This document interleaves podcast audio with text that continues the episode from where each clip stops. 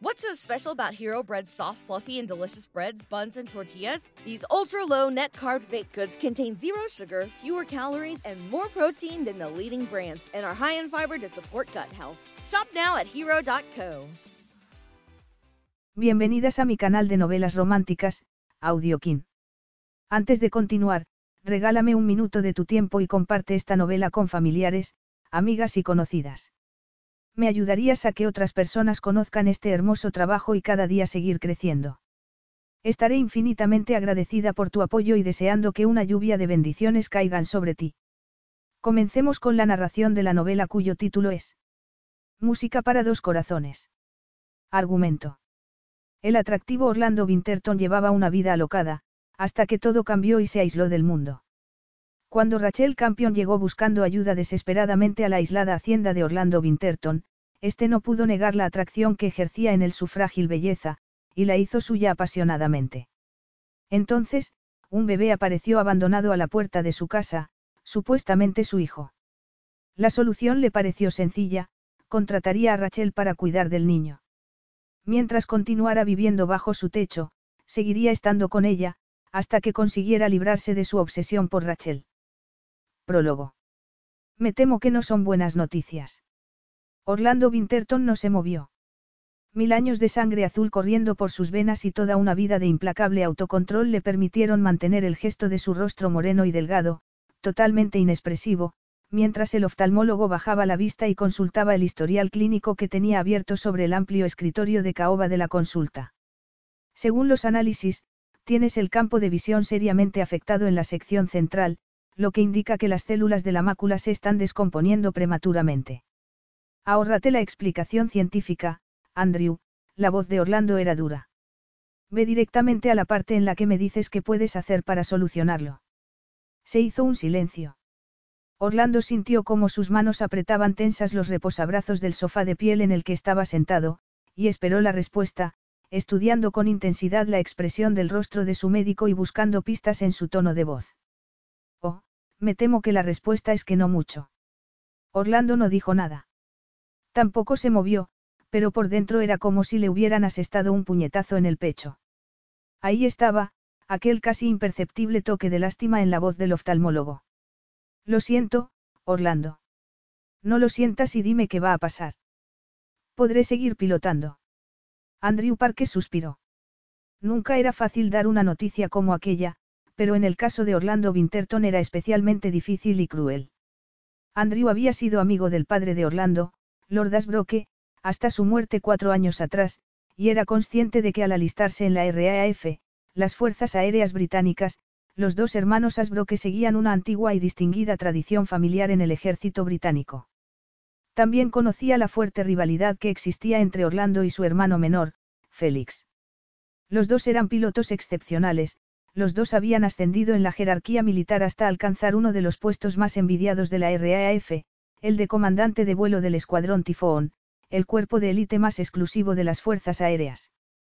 Orlando, el mayor, había superado recientemente a su hermano al ser ascendido a comandante en jefe del escuadrón, el puesto más alto para un piloto. Interrumpir de cuajo una carrera tan impresionante era muy duro, y no había forma agradable de hacerlo, así que el oftalmólogo decidió no andarse por las ramas y hablar con franqueza. No, según la información que tengo delante, no tengo más remedio que darte de baja inmediatamente.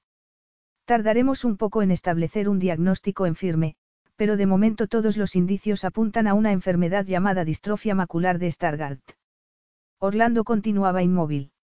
El único indicio de las emociones que debían estar matándolo por dentro era el casi imperceptible tic de un músculo bajo la mejilla bronceada. Todavía veo perfectamente. Todavía puedo volar. Seguro que esto se puede mantener de manera confidencial. El oftalmólogo negó con la cabeza. No para la RAF. A nivel personal, puedes contárselo o no a quien quieras. La decisión es tuya. De momento tu capacidad para llevar una vida normal no se verá afectada, al menos de inmediato, así que nadie se dará cuenta de lo que te ocurre. Entiendo, Orlando dejó escapar una risa amarga, casi al borde de la desesperación.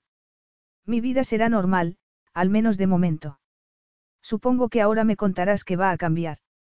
Me temo que es una enfermedad degenerativa. Orlando se puso en pie bruscamente. Gracias por tu tiempo, Andrew. Orlando, espera, por favor. Seguro que tienes preguntas o dudas que yo pueda.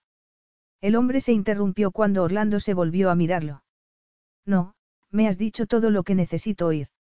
Puedo pasarte algunos libros cuando estés preparado, Andrew deslizó un folleto por encima del escritorio y continuó hablando con forzado optimismo. Asimilar un diagnóstico como este no es fácil y llevará su tiempo. Todavía sigue saliendo con esa chica, la abogada. Orlando quedó pensativo un momento, sopesando la respuesta. Arabella, respondió por fin. Es financiera corporativa. Sí, seguimos saliendo juntos. Bien, Andrew sonrió aliviado, y añadió, con cautela. ¿Y Félix? Ahora está aquí, ¿verdad? Sí, los dos nos hemos tomado unos días libres antes de empezar otro servicio la semana que viene, sonrió débilmente. Mucho me temo que esta vez tendrá que ir solo. Al salir a la calle, Orlando parpadeó. Era un día nublado de enero, pero incluso la luz grisácea que se filtraba a través de las nubes le hacía daño. What's so special about Hero Bread's soft, fluffy, and delicious breads, buns, and tortillas?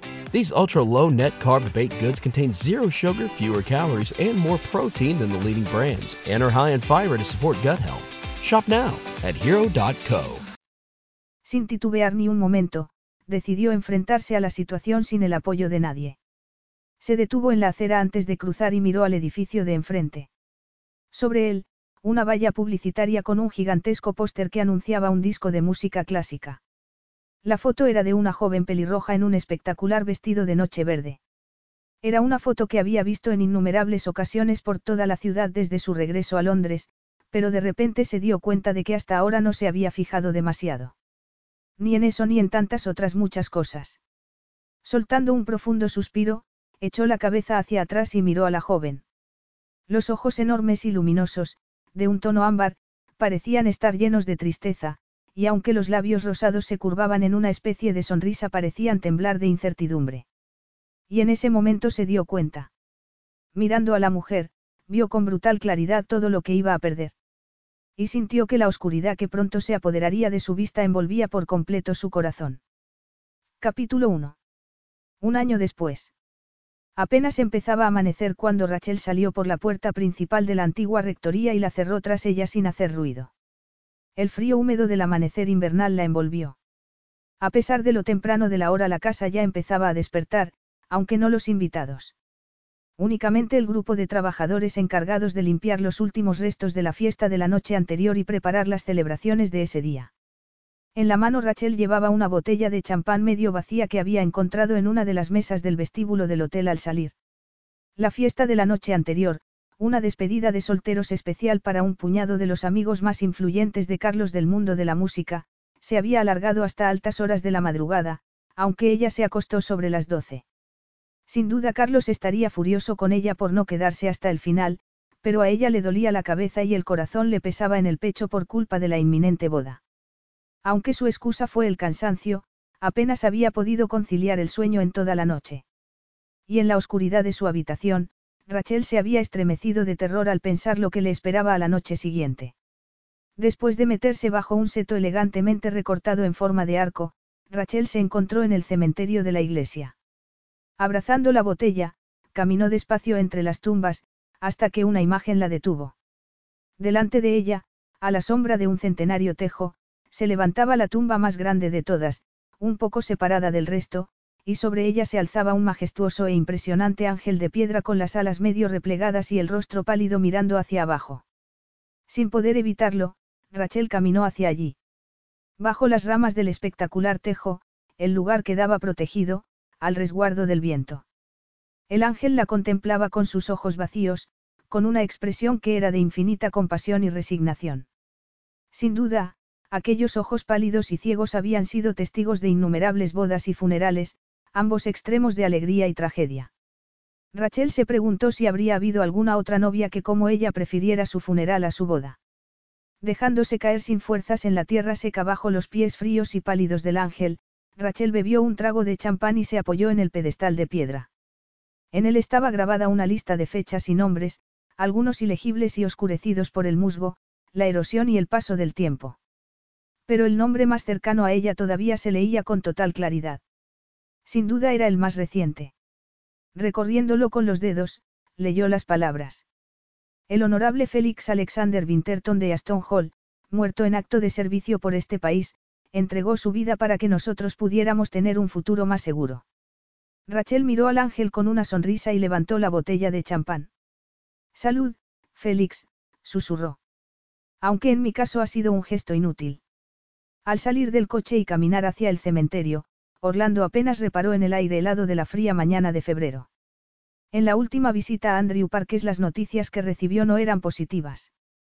Su vista se estaba deteriorando más rápidamente de lo que el oftalmólogo había previsto en un principio, por lo que había recomendado a Orlando que dejara de conducir. En realidad más que una recomendación había sido una orden. Sí, lo haría, después de ese día. Aquella era la última vez. El aniversario de la muerte de Félix. Orlando acudió a visitar su tumba a primera hora de la mañana para evitar el tráfico y tomando carreteras particulares de la finca de su propiedad. A gran velocidad. Aunque su visión periférica continuaba en buen estado, el campo de visión central no era más que una neblina continua, como una huella dactilar en la lente de una cámara fotográfica. Moverse todavía no representaba ningún problema, pero él empezaba a tener dificultades con los detalles. Ya era incapaz de interpretar expresiones faciales, de reconocer a la gente antes de oírlos hablar, o de llevar a cabo el millón de pequeñas cosas que siempre había hecho sin pensar. Cosas sencillas, como abrocharse los botones de la camisa, preparar café, leer el correo. Pero antes la muerte a dejar que otras personas lo vieran en ese estado. Su orgullo no se lo permitía. Por eso se había recluido en la mansión de su familia en Easton y abandonado Londres, para vivir recluido en completa soledad. Se dirigía con pasos seguros hacia el panteón de los Winterton, avanzando con seguridad entre las hileras de tumbas, cuando algo llamó su atención. Un destello de rojo. Ladeó la cabeza y, totalmente inmóvil, trató de adivinar qué era. Un zorro. Regresando a su madriguera tras una noche de caza. Pero se fijó mejor y entonces vio de qué se trataba. Una mujer. Una mujer pelirroja sentada sobre la tumba de Félix. ¿Qué estás haciendo aquí? Rachel levantó asustada a la cabeza. Delante de ella había un hombre de pelo negro y aspecto amenazador.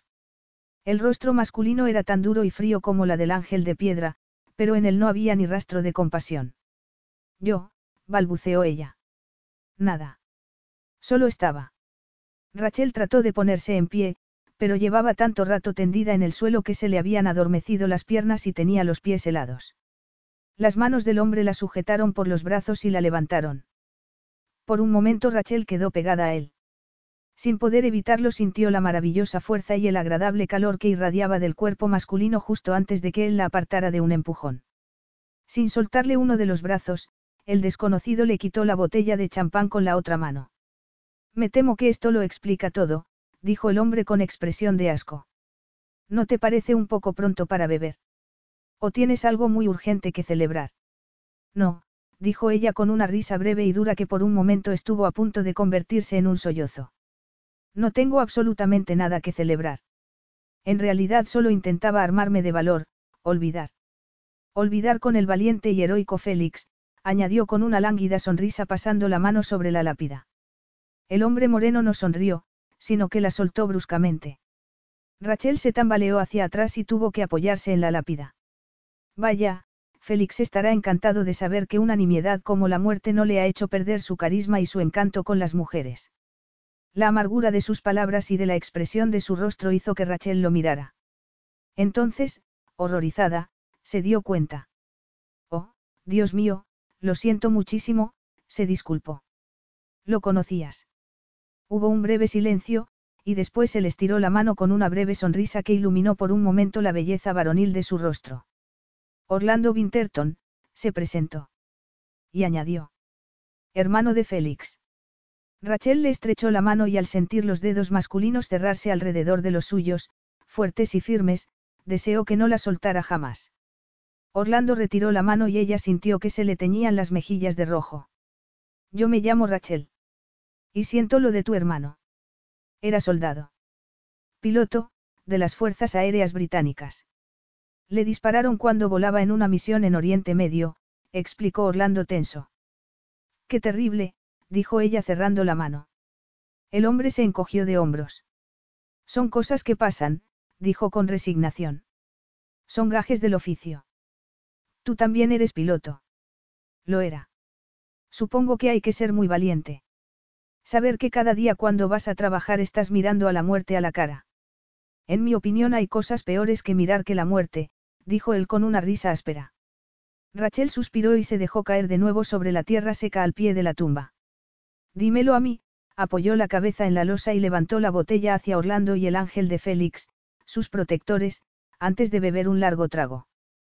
Por el valor, el valor de verdad. Por su visión periférica, Orlando tuvo una sensación de ojos negros en un rostro pálido, una boca carnosa y sensual, y una gloriosa melena de pelo rojo que removió algún lejano recuerdo en su mente y lo dejó con el intenso deseo de poder verla bien. Ella le ofreció la botella. Orlando la tomó, pero no bebió, sino que la dejó sobre la tumba de su hermano. Dime, Rachel, que es tan horrible para que estés sentada aquí con este frío bebiendo con los muertos. No lo quieres saber, repuso ella. Era cierto. Orlando no quería saberlo. Él ya tenía suficiente con su sufrimiento, que desde luego lo tenía ocupado todo el día. Sin embargo, dijo. Normalmente acostumbro a ser yo quien decide si quiero saber algo o no. Rachel levantó la cabeza y lo miró. El hombre tenía la mirada clavada al frente, y había algo en la impasibilidad de su expresión que le hizo desear confiar en él. Voy a casarme, dijo con desolación. Hoy. Eso es todo. Dijo el hombre arqueando una ceja. Enhorabuena. No, no es una situación de enhorabuena. Es. Rachel se interrumpió al recordar lo que le esperaba. Aquella tarde, en una iglesia repleta de personas a las que apenas conocía, iba a casarse con un hombre a quien no quería, y peor, mucho peor, era pensar en la noche posterior, cuando Carlos y ella fueran marido y mujer. Orlando encogió los hombros sin dejar de mirar al frente. Su aspecto era tan lejano, tan distante, tan controlado, tan fuerte, que sin duda no sería capaz de entender. Seguro que aquel hombre no se había sometido a la voluntad de nadie en su vida. Las bodas no suelen ocurrir de casualidad o de forma espontánea. Supongo que tu opinión habrá contado. No, dijo ella en voz baja. Orlando estaba a punto de dar media vuelta y marcharse, pero se acercó a ella. Rachel vio que tenía los ojos de un extraordinario color verde claro y que la contemplaba de forma extraña, con la cabeza ligeramente ladeada y echada hacia atrás, como en cierta actitud de desprecio. Te obligan. Rachel suspiró pesadamente. Bueno, no me han puesto una pistola en la sien, pero, sí, me obligan. No lo hago por propia voluntad. Lo último que Orlando quería era involucrarse en una situación así, pero su sentido del deber, aletargado desde hacía un año bajo una capa de autocompasión y amargura, eligió ese momento para levantar de nuevo la cabeza. ¿En qué sentido? Preguntó frotándose los ojos con una mano. La boda es la culminación de todo lo que mi madre siempre ha querido, Rachel se echó a reír amargamente. Si no me caso, seguramente me matará. Pero eso era preferible a lo que le haría Carlos si se casaba con él. Lo sabía, porque ya se lo había hecho. No puedes casarte para darle gusto a tu madre. No conoces a mi madre, dijo ella. Es. Rachel titubeó sacudiendo la cabeza, mientras buscaba una palabra para definir la obsesión de Elizabeth Campion con la carrera musical de su hija. La combinación de astucia y manipulación, que hubiera sido la envidia del mismísimo Maquiavelo, había conseguido su golpe definitivo con el compromiso matrimonial de Rachel con Carlos Vicente, uno de los directores de música clásica más conocidos e influyentes del mundo. ¿Qué? Una asesina. Preguntó Orlando Burlón. Una psicópata. La jefa de un grupo mafioso. No, claro que no, pero, era imposible ocultar la desesperación. Quería hacerle ver a lo que se enfrentaba, pero no sabía cómo expresarlo. Oh, ¿para qué? Olvídalo. No podría hacértelo entender. Por favor, déjame sola. ¿Para qué te emborraches hasta perder el sentido? Si eso es lo que quieres. El hombre dio media vuelta, y una oleada de pánico se apoderó de Rachel. Tuvo que sujetarse a los pliegues de piedra de los ropajes del ángel para no echar a correr detrás de él. Era ridículo, por supuesto. No era más que un desconocido, pero algo en la intensidad de su rostro, el control de su voz, la fuerza de sus hombros, le hizo creer por un momento que podía ayudarla. Rescatarla. No es lo que quiero, pero no tengo elección. El hombre se detuvo y se volvió a mirarla, aunque sus ojos parecían perderse más allá. Por supuesto que la tienes. Eres joven. Estás viva, dijo con énfasis señalando con la mano hacia la tumba de su hermano. Yo creo que tienes elección. Lo que te falta, Rachel, es valor. Rachel se quedó mirándolo alejarse con la boca abierta.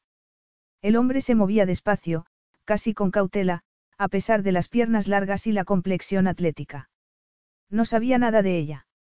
¿Cómo se atrevía a decir que le faltaba valor? Valor. Una cualidad que a ella nadie le había enseñado a valorar ni desarrollar. Obediencia sí. Y disciplina, y perseverancia, y paciencia, y entrega, pero no valor. Orlando Winterton desapareció de su vista y un momento después Rachel oyó el ruido de un coche al ponerse en marcha. Estirando la cabeza, vio un coche deportivo negro arrancar velozmente y girar por un sendero de grava a la izquierda de la iglesia. Rachel. Al reconocer la voz de su madre, Rachel salió corriendo sin pensarlo a ocultarse detrás de la enorme lápida de piedra a su lado. Agachada e inmóvil, el corazón le latía desbocadamente en el pecho. Rachel. La voz estaba más cerca. Tengo 23 años y aquí estoy, escondiéndome de mi madre como una niña traviesa, se dijo cerrando con fuerza los ojos, pero de repente el rostro de Orlando Winterton apareció ante ella con una débil sonrisa. Lo que de verdad te falta es valor. Vaciló un momento, y después se puso en pie lentamente. Enfundada en un ceñido chándal rosa y calzada con los zapatos de tacón de aguja de la noche anterior, Elizabeth Campion se dirigía hacia su hija con expresión asesina en la cara. Estoy aquí. Por un momento, Elizabeth pareció quedarse sin palabras al ver a su hija salir de las sombras del monumento funerario, pero enseguida descargó toda la fuerza de su ira contra ella. ¿Qué estás haciendo? Rachel se fortaleció contra el grito indignado de Elizabeth, y pensó en la última persona que le había hecho esa misma pregunta. Orlando Winterton. ¿Y bien? Estoy esperando. Con gran esfuerzo, Rachel se obligó a volver junto a su madre. He salido a dar un paseo. Ha salido a dar un paseo. Repitió Elizabeth, temblando de ira. Por todos los santos, ¿por qué tienes que ser tan egoísta, Rachel? Y hoy además. ¿Te crees que no tengo bastante que hacer con todos los preparativos de la boda sin tener que perseguirte por todas partes porque eres una egoísta y una inmadura incapaz de organizarte sola? Eh. Al llegar al sendero, Rachel abrió la boca para responder, pero su madre solo se había interrumpido para respirar y no esperaba ninguna respuesta por su parte. Carlos ha llamado por teléfono. He tenido que decirle que estabas en el baño. Dios sabe qué diría si sabe que has salido a dar un paseo, Hablaba como si Rachel hubiera estado deslizándose en monopatín por la autopista. Creía que era de mala suerte que el novio hablara con la novia antes de la boda, dijo Rachel con sarcasmo. No me gustaría estropear nuestra oportunidad de vivir felices y comer perdices para siempre. Su madre le dirigió una mirada venenosa. No te atrevas a empezar con eso ahora, jovencita, masculló con dureza. Será mejor que recuerdes lo afortunada que eres al casarte con Carlos. Rachel se detuvo y se plantó delante de su madre. No es verdad. Yo no le importo nada. No me quiere ni. Cállate. Cállate de una vez. Gritó su madre al borde de perder los estribos. Te crees muy lista, ¿verdad? Pues deja que te diga una cosa, Rachel. El amor no es nada más que una estúpida fantasía. No significa nada. Nada. Tu padre me dijo que me amaba, ¿y de qué me ha servido? Estuve a punto de morir en un parto por darle un hijo y ni siquiera tuvo la decencia de quedarse a mi lado para verte crecer. El amor no te trae seguridad. Una terrible imagen se presentó ante los ojos de Rachel. Los dedos de Carlos clavándose en sus muslos, intentando separarlos, aquella horrible noche en Viena cuando. Rachel había sobrevivido a la situación separándose de la persona que había sufrido y soportado todo aquello.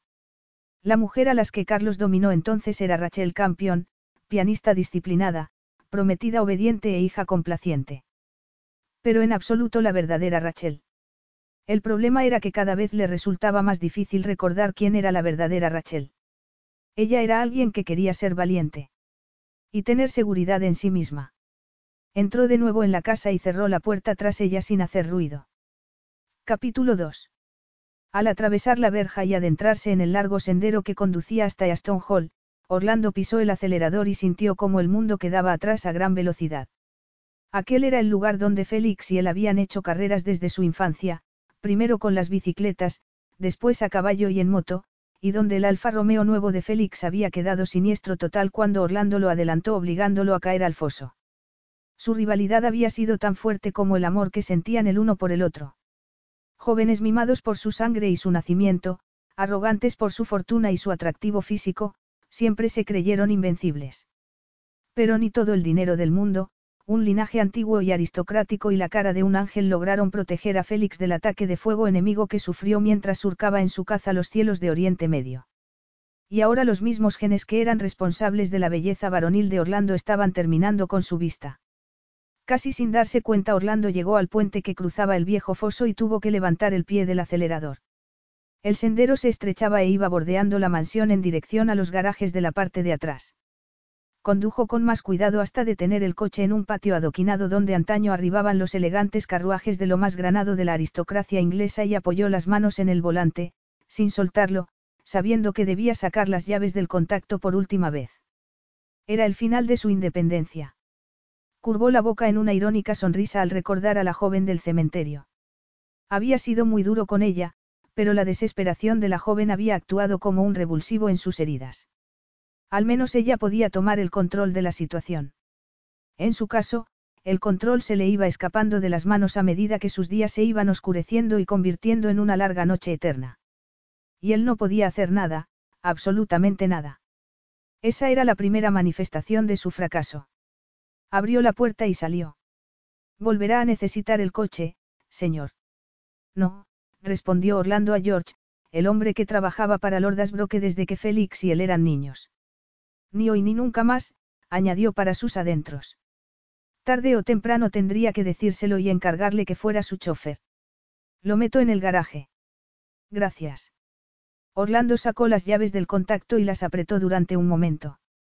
Después las lanzó en dirección a George y cruzó el patio hacia la casa. Estás preciosa, querida. Las manos de Elizabeth Campion aleteaban alrededor de la cara de Rachel colocando un rizo aquí, arreglando un pliegue de encaje allá.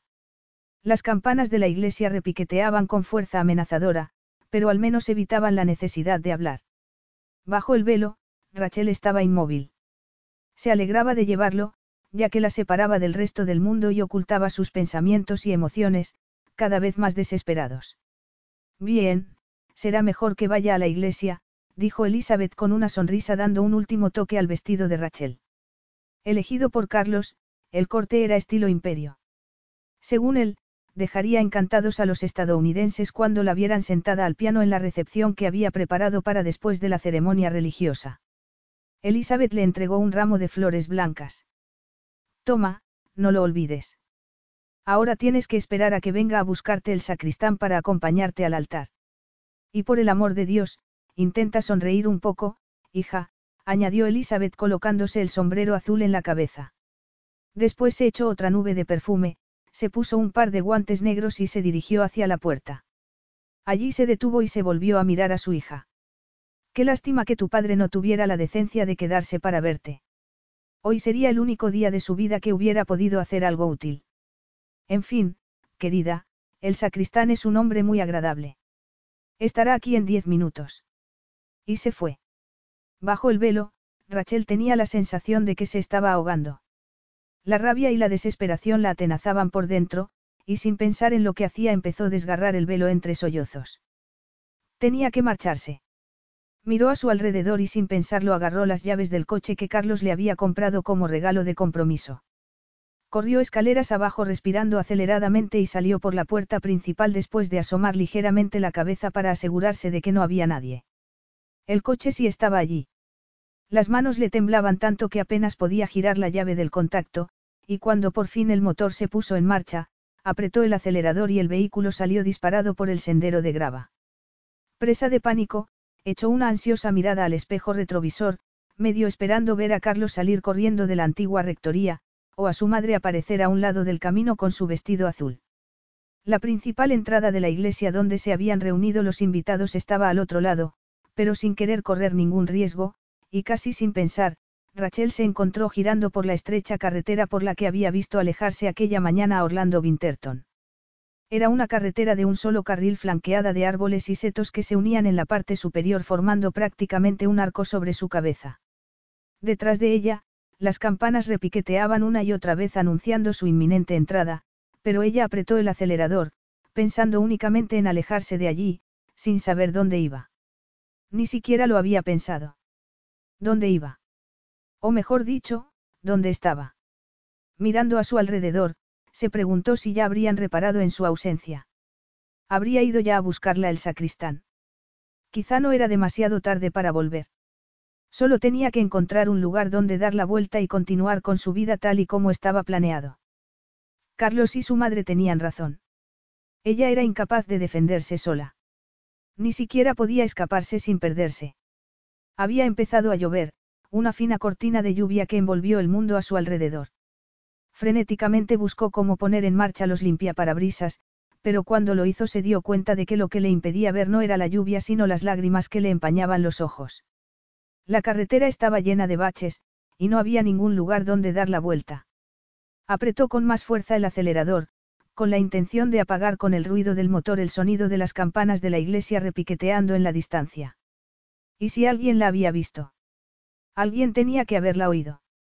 El corazón le golpeaba con fuerza en el pecho mientras ella miraba una y otra vez en el retrovisor, esperando ver los faros del enorme coche negro de Carlos persiguiéndola.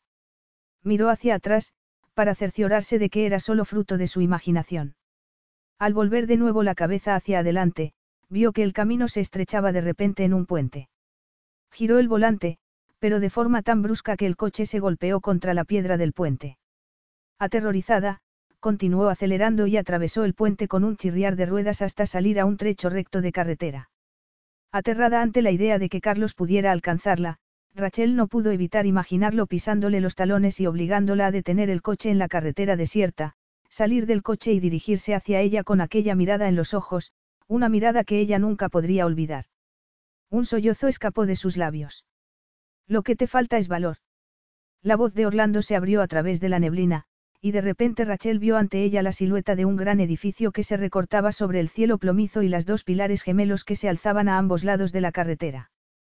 Llorando de alivio, se adentró por la verja de hierro abierta y detuvo el vehículo delante de la enorme mansión, rezando para que hubiera alguien. Apagó el motor y se hundió en el asiento, esperando recuperar el aliento y las fuerzas para salir del coche y llegar hasta la impresionante puerta principal sin que le flaquearan las piernas. ¿Y si no respondía nadie? Se imaginó llamando con todas sus fuerzas sin obtener respuesta a la vez que los faros que la perseguían a lo lejos se acercaban amenazadoramente. Una suave luz iluminó la entrada cuando la puerta se abrió y apareció una figura. Buscando la manecilla de la puerta con dedos temblorosos, Rachel salió y tuvo que apoyarse contra el coche por un momento, suspirando de alivio. Un segundo después, el alivio se convirtió en angustia. En la puerta, como una imagen en negativo del ángel del cementerio, estaba Orlando Winterton. Orlando abrió la puerta de par en par y se asomó a la oscuridad. Había oído el ruido de las ruedas del coche en el sendero, pero le costó unos segundos acertar a ver el deportivo plateado que parecía abandonado delante de su casa. Arabella. Le había llamado la noche anterior para anunciarle con la frialdad y eficacia que le caracterizaba que quería verlo. Orlando no tenía ni idea de para qué, en la vida de Arabella todo era glamoroso y pragmático, y no había sitio para la debilidad, un hecho que dejó perfectamente claro cuando a Orlando le diagnosticaron la pérdida de visión. La puerta del coche se abrió y del elegante deportivo salió una figura alta y esbelta, totalmente vestida de blanco. Como una fantasmagórica aparición en la tarde invernal. Orlando movió la cabeza ligeramente en un intento desesperado de llevarla a su campo de visión y poder ver de quién se trataba. No era Arabella. La mujer estaba apoyada en el coche e incluso con su mala visión y la penumbra del atardecer invernal, Orlando vio que temblaba. Llevaba un vestido blanco hasta los pies y la melena pelirroja era como un faro en el borroso centro de su visión. Un faro que iluminaba la oscuridad.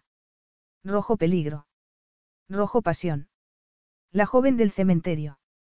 Despacio, Orlando bajó las escaleras hacia ella. Helada por el viento que le arañaba los brazos desnudos, Rachel lo observó acercarse. Lo siento, dijo en una voz que era poco más que un quejido. No era mi intención venir aquí.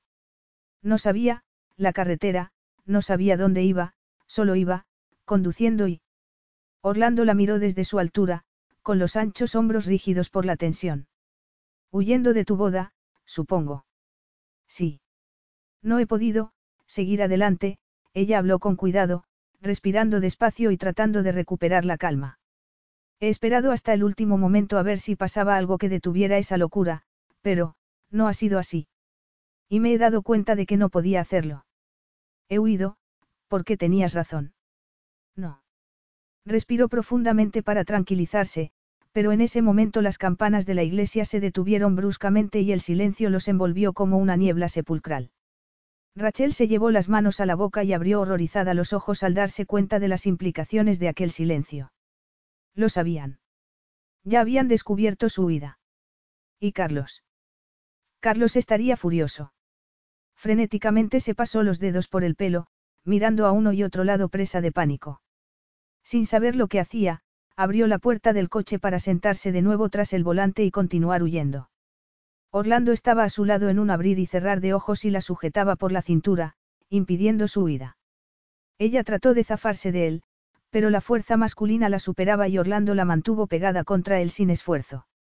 Suéltame. Tengo que irme. Vendrán a buscarme y... No. Orlando la obligó a volverse a mirarlo, sin soltarle los brazos. Tal y como estás no vas a ir a ninguna parte. Te quedas aquí. Aquí no te buscará nadie. La sintió perder fuerzas y la sujetó para evitar que se desplomara en el suelo. Por encima de la cabeza de Rachel, los ojos de Orlando estaban fijos en algún punto en la distancia, mientras él trataba de controlar las emociones que se enfrentaban en su interior, impaciencia, hostilidad, exasperación, rencor. Y el incipiente deseo que las provocó.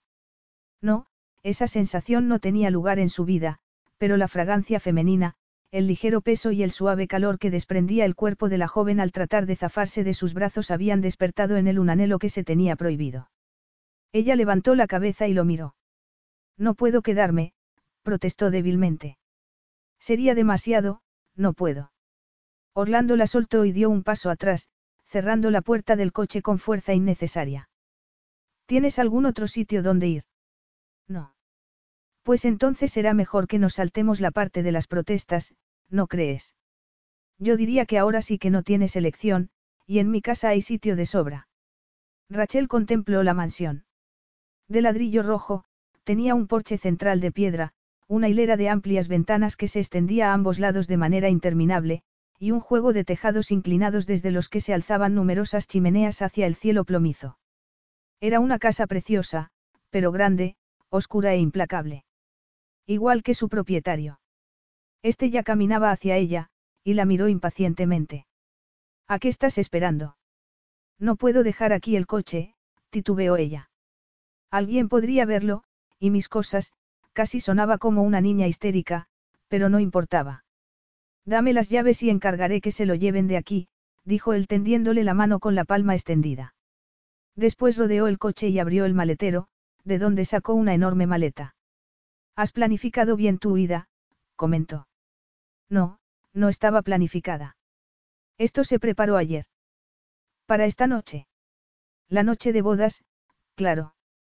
Orlando no quiso imaginar lo que habría en ella, las prendas seleccionadas para una noche muy distinta a la que le esperaba ahora. Fuera lo que fuera, en su casa no las necesitaría. El ala donde pensaba alojarla llevaba un año sin ser utilizada, y estaba helada. También estaba lo más lejos posible de su dormitorio. Rachel lo siguió y atravesó una inmensa puerta de madera con un estremecimiento. Se sintió como bella al entrar en el castillo de la bestia. Delante de ella Orlando titubeó al llegar a una puerta al otro extremo del vestíbulo. Es por aquí, dijo por fin. El impresionante vestíbulo de entrada daba paso a otro más pequeño donde había una doble escalinata hacia el piso superior. Orlando ya estaba subiendo las escaleras, muy cerca de la pared, rozando con los dedos los paneles pintados. Hipnotizada, Rachel lo observó casi como si pudiera sentir el delicado roce en la piel. Al llegar arriba, Orlando giró a la derecha y siguió por un largo y oscuro pasillo color verde esmeralda con lámparas tapizadas en seda a intervalos regulares en ambas paredes que él no se molestó en encender.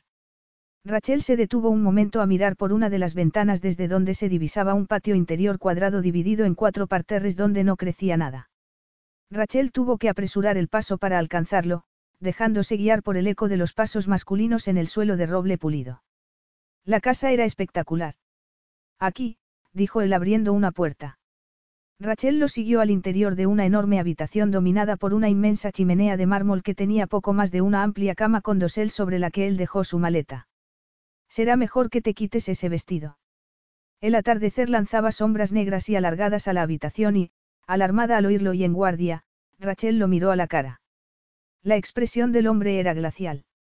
Aparentemente ajeno a su nerviosismo, el hombre se acercó a las ventanas y cerró las cortinas, dejando la habitación sumida en la oscuridad. No pretendería, tendría razón su madre. Es que los hombres solo querían una cosa, como Carlos. Rachel se sujetó a un poste de la cama, temblando y con la boca seca.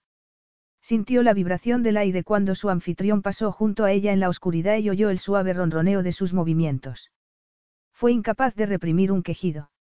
Entonces la lámpara de la mesita se encendió y bañó la habitación en una agradable y cálida luz. Estaré abajo, dijo él yendo hacia la puerta. Rachel parpadeó, sorprendida. No, Orlando. Espera. Él se detuvo en el umbral de la puerta y esperó a que ella continuara, pero de repente Rachel sentía como si tuviera la garganta llena de arena. Lo miró con desesperación, con la boca abierta y casi sin poder hablar. Necesito, necesito ayuda. Con él, vestido, balbuceó por fin. Rachel lo vio titubear, y después llevarse una mano a la cabeza. Oh, le oyó decir, en una mezcla de exclamación y vociferación. Temblando violentamente, Rachel se volvió y le ofreció la espalda, agachando la cabeza para que pudiera bajarle la cremallera. Orlando pareció tardar una eternidad, hasta que por fin los dedos largos y esbeltos le apartaron el cabello de la nuca y se deslizaron tanteando por encima de la sensible piel de los hombros, dejando un rastro de exquisitas sensaciones a su paso. Con los dedos encontró la cremallera, tiró de ella hacia abajo y retrocedió unos pasos. Después salió de la habitación sin decir nada, dejándola abrazada al poste de la cama. Rachel cerró los ojos, buscando con desesperación una sensación de alivio en su corazón, pero tuvo que morderse los labios al notar la oleada de desolación y anhelo que la embargó. Había pensado que temería el contacto, pero fue muy diferente. Lo que sintió fue una sensación que hasta aquel día se creyó incapaz de experimentar, que había nacido en ella cuando él la abrazó aquella mañana en el cementerio. Con asombro e incredulidad, se dio cuenta de que la sensación que le estaba acelerando el pulso y llenándole el cuerpo con un agradable calor no era miedo. Era deseo. Capítulo 3. Orlando dejó un par de pimientos en la tabla de mármol de la cocina y encendió las potentes luces que iluminaban la zona de trabajo y empezó a cortarlo con movimientos rápidos y violentos. Había tomado la decisión de acostumbrarse a la oscuridad antes de verse totalmente sumido en ella, y apenas utilizaba la luz artificial, pero la cocina era un lugar donde todavía no podía permitirse el lujo de que sus dedos ocuparan el lugar de los ojos. Su determinación a mantener su independencia significaba ser capaz de hacer todo lo posible solo, sin pedir ayuda ni reconocer debilidades. Nunca le había interesado cocinar, pero en el último año las cosas habían cambiado mucho. No tener que cocinar era una cosa. No poder hacerlo era otra muy distinta. Hasta ahora le había resultado fácil decirse que podría arreglársela solo, pero la llegada de la joven le había hecho ver su error. Como cuando le pidió que le desabrochara el vestido. En ese momento se vio obligado a reconocer que el Orlando Winterton de un año antes estaba tan muerto como su hermano. El antiguo Orlando Winterton había sido un maestro en el arte de desnudar a las mujeres. Sin embargo, cuando Rachel le pidió ayuda estuvo casi a punto de decirle que no podía. Pero las palabras no salieron de su boca. Tuvo miedo. De que reaccionara como había reaccionado Arabella. Orlando vociferó para sus adentros. Sí, se las estaba arreglando, pero con un tipo de vida que no era la suya. Hola. La voz de Rachel llegó desde la puerta y lo sobresaltó. Orlando sintió el filo del cuchillo y vociferó de nuevo en voz baja. No te he oído. No quería molestarte. Orlando sintió rabia en su interior. Ya es un poco tarde para eso, pensó. Tras vacilar un momento, Rachel entró en la cocina, y Orlando se dio cuenta de que se había puesto ropa oscura, quizá el mismo suéter y los mismos vaqueros de aquella mañana. No te encontraba. La cocina era el último lugar que pensé encontrarte. Ah, sí. ¿Y por qué? Pensé que en una casa como esta tendría servicio. Un mayordomo, un chofer, y como mínimo un cocinero. No, repuso el tajante. Tengo una gobernanta que viene todos los días y gestiona un equipo de gente que se ocupa de la casa, y también tengo empleados en la finca, pero aparte de eso, prefiero vivir solo. Por eso vine aquí. Rachel se detuvo en el centro de la cocina. En ese caso siento haberte impuesto mi presencia así, dijo ella. Es una pesadilla, y todavía no logro entender lo que he hecho. Tienes que avisar a alguien de que estás bien, dijo. Lo he hecho. He llamado y he dejado un mensaje, dijo ella, sin mencionar que el mensaje lo había dejado en su propio servicio de contestador en el despacho de su representante, y que después de hacerlo había lanzado el móvil por la ventana. Bien. Lo último que necesito es un novio furioso acusándome de secuestro. Tranquilo, dijo ella tensa. Si puedo quedarme esta noche, me iré mañana por la mañana. Orlando apretó los dedos alrededor del cuchillo. Como quieras, pero ya te he dicho que tengo sitio de sobra. Solo que tendrás que arreglártela sola. Yo tengo mucho trabajo. Por supuesto. ¿Qué clase de trabajo? Tengo una consultoría privada para asuntos de defensa aérea y asesoro al Ministerio de Defensa, dijo con cierto sarcasmo en la voz. También me ocupo de gestionar la finca y sus empresas subsidiarias. ¿Quieres ver mi currículum? Rachel se ruborizó al darse cuenta de que se había metido en territorio prohibido. Perdón, murmuró. Hago muchas preguntas. Es porque paso mucho tiempo sola y soy muy curiosa sobre, Dios mío, Orlando, estás sangrando. Por un momento él flaqueó, repentinamente consciente de la sensación pegajosa de los dedos. Debió cortarse al oírla entrar. No es nada. Ya lo creo que sí. Está todo lleno de sangre. Orlando bajó los ojos y con dificultad acertó a ver las manchas rojizas sobre la tabla de mármol blanco. Sin decir una palabra, abrió el grifo y puso los dedos bajo el agua. Por favor, déjame a mí, dijo Rachel acudiendo a su lado. Estás sangrando mucho. Debe de ser un corte profundo. No es nada, dijo él, pero incluso él podía ver el tono rosado que había tomado el agua del fregadero. Sintió los dedos femeninos rozarle la muñeca y apartarle delicadamente la mano del grifo. Por un momento Rachel lo sintió tensarse y pensó que iba a apartar la mano. Con la cabeza ladeada hacia atrás, Orlando tenía los ojos clavados en ella con una intensidad que revelaba la pasión bajo su glacial máscara exterior. Rachel sintió que se le encogía el estómago con la misma fuerza que había sentido en el dormitorio cuando sus miradas se encontraron. Apartando los ojos, le miró la mano y vio el corte profundo que le atravesaba los dedos y sangraba profusamente. La sangre le goteaba hasta la mano, y caía al suelo gota a gota. Hay que parar la hemorragia, dijo ella, temiendo marearse.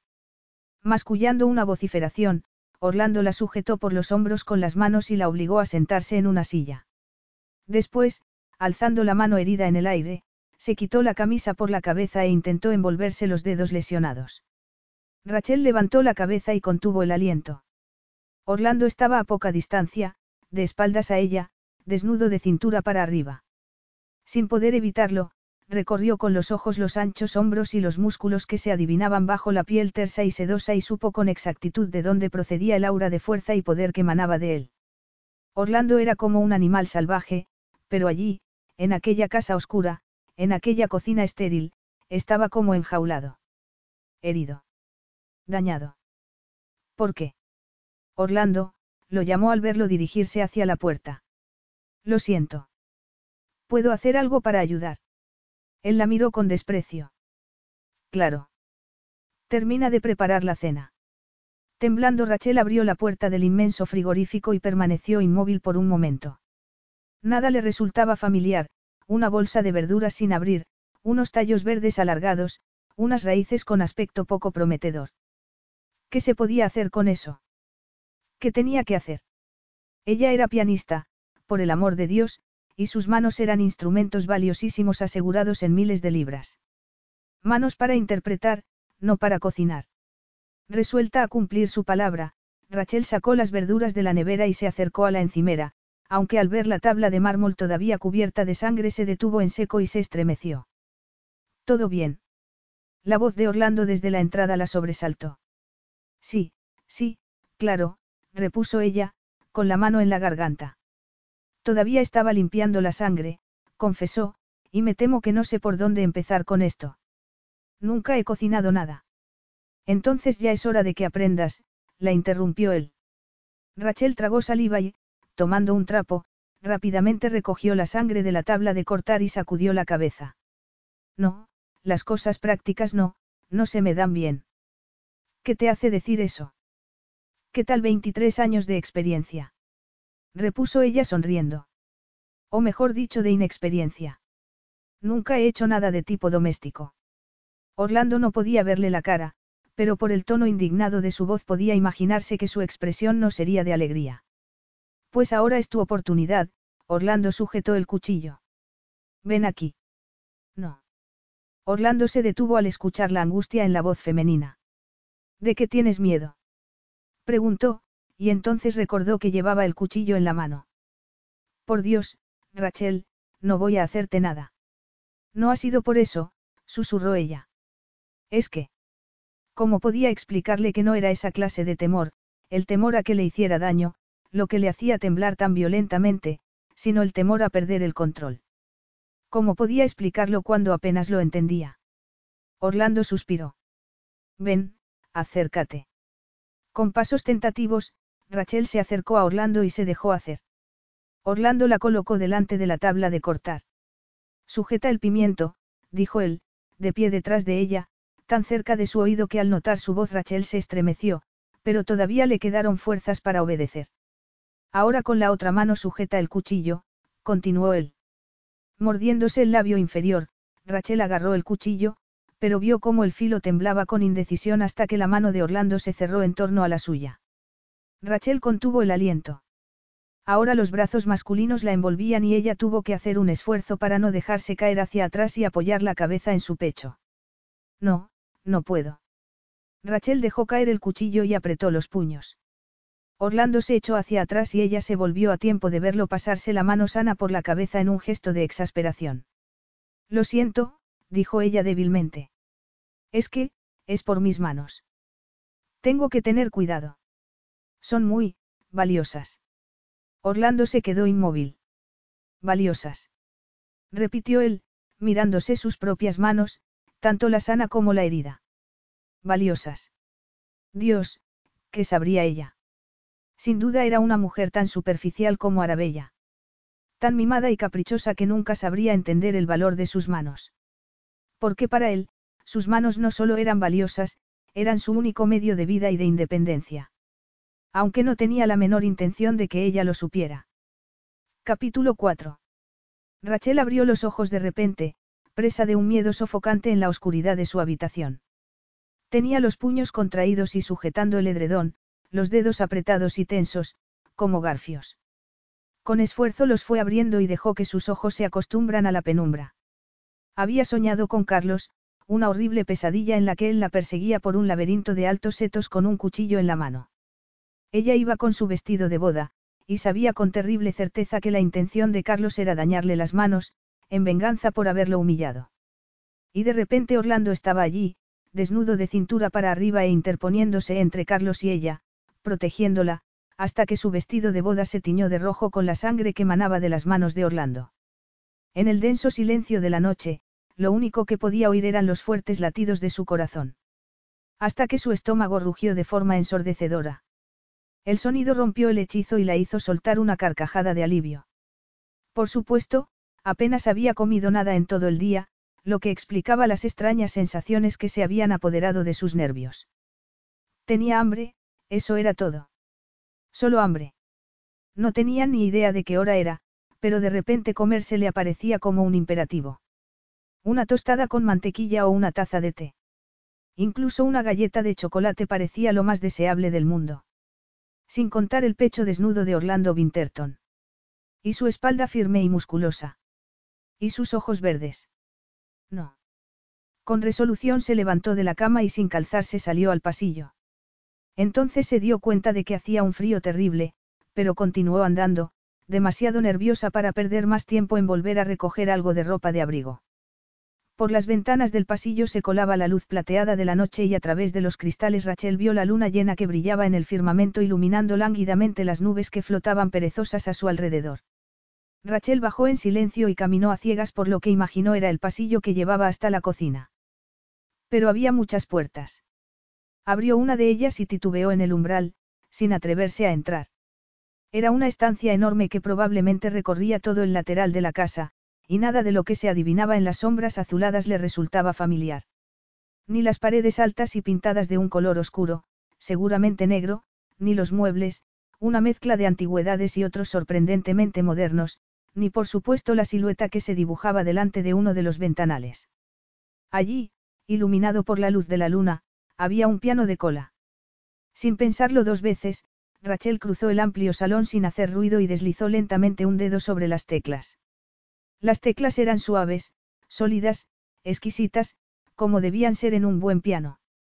Detuvo el dedo en una de ellas y pulsó. El sonido era rico y sensual, y fluyó por ella haciéndole olvidar el hambre y los nervios. De repente lo único que importaba era aquel instrumento y su necesidad de perderse en él. Haciendo caso omiso del frío, se sentó y colocó los pies desnudos sobre los helados pedales, dejando que sus dedos descansaran delicadamente sobre las teclas durante un segundo y cerrando los ojos aliviada. Tras un día de confusión e incertidumbre, al fin eso era algo que entendía y controlaba. Era su forma de interpretar el mundo, de expresar emociones, era la única forma que le habían enseñado y la única que conocía. Sin pensarlo, empezó a pulsar las teclas y tardó un momento en darse cuenta de que la música que fluía de sus dedos era el nocturno en mi menor de Chopin. Recuerdos que no había permitido dejar subir a la superficie ya no pudieron ser reprimidos durante más tiempo. Cerrando los ojos, los dejó aflorar. Poco a poco se dio cuenta de que las teclas estaban resbaladizas por la humedad de sus lágrimas, y continuó tocando sin sentir el frío. Comparado con el hielo en su interior, no era nada. Sentado en el escritorio de la biblioteca, Orlando se pasó una mano por los ojos cansados y apoyó la espalda en el respaldo del sillón. Delante de él la pantalla del ordenador era la única fuente de luz en la espaciosa estancia donde llevaba demasiado rato, y le dolían los ojos. Afortunadamente, buena parte de sus negocios eran internacionales, por lo que podía trabajar por la noche. Su ordenador estaba equipado con los programas más modernos en lectura de pantalla, pero él siempre se había negado a utilizarlos, prefiriendo utilizar letras de tamaño más grande para poder leer los textos. Su trabajo como asesor sobre tácticas aéreas y despliegue de armamento para el Ministerio de Defensa le obligaba a seguir muy de cerca la situación en las zonas fronterizas conflictivas en Oriente Medio.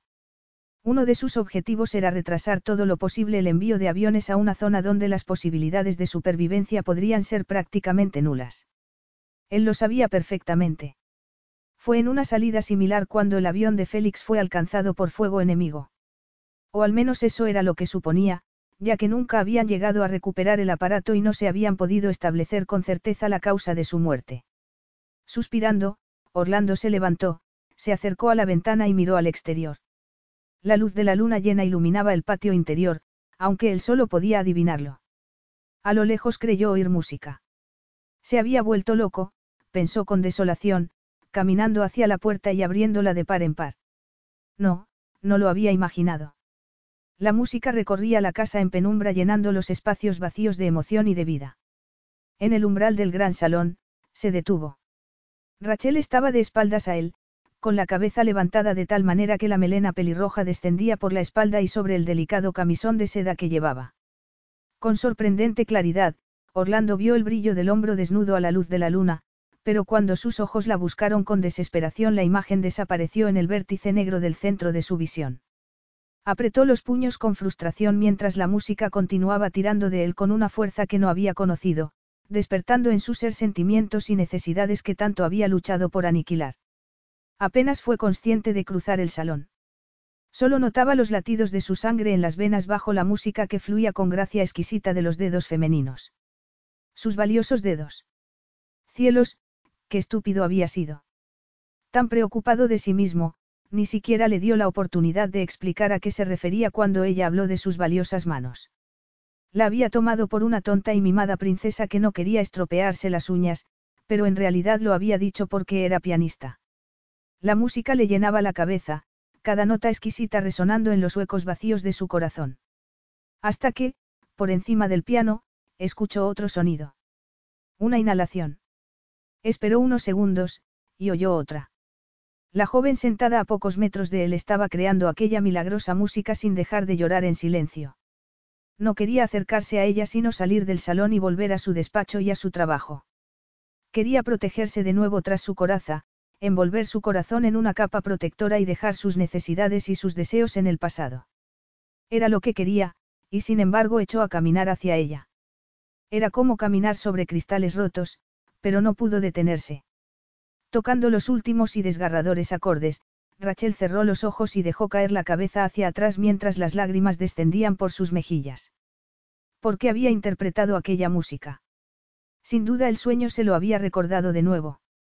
Fue la pieza que interpretó aquella horrible noche en el apartamento de Carlos en Viena, cuando él la forzó por primera vez. Llevaban tres semanas prometidos y al terminar de cenar su madre, alegando dolor de cabeza, había vuelto directamente al hotel. Rachel no pudo rechazar la invitación de Carlos cuando éste la invitó a su lujoso ático bienes. Ella obedeció como siempre había hecho. Hasta. Hasta que sintió las manos de Carlos, húmedas e insistentes, deslizarse bajo su blusa mientras ella tocaba el tema de Chopin. Entonces protestó y luchó con todas sus fuerzas. Un sollozo escapó de su garganta. En ese momento notó unas manos cálidas en los hombros, deslizándose por los brazos helados y abrazándola desde detrás. Con un grito, Rachel se puso en pie desesperada por alejarse unos pasos y después se volvió a mirarlo. Orlando se echó hacia atrás, con las manos en alto. Tenía la cara en la sombra. Eres tú, susurró aliviada. Eres tú. ¿Quién creías que era? Rachel sacudió la cabeza, sintiéndose como una tonta, avergonzada. Solo ha sido, un susto. Por la oscuridad. Qué tonta, ¿verdad? No, en absoluto, Orlando dio un paso hacia ella. Estabas llorando. Sí, es ridículo, pero es verdad. No tengo valor para nada. Siempre tengo miedo. Rachel se interrumpió cuando él le tomó la mano derecha y le abrió la palma con delicadeza, como si estuviera abriendo los pétalos de una flor. Después, colocó su mano vendada encima y Rachel suspiró, incapaz de controlar las sacudidas que la recorrieron. Tener miedo no está mal. Lo importante es saber enfrentarse a él, dijo. Orlando podía ver la palidez de la piel femenina en contraste con la suya. A la luz de la luna, era tan blanca como la porcelana, y Orlando se preguntó si, dado el color de su pelo, también tendría pecas que él no podía ver. Sintió ganas de llevarse la mano a los labios y sentir la piel fría en su cara. Rachel se movió hacia él hasta sentir la corriente eléctrica que crujía en el poco espacio que los separaba. Pero estoy cansada de tener miedo. Quiero ser valiente, dijo en un tono cargado de esperanza y enfado a la vez y, sin dejar de mirarlo a los ojos, cerró la poca distancia entre los dos, se puso de puntillas y rozó con los labios los labios masculinos con un ligero beso. Enséñame a ser valiente, murmuró. Mascullando algo en voz baja, Orlando capturó la boca temblorosa con un beso de feroz intensidad. El milagro del contacto con la piel de Rachel pareció grabar un sendero de fuego purificador que atravesó la repulsa y la confusión que las caricias de Carlos habían dejado tras él. De repente, en brazos de aquel hombre, todo lo que hasta ahora la asustaba y confundía parecía ser tan sencillo como hermoso. Rachel seguía con una mano en la de Orlando, con los dedos entrelazados, pero levantó la otra hasta el rostro masculino y recorrió las facciones fuertes y marcadas con la mano, mientras él la besaba con una pasión que borraba todo el pasado. Rachel, no. Orlando se echó hacia atrás, sin soltarle la mano, consciente de que estaba a punto de perder el control de sí mismo. Claro que la tentación de volver a ser el hombre que fue, poderoso, capaz, al mando y omnipotente, era demasiado fuerte. Pero no podía utilizarla para eso. Por favor. Rachel lo miraba y estaba temblando, y Orlando oyó la súplica en su voz. No necesitas esto, dijo Eli, ejerciendo un férreo control sobre sí mismo, le dio la espalda pasándose una mano por los cabellos. Sí que lo necesito. Dios, Orlando, no sabes cuánto lo necesito. Por favor, suplicó ella, casi sollozando. Lo último que él quería era una relación, y mucho menos complicaciones. Quería que lo dejaran en paz con su dolor y su sufrimiento. Pero cielos, cómo la deseaba. Cómo deseaba perderse en ella. Sigilosamente Rachel se había deslizado entre las sombras y estaba delante de él. Orlando mantuvo la mirada al frente, pero a la luz de la luna podía ver el rastro plateado de las lágrimas en las mejillas femeninas. Te necesito. Las palabras susurradas derribaron sus últimas defensas, y con un gemido de desesperación, Orlando la abrazó y bajó la boca hasta sus labios. Al hacerlo sintió y oyó el gemido de aliviada rendición que escapó de la garganta femenina. Orlando sentía los latidos del corazón femenino dentro del cuerpo tembloroso, y la apretó contra él, en un intento de darle calor y protección. Ella le enmarcó la cara con las manos y después las deslizó por la nuca, acariciándole la piel y tirando de él hacia ella, intensificando el beso, hasta que él no fue más consciente que del sabor de sus labios y del cuerpo joven y esbelto bajo el camisón de seda. La realidad desapareció y con ella la desesperación. Solo había oscuridad, una bendita oscuridad que acentuaba las milagrosas y potentes sensaciones que explotaban dentro de él. Separó la boca de la de Rachel y enterró la cara en la fragante melena pelirroja. Si no paramos ahora mismo, no podré hacerlo, jadeó. Mejor, dijo ella en voz baja y fiera. Carnal, pensó él, a la vez que sentía como ella le deslizaba las manos hasta la cintura y las metía bajo la camisa para acariciarle la piel del estómago. A partir de ahí ya no pudo pensar más.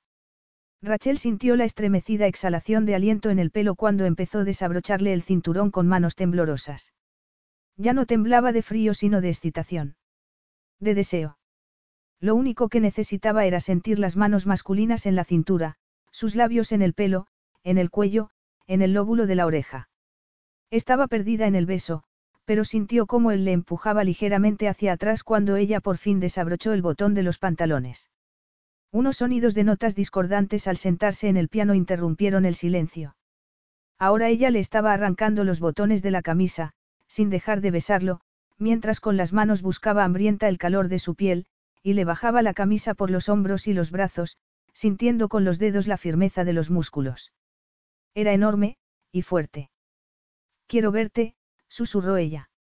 Él la miró, pero su expresión era indescifrable. La luz de la luna le daba a la piel de su rostro un tono blanco casi fantasmagórico, como el espectro de algún heroico centurión. Tienes un cuerpo perfecto, murmuró ella maravillada. Orlando nos sonrió. Con una expresión de intensa concentración se acercó de nuevo a ella y sujetó con las manos el borde del camisón, tirando lentamente hacia arriba hasta que ella quedó delante de él, apoyada en el piano, completamente desnuda. Echando la cabeza hacia atrás, deslizó las manos sobre el vientre femenino. Tú también, dijo él. La intensidad de la voz masculina provocó una oleada de deseo líquido en ella, que no fue nada comparado con la pasión que se apoderó de ella cuando él le tomó los senos con las manos, tendiéndola un poco más sobre el piano. Con otro acorde disonante, Orlando le separó las piernas y la atrajo hacia él. No era Chopin. Era mil veces más dulce. Sus bocas se encontraron, y Orlando la alzó en brazos. Interrumpiendo el beso un momento, se abrió paso entre una mesa de café y los sofás, y después la tendió delicadamente en el suelo. Rachel contuvo un gemido al sentir la alfombra suave y cálida contra la piel desnuda de la espalda y se arqueó hacia arriba con la cabeza hacia atrás, para que los labios masculinos pudieran trazar un sendero húmedo por su garganta. Después le sujetó la cabeza con las manos y tiró de él, hasta que los dos estaban tendidos sobre la alfombra, devorándose con la boca, mordiéndose, saboreándose. Esta vez la luz de la luna no penetró su intimidad. El mundo quedaba reducido a las sensaciones de la carne. Abandonando su férreo autocontrol, Orlando se perdió en la sensación del contacto de sus manos con los cabellos femeninos, de sus labios con la garganta. Rachel olía a rosas, el cálido color estival de la pureza y la belleza, y al entrar en ella fue como alcanzar el paraíso. Rachel era exquisita. Orlando la oyó gemir y sintió sus manos clavársele en la espalda, exigiéndole más cuando ella levantó las piernas y le rodeó la cintura, colgándose de él. Después le tomó la cara con las manos y le sujetó para apoderarse de nuevo de su boca. Rachel se tensó y durante un segundo se quedó completamente quieta, antes de que la sintiera estremecerse de éxtasis en sus brazos. Era demasiado. Incapaz de contenerse, se lanzó de cabeza al placer del orgasmo, y lo hizo sin tregua, hasta que la oscuridad se convirtió en brillantes explosiones de rojo, verde y dorado. Capítulo 5. Veo ángeles, Rachel estaba tendida a su lado, mirando hacia arriba. Significa que he muerto e ido al cielo. Orlando se volvió a mirarla apoyándose en un codo. Oía la sonrisa en su voz, y deseó poder verle la cara. Quería besar la curva de su sonrisa, y convertirla en algo mucho más intenso y placentero mientras descendía con sus labios por su cuerpo. Quería ver si la sorprendente pasión femenina iluminaba sus ojos, si le hacía brillar la piel. Pero no podía. Lo dudo, si yo estoy aquí, dijo él con dureza. Donde él vivía no había paz ni luz. No digas eso, susurró ella. Hoy me has salvado. Aunque solo sea por eso, te has ganado un lugar en el cielo. Entonces Orlando recordó. Había olvidado el fresco pintado en el techo sobre ellos. De niño le encantaba tumbarse en el suelo y contemplar los ángeles que flotaban en él. Pero hacía tiempo que dejó de mirarlo, mucho antes de ser incapaz de hacerlo. Mira, son preciosos, murmuró ella dibujando un arco con el brazo hacia arriba. No creo que en el cielo haya nada más bello. Orlando suspiró. Él no veía nada. Los colores que le habían llenado la cabeza al derramarse dentro de ella se habían desvanecido, dejando una oscuridad mucho más intensa, como un vacío cielo invernal después de los fuegos artificiales. No creo que el cielo exista, dijo él con cierta brutalidad. Oh, Orlando, siempre has sido tan cínico. No. ¿Qué pasó?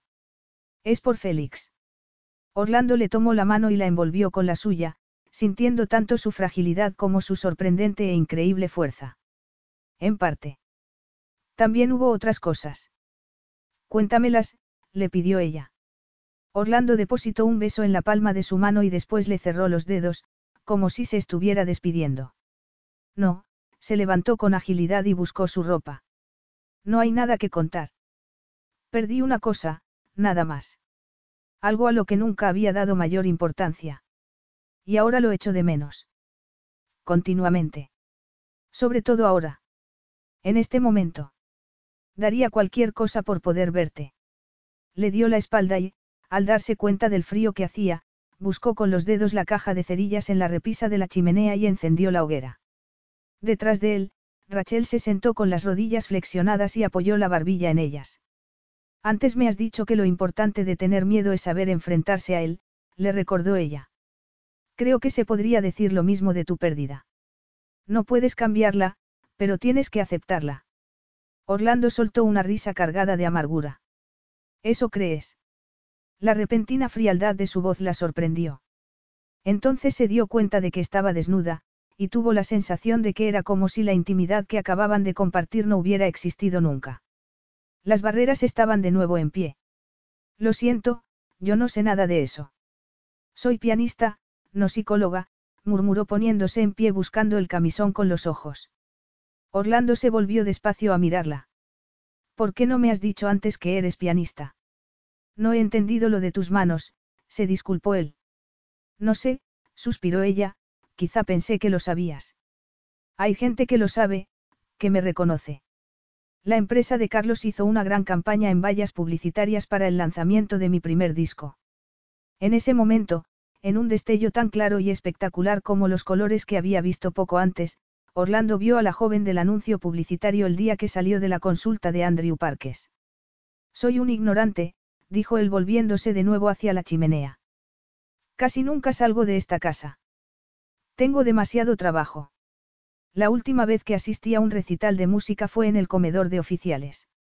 Siguiendo la tradición, se interpretan canciones que espero que no hayas oído nunca, y se termina rociando el piano con gasolina y prendiéndole fuego. Rachel se llevó la mano a la garganta. No. ¿Por qué? Es una tradición de la RAF. Se repite todos los años. Pero eso es horrible. ¿Cómo puedes soportarlo? Solo es un piano, dijo él mirando las llamas. Sí, tienes razón. Muchas veces se me olvida. A veces tengo la sensación de que es mi único amigo, se rodeó el cuerpo con los brazos. Bueno, mejor dicho, es mi único amigo. Su soledad era palpable, y a Orlando no se le pasó por alto la paradoja, él llevaba un año tratando de cerrarse al mundo exterior mientras ella trataba de abrirse hacia él. ¿Qué te ha traído aquí? A un lugar tan perdido como Aston. Rachel se sentó de nuevo en la alfombra, dobló las rodillas y las rodeó con los brazos. La empresa de relaciones públicas de Carlos encontraron la antigua rectoría, y pensaron que sería el sitio perfecto para la boda. Muy inglés, muy elegante, muy acorde con la marca que han creado para mí. La alquilaron durante seis meses, pero yo no vine hasta ayer. Fue la primera vez que la vi. Hubiera podido estar en cualquier otro sitio. La chimenea lanzaba largos dedos de calor al salón y pintaba su piel en tonos melocotón y dorado. Orlando había oído hablar de que el cerebro era capaz de complementar lo que el ojo no veía, pero hasta ahora nunca lo había experimentado, ni creído que fuera posible. Pero en aquel instante vio con total claridad la tristeza de los ojos ámbar, la sensual curva de los labios, la delicada piel de la barbilla. Rachel se levantó despacio y caminó hacia él. Al llegar a su lado, le puso una mano en el pecho, sobre su corazón. Me alegro mucho de que no estuviera en ningún otro sitio. De que estuviera aquí, declaró ella. Orlando respiró profundamente y le apartó la mano con gran delicadeza, alejándose de ella para que no leyera la verdad en su rostro, y se detuvo junto a la ventana. Afuera estaba nevando. Eres muy afortunado por poder vivir en un lugar como este. Orlando sonrió y recogió su camisón del suelo, donde había caído junto al piano. Lo desdobló y lo sujetó para ponérselo por la cabeza. Obediente como una niña, Rachel levantó los brazos sintiéndose de repente muy, muy cansada. ¿Qué hora es? Más de las tres. Rachel se cubrió un bostezo con la mano y recordó que cuando él la encontró estaba vestido. Pero tú todavía no te habías acostado. Estaba trabajando. Preparando unas cosas para mañana. ¿Qué ocurre mañana? Orlando le tomó la mano y tiró de ella suavemente hacia la puerta. El baile anual de Aston que marca el final de la temporada de caza. Es una antigua tradición. Qué bonito, suspiró Rachel, imaginando hermosas mujeres luciendo preciosos vestidos de noche y hombres de smoking. Orlando de smoking. Bonito. Se burló Orlando. Te aseguro que es como estar en el mismísimo infierno. La finca todavía obtiene buena parte de sus ingresos de la caza del faisán, organizando cacerías para grandes empresas y grupos financieros de Londres, que vienen aquí para demostrar lo machos que son. Mañana por la noche esto estará lleno de borrachos que solo pensarán en beber todo el champán que puedan e impresionar a todo el mundo con su cacería en la finca del Lord. Y tú tienes que organizarlo. Ahora estaban en el pasillo y Rachel se estremeció, al sentir el helado mármol del suelo en los pies descalzos. Al instante Orlando la alzó en brazos. Lo menos posible. Se lo encargo a una empresa de catering y mi ama de llaves hace el resto, explicó él mientras avanzaba por un pasillo flanqueado de cuadros con sus antepasados. Tiene que ser horrible tener la casa llena de desconocidos, comentó ella. Es la primera vez que tengo que hacerlo solo. Los dos últimos años fue Arabella quien se ocupó de organizado todo, eligiendo sofisticados temas para los invitados, hasta el punto de que la fiesta había aparecido en las páginas de Helio. Pero todo aquel despliegue había logrado intimidar a los habitantes de Aston. El año pasado se canceló porque fue justo después de la muerte de Félix. Sintiéndose segura en sus brazos, Rachel apoyó la cabeza en el hombro masculino. Debe ser duro sin él, murmuró. Sí, Orlando la miró brevemente y sonrió. Aunque el año anterior causó muchos más problemas desapareciendo con la esposa de uno de los invitados, al que tuve que regalar una caja de vino carísimo para que no montara una escena. Por lo menos este año no tendré que preocuparme de eso. Ya habían llegado al final de las escaleras y el pasillo estaba oscuro. Nunca enciendes la luz. No me hace falta. He vivido aquí toda mi vida. Conozco la casa como la palma de mi mano. Esa era, a fin de cuentas, la razón por la que se había refugiado allí. En el dormitorio, Orlando la depositó en la cama y la tapó con la colcha. Después se incorporó y dejó caer los brazos a los lados. Ya los sentía totalmente vacíos. Se volvió para marcharse, a pesar de que todo su cuerpo le estaba pidiendo a gritos que se tumbara junto a ella. Quería despertar a su lado, y que aquella melena roja, vibrante y llena de vida fuera lo primero que viera al abrir los ojos. Una noche. Solo una noche, susurró un eco en su interior. Sí, la deseaba. La deseaba y lo más terrible era que después de tenerla la deseaba incluso más que antes. Qué optimista por su parte creer que una vez sería suficiente. Pero había tenido la oportunidad de sincerarse con ella sin aprovecharla, y ahora su castigo era saber que todo lo que había ocurrido entre ellos se basaba en una mentira. La había engañado en creer que era algo y alguien que nunca podría ser. El hombre con quien acababa de hacer el amor con total abandono era el anterior Orlando Winterton. El que había muerto hacía un año. Casi había llegado a la puerta cuando Rachel habló. Gracias, dijo. ¿Por qué? Por tenerme, dijo ella. Bueno, no me refiero a eso, se ruborizó. Me refiero por dejarme quedar aquí. Aunque, hubo un silencio. Lo otro también me ha gustado mucho, hablaba despacio, estaba casi dormida. Ha sido la primera, vez. Orlando se detuvo en seco. La primera vez.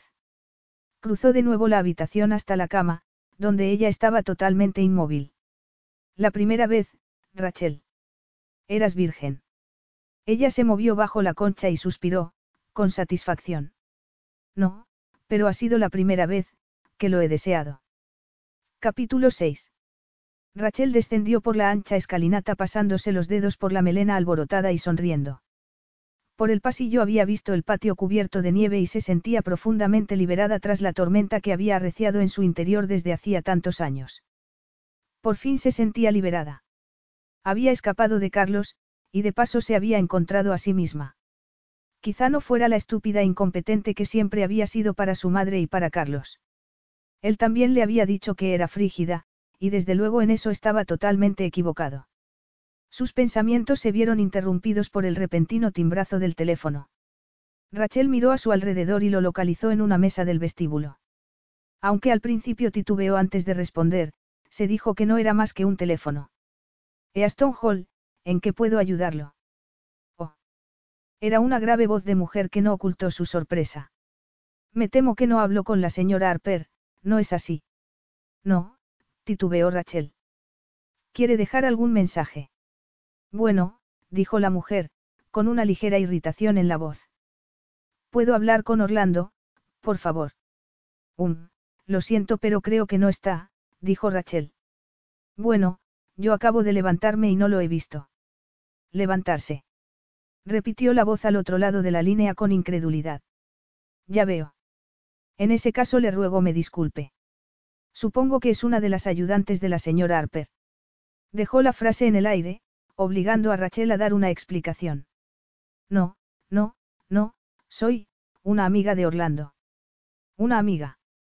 Esta vez en la voz de la mujer había algo parecido al odio, y Rachel contuvo el aliento, pensando que lo mejor sería colgar directamente antes de que dijera algo de lo que se arrepintiera. En ese caso, si es amiga de Orlando, quizá pueda decirme, ¿qué tal está? Preguntó la voz al otro lado del teléfono en un tono totalmente distinto, mucho más meloso y aparentemente preocupado por el estado de Orlando.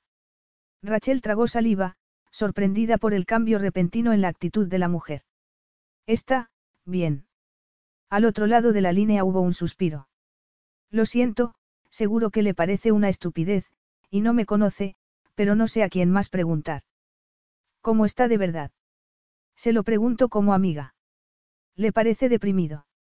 Las piezas del rompecabezas empezaron a colocarse en su lugar a toda velocidad. Sí, un poco, respondió ella con la garganta seca.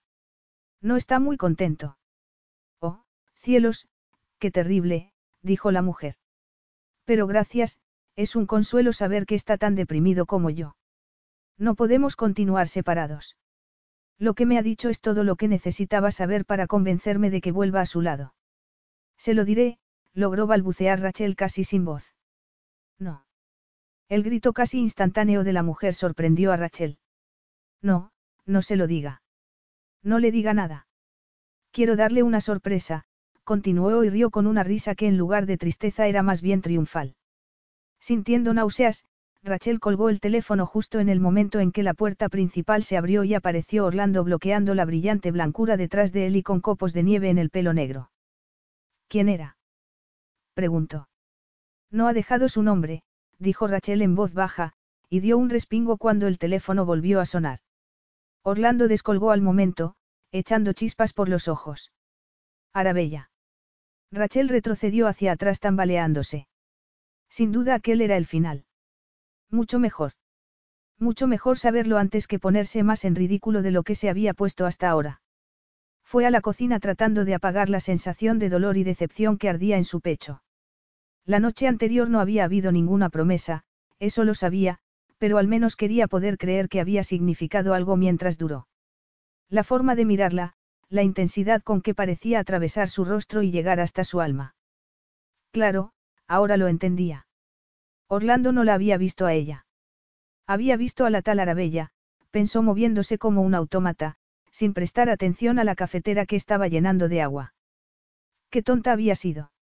De repente se echó hacia atrás con un grito, al notar el agua salpicarle encima. En ese momento unas fuertes manos le quitaron la cafetera y cerraron el grifo.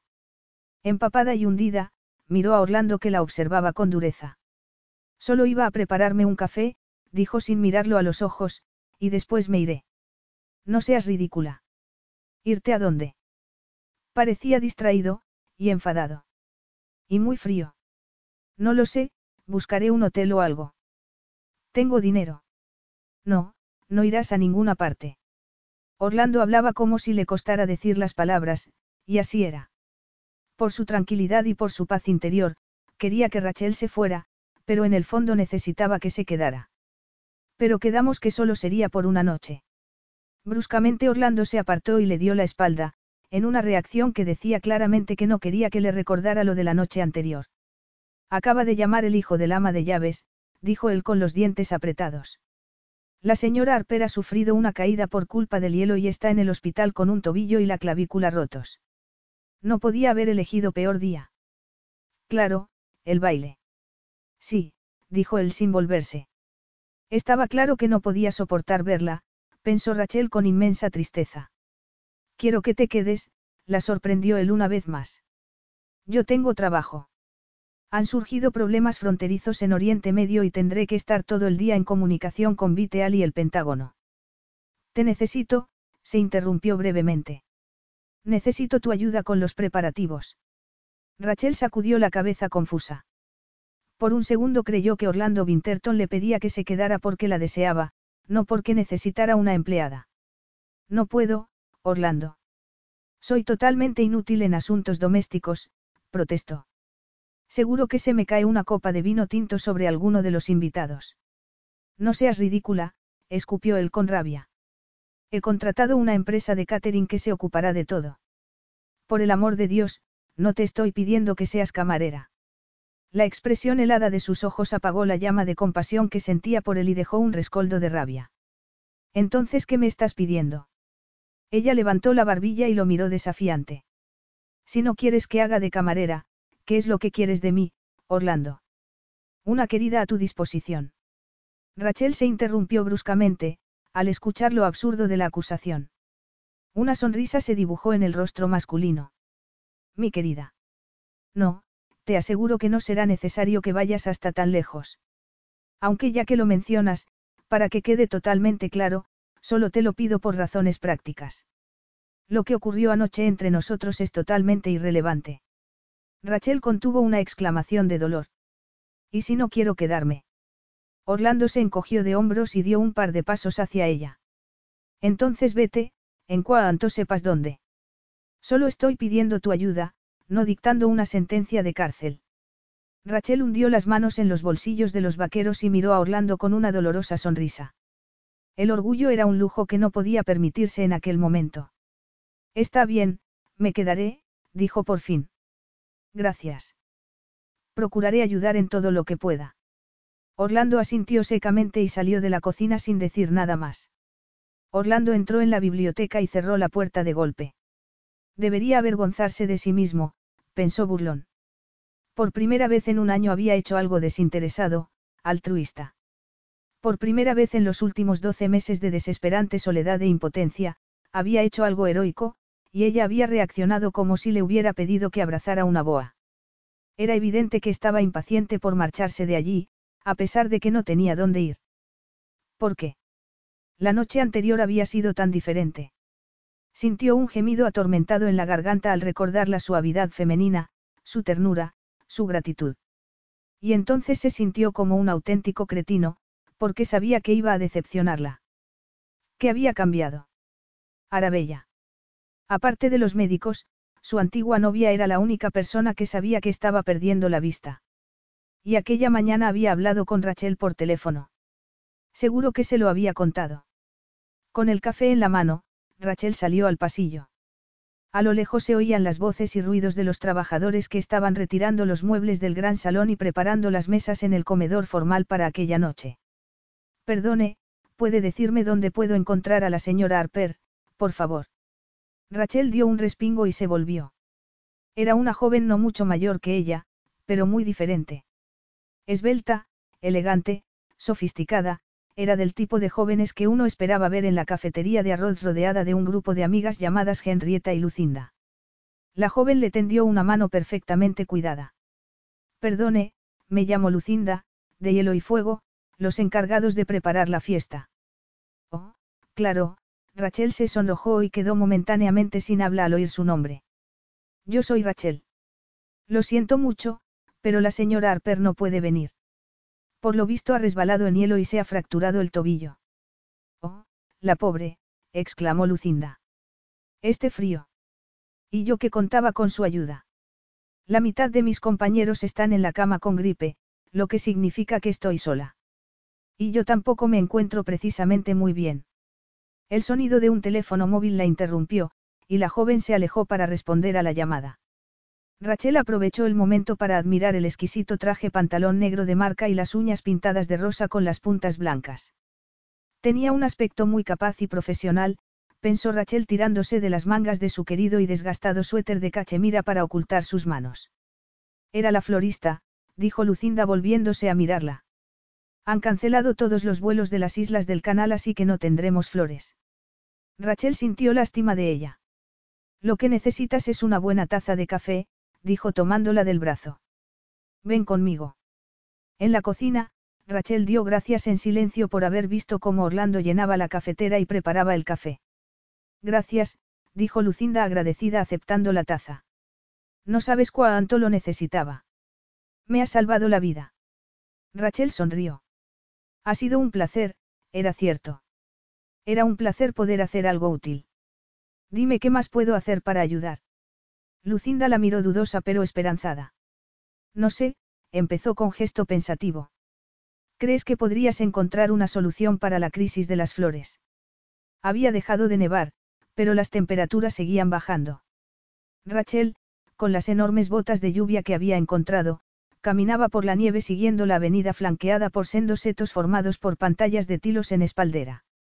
Iba cargada de ramas, unas desnudas, otras adornadas con vallas, otras todavía cubiertas de hojas del mismo color cobrizo de su pelo. Tenía las manos arañadas, pero no le importaba. Al llegar al final de la avenida de Tilos, había descubierto una puerta en la pared. Después de abrirla con dificultad, esperando encontrar un cuidado jardín de arbustos y flores invernales, se encontró con una zona de vegetación que había crecido sin ningún tipo de control ni cuidados. Estuvo a punto de darse la vuelta y tirar la toalla, pero al recordar la desesperación de Lucinda decidió perseverar. Y ahora se alegraba, pensó empujando con la cadera la puerta principal de la casa donde los trabajadores continuaban con los preparativos del baile. Ya dentro, intentó quitarse las botas sin soltar el haz de ramas mojadas y entrelazadas que llevaba. Al no poder utilizar las manos, empezó a dar saltos a la pata coja mientras sacudía la pierna que llevaba en el aire para quitarse la bota. Cuando por fin lo consiguió, la bota salió disparada por el suelo y se detuvo a los pies de la persona que estaba allí de pie. Alguien en cuya presencia no había reparado. Alguien que estaba observándola mientras ella daba saltitos ridículos por el vestíbulo sin mover un dedo por ayudarla. Orlando. Cielo santo, dijo el burlón. El bosque de Birnam sube a Dunsinane. ¿Para qué? Tenemos leña de sobra en el patio de la cocina. Roja por la vergüenza y el esfuerzo, Rachel lo miró a través de las derramas. Son para hacer arreglos florales para las mesas, le informó ella con altivez. ¿En serio? Rachel bajó los ojos, consciente de la melena despeinada y la cara sin maquillar. Sí, en serio. Si me disculpas, titubeó un momento y dio un paso hacia la puerta, pero había olvidado que todavía llevaba una de las botas de agua puestas, y se vio obligada a detenerse de nuevo, esta vez furiosa y sintiéndose terriblemente humillada. Orlando dio un paso hacia ella, con rostro impasible. ¿Puedo ayudarte? Decidida a arreglársela sola, Rachel levantó el pie calzado y lo agitó con fuerza tratando de quitarse la bota, con tan mala fortuna que perdió el equilibrio. Orlando la sujetó y la ayudó a incorporarse, pero enseguida se retiró, apartando las manos de ella como si quemara. Gracias, murmuró ella tensa, y apretando las ramas contra el pecho, continuó su camino. Empezaba a anochecer cuando Rachel terminó con el último de los arreglos florales y lo colocó en la mesa del vestíbulo.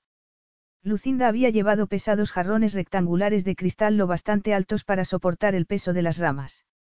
Rachel dio un paso atrás y se permitió un momento de satisfacción. Había tratado de hacer algo nuevo y no había fracasado. Satisfecha consigo misma, fue a buscar a Lucinda. Esta estaba en el comedor gritando a uno de los trabajadores. Te encargué que trajeras las velas, le estaba diciendo. En absoluto, protestaba el hombre. He repasado la lista esta mañana, y velas no había. Estás intentando decirme. Rachel le puso una mano en el brazo. Tranquila, yo iré a comprarlas. Los arreglos florales de la mesa ya están, así que no tengo nada más que hacer. Lucinda se volvió a mirarla.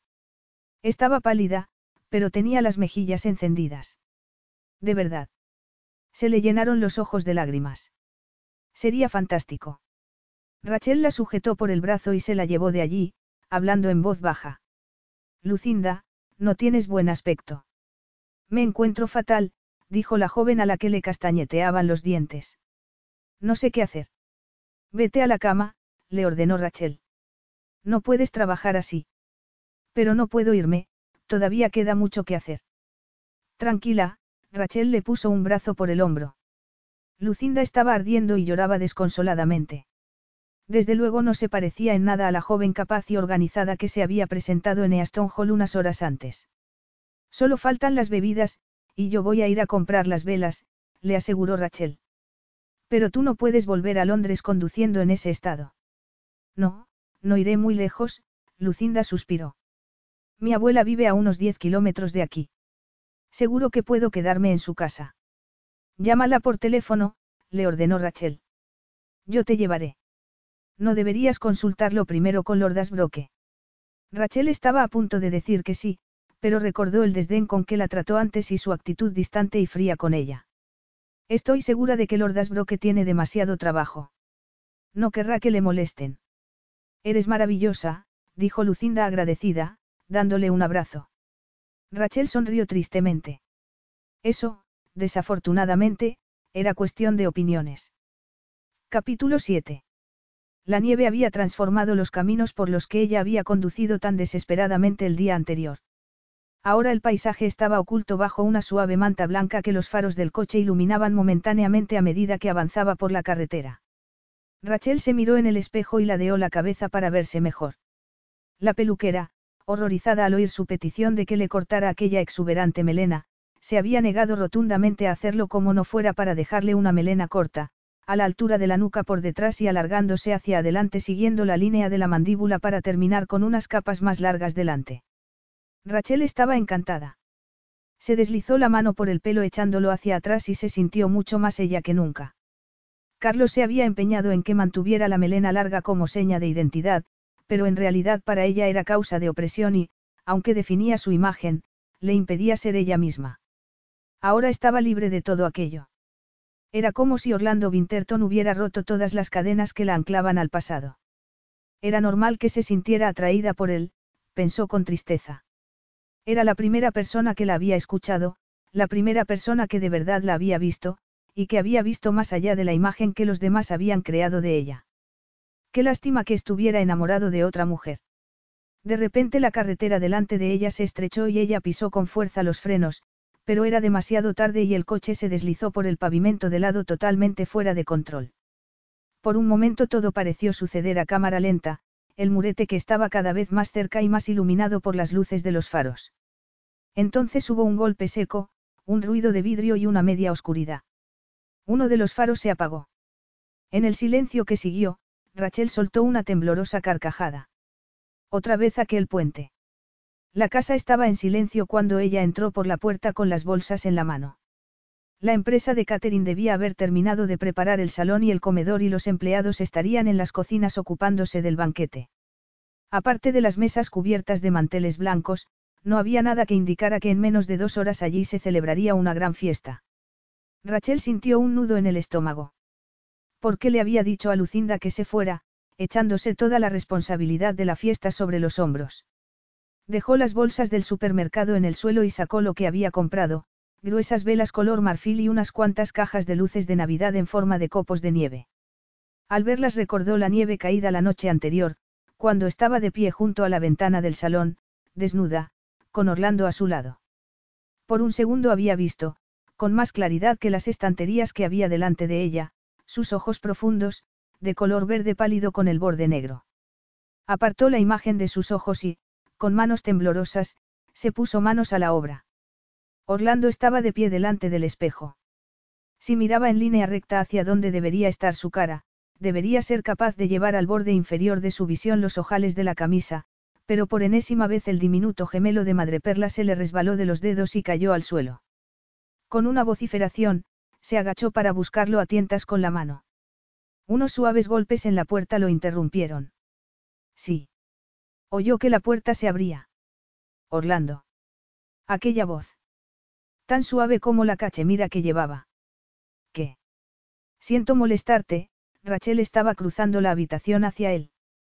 No puedo abrocharme el vestido. ¿Puedes ayudarme? Otra vez. Orlando se volvió lentamente a mirarla. ¿Cómo se abrocha? Dijo levantando la mano vendada. ¿Por qué a mí también me está costando? Es una cremallera. Con una mano se puede. Y después te ayudo. Orlando sintió el automático y visceral rechazo a esa palabra, pero apretó los dientes y dijo. Bien, date la vuelta. Se imaginó él el suave suspiro cuando ella le ofreció la espalda. Instintivamente, Orlando levantó la mano vendada para apartarle la melena de la nuca, pero no la encontró. Claro, debía llevarla recogida. Imágenes de la nuca desnuda se presentaron tentadoras en su mente, pero él mantuvo la cabeza baja con resolución, haciendo un esfuerzo para no buscar la imagen con la periferia de su campo de visión. Con los dedos buscó la cremallera. Empezaba muy abajo, y los dedos masculinos se deslizaron sobre el suave tejido rozando ligeramente en la piel. Puedes. Eso era lo que le recordaba su voz, pensó él, alisando el vestido con el pulgar. Terciopelo. Terciopelo oscuro, rico, sexy. Claro, dijo él subiendo la cremallera. Ya está. Gracias, Rachel se volvió a mirarlo. Ahora tú. Abajo todos los preparativos de la fiesta estaban por fin a punto, aunque ella apenas había tenido media hora para arreglarse. Después de una ducha rápida y unos ligeros toques de maquillaje, se puso el vestido que tenía que haber llevado en su gran recital en París, al final de su luna de miel. Una columna estrecha de terciopelo verde oscuro que realzaba su figura. Durante cinco minutos eternos había intentado subirse la cremallera antes de ir a buscar la ayuda de Orlando. Pero al entrar en su habitación y verlo, con la camisa abierta hasta la cintura y los gemelos colgando de los puños, Rachel se sintió enferma de deseo. Era como una sofisticada forma de tortura. Agarró uno de los gemelos antiguos e intentó meterlo en el ojal de la pechera, a unos milímetros de su piel, pero la mano le temblaba violentamente. Necesitaba tocarlo, y tuvo que hacer un gran esfuerzo para sujetar el gemelo con los dedos y esperar a que la oleada de deseo le pasara antes de tratar de meterlo por el ojal. Qué estúpida era, sentir eso cuando él pertenecía a otra mujer. De nada serviría recordar lo ocurrido la noche anterior. Rachel se estremeció y no pudo evitar un gemido de frustración cuando el gemelo se le deslizó entre los dedos.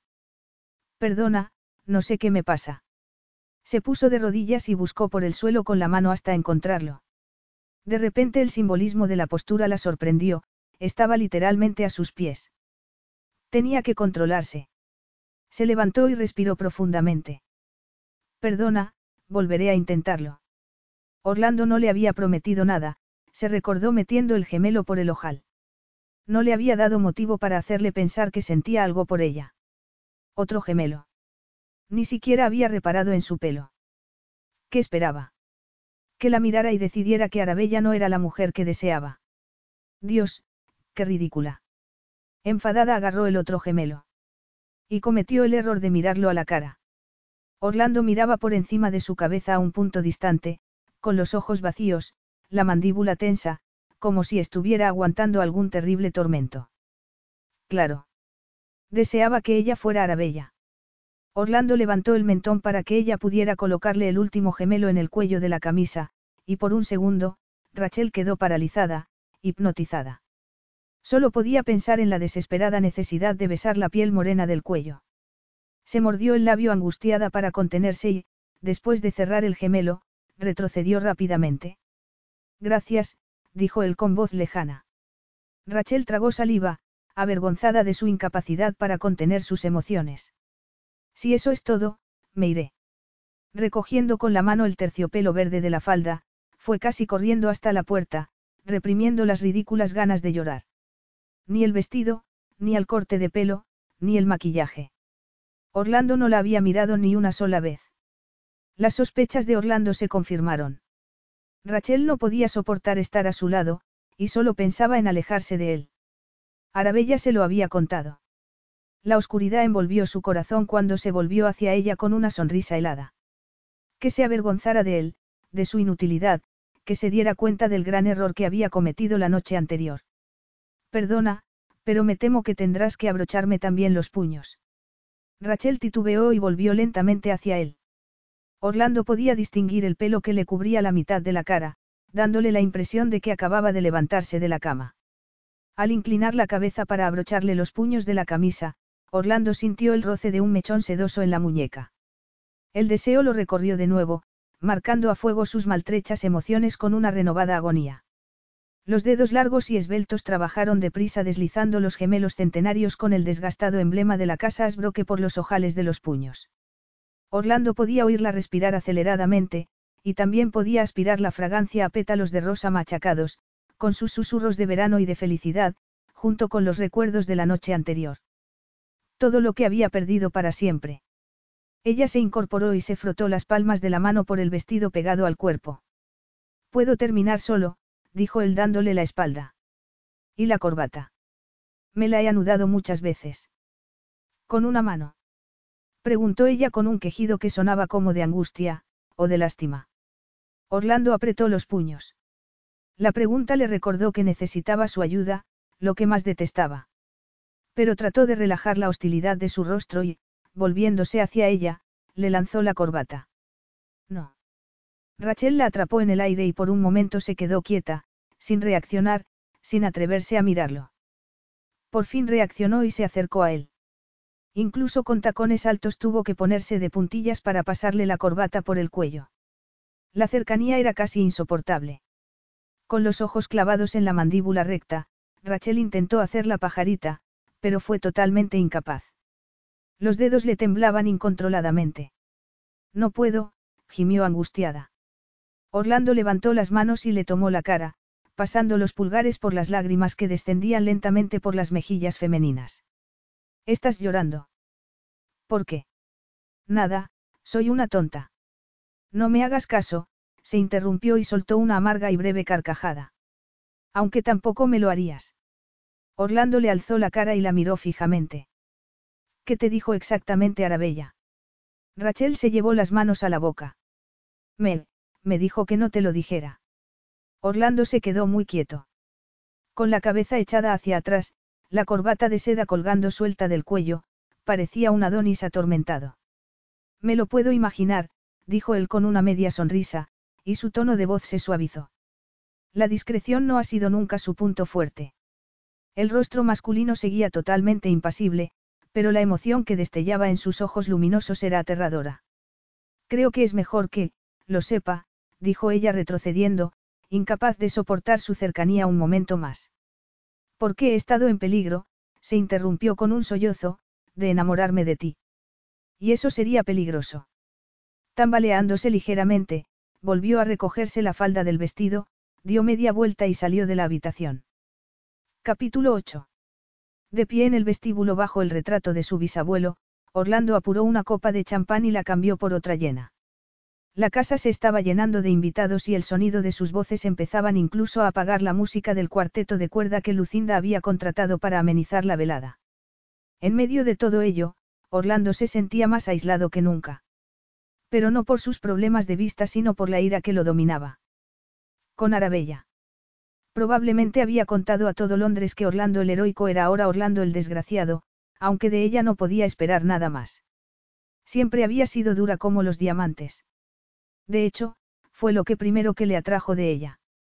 No, quien más daño le había hecho había sido Rachel. He estado en peligro de enamorarme de ti. En pasado. Pero ya no, ahora que conocía su terrible verdad. Orlando sabía que debía ejercer su papel de invitado, pero solo pensar en el esfuerzo que le costaba hacerlo le deprimía.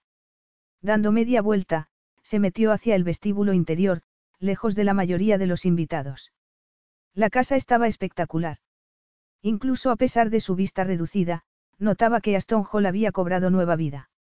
Estaba tan acostumbrado a las sombras de la oscuridad que se había olvidado de lo preciosa que podía ser. Tenía que encontrar a Lucinda para darle las gracias, aunque primero tendría que reconocerla. La conocía desde hacía años, pero distinguir a una rubia entre tantas otras no le resultaría muy fácil. Continuó caminando hacia el comedor, pero al pasar junto a la escalinata que descendía desde el primer piso, escuchó la conversación de dos hombres. Mira eso. Bajando por las escaleras, estaba diciendo uno de ellos. El segundo dejó escapar un silbido de admiración. Vaya, normalmente no me gustan las pelirrojas, pero por ella haría una excepción. Mira qué parde. Orlando se detuvo en seco, con la adrenalina corriéndole por las venas. Era el anfitrión de la fiesta, de acuerdo. Sería aceptable dejar a uno de sus invitados inconsciente de un puñetazo. No es la chica de los pósteres. La pianista. Lleva el pelo distinto, pero la reconocería en cualquier parte, estaba diciendo el otro hombre. El año pasado había una valla publicitaria enorme con su foto a la salida de la estación de Bank. Orlando continuó hasta una puerta lateral y salió al patio interior. Las temperaturas habían bajado considerablemente, pero el recinto estaba iluminado por el suave resplandor de una docena de velas que marcaban ambos lados de los senderos nevados y las escaleras en cada una de las esquinas. Se detuvo al llegar al centro del patio donde los senderos convergían y suspiró. Lucinda había hecho un excelente trabajo. En realidad solo la había contratado porque la recordaba de tiempos pasados y había oído que su negocio no iba bien. Pero era buena, muy buena. El efecto que había creado en el patio y en la casa con una iluminación basada casi exclusivamente en las chimeneas encendidas y las velas era elegante y espectacular. Orlando. Rachel le puso una mano en el brazo y él se tensó al instante y abrió los ojos. He venido a pedirte disculpas. No hay motivo. Al menos has sido honesta, la interrumpió él. No debía haberte dicho eso, lo de enamorarme de ti sí. Ahórratelo, le espetó él y fue a pasar delante de ella para alejarse, pero Rachel lo sujetó con la mano. Suéltame, Rachel. No, por favor, Orlando, quiero explicártelo. Lo de Arabella, antes no he podido terminar y decirte que. No quiero oírlo. exclamó él sujetándole la mano con brusquedad para apartarla. En el forcejeo que siguió, llegó un momento en que ninguno de los dos estaba seguro de quién luchaba contra quién. Con una exclamación desesperada, Rachel trató de apartarse, pero él continuaba sujetándola, atrayéndola de nuevo hacia él, hacia su cuerpo, y ella se dejó llevar, apoyándose en él. De repente las manos masculinas estaban en su espalda, y ella entreabría los labios al sentir la boca de Orlando en ellos, y ella le entrelazó los dedos en el pelo, tirando de él hacia ella, pidiendo más. No hubo ternura en el beso, solo una intensidad nacida de la desesperación, de la frustración, del dolor, del anhelo. La pared a la espalda de Rachel estaba fría y húmeda, pero ella se apoyó, temiendo no ser capaz de sostenerse y se arqueó hacia él, en una actitud que no dejaba dudas sobre sus deseos. Rachel notó cómo separaba las piernas, y alzaba las caderas hacia él mientras las manos de Orlando se deslizaban hacia abajo. ¿Y que se llamaba Arabella? Ahora estaba allí, con ella. Y era real, la única realidad que existía para ella. Lo necesitaba. En ese momento. Rachel lo oyó gemir, y sintió sus labios en la garganta y sus dedos hundirse en su melena corta y tocar la nuca que antes había estado cubierta por su larga cabellera pelirroja. Entonces, de repente, sintió una repentina oleada de aire helado cuando le echó la cabeza hacia atrás y, al abrir los ojos, lo vio mirándola con una intensidad cargada de desesperanza. Tu pelo. Rachel no le dejó continuar. Le enmarcó la cara con las manos y tiró de él. Por un momento lo atormentó rozando la boca masculina con labios temblorosos, hasta que lo oyó gemir y supo que estaba tan perdido como ella. El momento se alargó, se intensificó, y lentamente ella recorrió con la lengua el labio superior acariciando.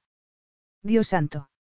Una voz de mujer, casi tan fría y punzante como las estalactitas que colgaban de los aleros del tejado, interrumpió el silencio. Creía que era un baile, no una orgía. Orlando se tensó y se incorporó con una vociferación. Rachel reconocía la voz de la llamada telefónica de aquella mañana, aunque ahora en ella ya no había ni rastro del interés ni la preocupación de entonces, sino únicamente crueldad. Miró a la puerta. Allí, iluminada por las velas, había una mujer de larga melena rubia. Arabella. Orlando se movió con velocidad para interponerse entre las dos, protegiendo a Rachel con su cuerpo de la mirada dañina de la rubia. Ya te avisé de que venía, habló despacio la recién llegada. Deberías conocerme lo suficiente para saber que cumplo lo que digo. He dejado mis cosas en el estudio y me he servido una copa, dijo sacudiendo la melena con desdén. Espero que no te importe. Sí me importa. Te dije que no vinieras. Cierto. Al oír el veneno en la voz femenina, Rachel sintió el impulso de rodear a Orlando con los brazos, deseosa de sentir su calor y su protección, pero de repente se dio cuenta de que Orlando no se había situado entre Arabella y ella para protegerla, sino para ocultarla. Estaba avergonzado. ¿Qué quieres, Arabella? preguntó él dando un paso hacia adelante. Tengo que enseñarte una cosa, respondió Arabella con flema. Oh, bueno, quizá eso no sea la forma mejor de expresarlo. Lo siento, querido. Pero me perdonarás cuando veas lo que es. Está en la biblioteca. Con eso desapareció de nuevo en el interior de la casa. Por el momento Orlando no se movió. Después, al recordar la presencia de Rachel, se volvió a mirarla. Ve con ella, dijo Rachel. Eso es lo que me ha dicho por teléfono, lo que no quería que te dijera. Lo que quería explicarte. Orlando sacudió la cabeza con el ceño fruncido. ¿Qué? ¿Qué? ¿Qué iba a venir, a verte? Quiere volver contigo, Orlando. Cielos, Rachel, yo creía que, bajó la cabeza un momento, y después dio un par de pasos hacia ella. Rachel alzó las manos. No importa. Por favor. Estoy bien. Ve con ella. Siento apartarte de tus invitados, dijo Arabella de pie junto al escritorio de Orlando en la biblioteca. Aunque tampoco los estabas atendiendo demasiado. Debo decir que me sorprende ver que no has perdido tu encanto, Orlando. Me encanta ver que sigues tan atractivo e impresionante como siempre. No sé por qué te preocupa, entre nosotros no hay nada. Arabella soltó una risita. Oh, querido, no sabes cuán irónico es lo que acabas de decir, dijo caminando despacio alrededor de la mesa. En un momento se agachó para recoger algo que dejó sobre el escritorio, aunque Orlando no podía distinguir qué era. Ahí lo tienes, querido, la razón por la que me preocupa. ¿Lo ves? Orlando respiró profundamente, haciendo un esfuerzo para contener su rabia. No, no, no lo veo, como sabes muy bien. No lo creas, dijo ella. Sé lo que dijeron los médicos, pero imaginaba que ya eras un inválido. Sin embargo, tu aspecto es completamente normal. Supongo que esa mosquita muerta con la que estabas no lo sabe, ¿verdad? No es asunto tuyo. Es evidente por la forma de mirarte que no lo sabe, continuó Arabella despiadadamente, y yo procuraría que siguiera siendo así. Decirle que su héroe es un discapacitado es como decirle a un niño que Papá Noel no existe. Orlando giró en redondo, buscando el pomo de la puerta, consciente de que si permanecía más rato con ella nada podría evitar rendirse a los violentos impulsos que lo asaltaban. Quería volver con Rachel, pero se detuvo un momento para decir. No sé para qué has venido, Arabella, pero no debes preocuparte. Nada de lo que digas puede. Orlando se interrumpió cuando un fuerte llanto resonó en la biblioteca desde su escritorio. Nada. Dijo melosamente Arabella en el silencio que siguió. ¿Qué tal? Acércate a conocer a tu hijo. En el pasillo Rachel se abrió paso entre los invitados en dirección a la biblioteca. Tenía que averiguar qué estaba pasando. Al acercarse a la puerta entreabierta, vio a Orlando allí de pie, con la mano en el pomo, pero su resolución se desvaneció al oír la voz de Arabella. Acércate a conocer a tu hijo. Rachel se detuvo en seco. Por la apertura de la puerta vio la triunfal expresión de la mujer. Sobre el escritorio, en una sillita de bebé, divisó una diminuta mano antes de que Orlando cerrara la puerta de golpe y la dejara temblando fuera. Es mío. Si pudieras verlo no lo preguntarías, respondió Arabella. Es un Winterton de la cabeza a los pies. Si no lo fuera, ahora yo no me vería en esta situación. Orlando se acercó despacio hasta la ventana tratando de mantener la distancia entre Arabella y él. ¿Qué situación? Jamie me ha echado, dijo. Creía que el niño iba a ser suyo, pero dado que Jamie es deliciosamente escandinavo y rubio, es evidente que no lo es. Tienes que haberlo sabido por las fechas, masculló Orlando con los dientes apretados. Arabella no era mujer que dejara nada al azar, y su cuerpo seguía el mismo calendario estricto y controlado que el resto de su vida. Orlando la oyó suspirar. Debió ser las últimas dos semanas. Cuando te, diagnosticaron. Félix estaba en Londres, por el momento su voz se entrecortó, y enseguida se endureció, casi a la defensiva. Fueron unos días terribles. No sabía qué hacer. No tenía a nadie con quien hablar. Pobrecita, dijo Orlando con desprecio. Fue horrible, gritó ella. Tú dejaste de hablar conmigo. Me apartaste de tu lado. No es así como yo lo recuerdo, dijo Orlando. Si no recuerdo mal, cuando te conté lo que me había dicho Parque saliste corriendo de la habitación y volviste a Londres a no sé qué fiesta. Y qué casualidad, la fiesta la daba Jamie Van Artvestel. Estaba destrozada y necesitaba tiempo para pensar, protestó Arabella. De repente tú no eras el mismo de siempre, el hombre del que me había enamorado. Y cuando volví al día siguiente, no me hiciste ni caso. De no haber sido por Félix, no sé cómo lo habría soportado, se interrumpió un momento antes de añadir en voz baja. Félix fue muy bueno conmigo. Por supuesto, dijo Orlando amargamente. ¿Por qué había ganado?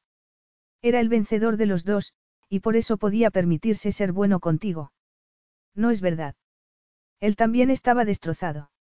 Te admiraba profundamente, Orlando, y verte debilitado, incapacitado, era más de lo que podía soportar.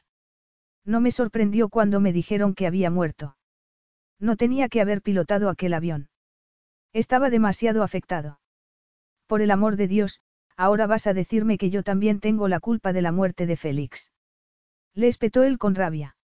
Lo único que me hace soportable su muerte es saber que, esté donde esté, se estará riendo porque él ganó. De aquí a la eternidad él será siempre un héroe, por el amor de Dios. Arabella levantó la cabeza con expresión triunfal, una expresión que Orlando no pudo ver. Sí, cierto, y eso es lo que no soportas, ¿verdad, Orlando? Que Félix haya muerto como un héroe mientras tú estás aquí recluido como un ermitaño, dijo ella desabrochando las cintas que sujetaban al niño y tomándolo en brazos. Por eso le puse su nombre, porque Félix supo defender el buen nombre de la familia con su heroica muerte. Te presento a Félix. Orlando palideció. La biblioteca estaba en completo silencio, y los sonidos que llegaban desde la fiesta era como si procedieran de un universo paralelo. ¿Por qué? ¿Por qué le pusiste su nombre? ¿Por qué hice todo lo que pude para que me amaras? susurró ella con veneno en la voz. Yo era perfecta. No tienes ni idea el esfuerzo que requiere ser perfecta siempre, y sin embargo para ti no era suficiente. Tú no me amabas. No me necesitabas. Tú lo tenías todo, y yo no era más que un accesorio en tu vida. Pero en todo el tiempo que estuvimos juntos me di cuenta de que la única persona que de verdad podía conmover tu corazón era Félix. Tú lo querías, pero también lo odiabas. Tenía que reconocérselo. Si el objetivo de Arabella había sido causarle el máximo dolor posible, lo había conseguido. Ella estaba en lo cierto, y él la había infravalorado. Al bautizar a su hijo con el nombre de su hermano, Arabella se había asegurado de que Orlando jamás podría olvidar la victoria, el triunfo, el heroísmo de su hermano. Y su propio fracaso. Bien hecho, dijo Orlando débilmente. Parece que también tú has ganado. ¿Y ahora qué? Yo no he ganado nada, soy la perdedora en todo esto, Orlando. Ha destruido mi vida, mi carrera, mis relaciones, incluso mi cuerpo por el amor de Dios, continuó ella paseando de un lado a otro y meciendo el bulto inerte que tenía en los brazos con alarmante ferocidad. Es mucho más duro de lo que crees, ser padre. No puedes dormir, no puedes salir, no puedes darte un baño, ni hablar por teléfono, ni ir de compras. Es sofocante. Y encima siempre tengo que encontrarme con alguien que me dice que no beba y que no fume, como si no hubiera sacrificado ya bastante, la voz había tomado un tono ligeramente histérico. No puedo seguir con esto, Orlando. Necesito un descanso. Me voy a París y te dejo el niño. Con gran esfuerzo, Rachel forzó una sonrisa al banquero que le estaba deslizando la mano demasiado abajo por la espalda mientras la guiaba tortuosamente por la pista de baile al ritmo de un vals. Era como si hubiera algún tipo de poder sobrenatural que ralentizara el paso del tiempo y estuviera convirtiendo los segundos en horas mientras esperaba a que Orlando saliera de la biblioteca. Aunque no había motivo para esperarlo, pensó con desesperación. Orlando solo la había utilizado para llenar el hueco dejado por la ausencia de Arabella. Cerró los ojos tratando de contener las lágrimas y apoyó la cabeza en el hombro del banquero. Desafortunadamente el hombre tomó el gesto por una invitación e instantáneamente la apretó contra él y bajó la cabeza. Rachel abrió rápidamente los ojos, aterrorizada, y trató de apartarse, pero la palma del hombre, húmeda y pegajosa, la pegaba con más fuerza contra él, hasta el punto de que pudo sentir la presión de su erección. Era otra vez como la pesadilla de estar con Carlos, y por un segundo sintió que todo le daba vueltas y le flaqueaban las rodillas. Creo que ahora me toca a mí, dijo una voz a su lado. Al instante el banquero la soltó y Rachel se encontró mirando a Orlando, que la contemplaba serio, totalmente pálido y carente de emoción. Por un momento se miraron en muda agonía, antes de que él le sujetara con delicadeza por la espalda y la abrazara contra él. Había vuelto a rescatarla. Era maravilloso tenerla en sus brazos. Tan dulce y sin complicaciones, tan distinta a la malicia y crueldad de Arabella. La acusación de su exnovia era como una roca que le aprisionaba el pecho, y lo único que quería era empujarla con todas sus fuerzas. Niño o niña. Susurró Rachel. Orlando mantuvo la cabeza muy alta, por temor a que si sentía el roce del cabello pelirrojo contra él estaría perdido. Niño. ¿Qué edad tiene? Diez semanas. Rachel se movía con fluidez en sus brazos, y Orlando sentía el movimiento de la columna bajo su mano. Tenerla tan cerca era casi insoportable, y oír su voz, suave y lejana, un martirio. ¿Cómo se llama? La mano de Orlando le apretó con fuerza la suya y él cerró los ojos. Félix. A tu hermano le habría gustado, ¿verdad? Orlando rió amargamente. Oh, sí. Le habría encantado. Enhorabuena. Orlando sacudió la cabeza. No, no digas eso. No es una situación de enhorabuena, dijo él repitiendo sus palabras del día anterior. ¿Cómo que no? Tienes un hijo. Eso es solo lo que dice Arabella. Él siempre había sido extremadamente cuidadoso en ese sentido. De hecho, siempre llevaba preservativos en la cartera. Y siempre los utilizaba. Excepto la noche anterior, recordó con perplejidad, y se quejó en voz baja. Rachel se detuvo en medio de las parejas que bailaban, casi en el mismo lugar donde la noche anterior la hizo suya. Entonces, cuando ella había estado más vulnerable, más indecisa. No como ahora. Orlando podía sentir su fuerza y su firmeza. No te mentiría en algo como eso, Orlando. Hoy en día ese tipo de información es fácil de comprobar, con pruebas de ADN y todo eso. Y no puedes negar a un niño la posibilidad de tener un padre maravilloso. Ninguno de los dos se movió. La cara de Orlando era como el granito y sus ojos eran opacos, totalmente desprovistos de emoción. Tienes razón, dijo lentamente, dejando caer la mano con la que le sujetaba la espalda. Gracias por el consejo. Y con sumo cuidado le soltó la otra mano. Sin volver la vista atrás, concentrando toda su energía en llegar hasta la puerta. Orlando se alejó llevándose con él las palabras de Rachel como si se las hubiera grabado en el corazón con un clavo oxidado.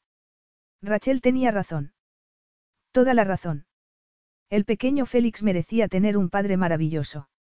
Razón por la que Orlando pensaba tener la mínima relación con el posible. Capítulo 9. La fiesta estaba llegando a su fin. Orlando caminaba entre las mesas del comedor mientras los trabajadores de la empresa de catering se ocupaban de recogerlo todo y se dio cuenta de que no había visto a Lucinda en toda la noche para darle las gracias. Había tenido asuntos más urgentes que atender. Como su hijo. Arabella no estaba en condiciones de cuidar de un pez de colores, y mucho menos un recién nacido, pensó. Por ello toda la responsabilidad recaía sobre él. El pequeño se quedaría en Easton Hall hasta que su madre se recuperara, y él haría todo lo posible por él, tanto a corto plazo como en su testamento, para asegurar que recibía los mejores cuidados y la mejor educación, aunque a distancia. Félix nunca tendría que llevar la carga de saber que su padre era ciego. En un jarrón chino que había pertenecido a su madre y que él siempre recordaba en el mismo lugar, había ahora un espectacular arreglo de ramas altas entrelazadas con diminutas luces intermitentes. Orlando acarició una de las ramas, pensando que sería algo artificial que Lucinda había traído de Londres. Pero no era así, eran duras y quebradizas. Eran ramas de verdad. De repente recordó a Rachel al entrar por la puerta principal con los brazos llenos de ramas. Lo había hecho ella. Brevemente sujetó una de las luces en forma de copos de nieve y sintió su calor y resplandor en la piel. Era pequeña, pero daba una luz sorprendentemente potente, y transformaba las ramas desnudas en algo precioso y útil. La apretó con fuerza y la luz se apagó. Por el momento la mantuvo así, hasta que la soltó y fue a despedirse de sus invitados. Cuando por fin Rachel se metió en la cama, le dolía todo el cuerpo, aunque fue incapaz de conciliar el sueño. En la oscuridad las imágenes del día se fueron sucediendo ante ella y llegó un momento en que solo deseó poder sumirse en el olvido. No sabía cuánto rato había pasado cuando oyó el sonido inconfundible de la puerta al abrirse. Rachel. Era la voz de Orlando, y cuando Rachel respondió casi lamentó que la suya estuviera tan cargada de esperanza. Necesito tu ayuda, continuó él desde la puerta. La esperanza se apagó al instante. Sí, ya voy. ¿Qué? ¿Qué ha pasado? Preguntó levantándose y saliendo tras él. Al avanzar por el pasillo, Rachel escuchó el llanto lejano de un bebé, cada vez más alto e insistente. Orlando abrió una puerta y la invitó a pasar. La luz estaba encendida, la habitación era un auténtico caos, y al entrar Rachel vio por el suelo unas prendas de ropas que reconoció como de Arabella, los pantalones y el top negro que la había visto llevar antes. Junto a la cama, un zapato de tacón de medio lado, como si se le hubiera caído al desplomarse sobre la cama. Con un gran esfuerzo, Rachel desvió la mirada de la imagen de la mujer tendida en la cama, con la melena rubia desparramada sobre la almohada blanca, y la fijó en el niño que lloraba desconsoladamente a su lado. Incapaz de pensar con claridad, Rachel miró con pánico a Orlando. Este estaba apoyado en el marco de la puerta, con la cabeza hacia atrás, sin expresión en el rostro. Rachel abrió la boca para decir algo, pero la necesidad de tranquilizar al niño la hizo inclinarse sobre él, tomarlo en brazos y merecerlo contra su pecho. Ya, ya, su, su, tranquilo. Lentamente la carita rosada del niño se relajó y el feroz llanto se tornó en sollozos intermitentes, mientras ella continuaba meciéndolo y susurrándole palabras tranquilizadoras. Al mirarlo, Rachel pensó que era precioso. Era la primera vez que tenía a un bebé tan pequeño en brazos, y le sorprendió su perfección. El suave pelo negro, los ojos almendrados y atentos, la forma de la boca tan increíblemente similar a la de. Gracias a Dios, dijo Orlando con frialdad desde la puerta. Rachel no se había dado cuenta de que estaba sonriendo hasta que levantó la cabeza y lo miró. ¡Qué egoísta! exclamó con infinito desprecio. Tenías tantas ganas de estar con ella, con la cabeza señaló hacia la cama donde estaba el cuerpo inerte de Arabella, que te has olvidado de que había un niño. ¿Cómo has podido? Orlando dio un paso hacia el interior del dormitorio. Su cara era como una máscara. Rachel había malinterpretado la situación, pero de nada serviría que lo aclarara. No es muy fácil olvidar su presencia cuando monta tanto escándalo, respondió él seriamente. Solo quería que lo abrazaran, dijo Rachel furiosa. Seguramente tiene hambre. Es que no se te ha ocurrido. Ni a ella. Señaló con la cabeza la botella de champán que Arabella debió subirse a la habitación mientras él estaba en el salón bailando con Rachel. ¿O es que esas son las únicas bebidas que le interesan? Me temo que sí, repuso él abriendo un bolso de piel. Los biberones y la leche están aquí, creo. Además de pañales. Puedes hacerlo tú. Yo tengo cosas importantes de que ocuparme. Importantes. Repitió ella quitándole la bolsa de la mano. Y un cuerno, importantes. Orlando, yo pensaba que tú eras, Rachel se echó la bolsa al hombro tratando de no molestar al pequeño. Bueno, ¿qué más da lo que yo pensara? Ahora veo lo equivocada que estaba. No mereces ser padre. Tienes el corazón de piedra. Con esas, pasó delante de él y salió del dormitorio. Orlando cerró la puerta y se quedó en el pasillo, mirando por una de las ventanas que daban al patio interior. Las velas ya se habían consumido, y el patio estaba sumido en las sombras. El pánico y la desesperación crecieron en su interior. Rachel tenía razón en una cosa. No merecía ser padre. ¿Cómo, si ni siquiera era capaz de preparar un biberón, ni tomar a su pequeño hijo en brazos? Pero respecto a la otra estaba equivocada. Su corazón no estaba hecho de piedra. Todo sería mucho más fácil si así fuera, pensó con salvaje desolación. El alba empezaba a teñir el cielo de rosa sobre los jardines cubiertos de nieve. Sentada en un sillón, Rachel hizo un esfuerzo para mantener los ojos abiertos. En sus brazos el pequeño Félix dormía plácidamente, y ella llevaba horas contemplándolo, viéndolo parpadear ligeramente. El niño tenía la piel pálida, transparente, pero lo que más llamaba la atención eran sus manos, que se movían y cerraban con la misma expresividad y elocuencia que las de su padre. Rachel dejó caer la cabeza contra el alto respaldo del sillón y cerró los ojos, recordando las manos de Orlando en su cuerpo, desnudándola a la luz de la luna, los dedos deslizándose sobre su piel temblorosa, acariciándole la cara. De repente se presentó ante ella la imagen masculina caminando delante de ella en la oscuridad, con sus largos dedos rozando la pared, casi como si. Levantó bruscamente la cabeza con los ojos muy abiertos. Entrando en la cocina, Orlando se dirigió directamente al cazo para calentar agua, pero retiró la mano inmediatamente al comprobar que ya estaba caliente. Giró en redondo. Rachel estaba acurrucada en un sillón en el otro extremo de la mesa, y fue hacia ella. Deberías estar en la cama, dijo el de mal humor. Se hizo un breve silencio, y aunque no le veía los ojos, Orlando sentía la mirada femenina clavada en él. Sí, ya lo sé. Me encantaría estar en la cama. Pero por lo visto ese lujo está reservado para Arabella y para ti. Orlando le dio la espalda y volvió junto a la cocina. No se había acostado, pero no se lo dijo.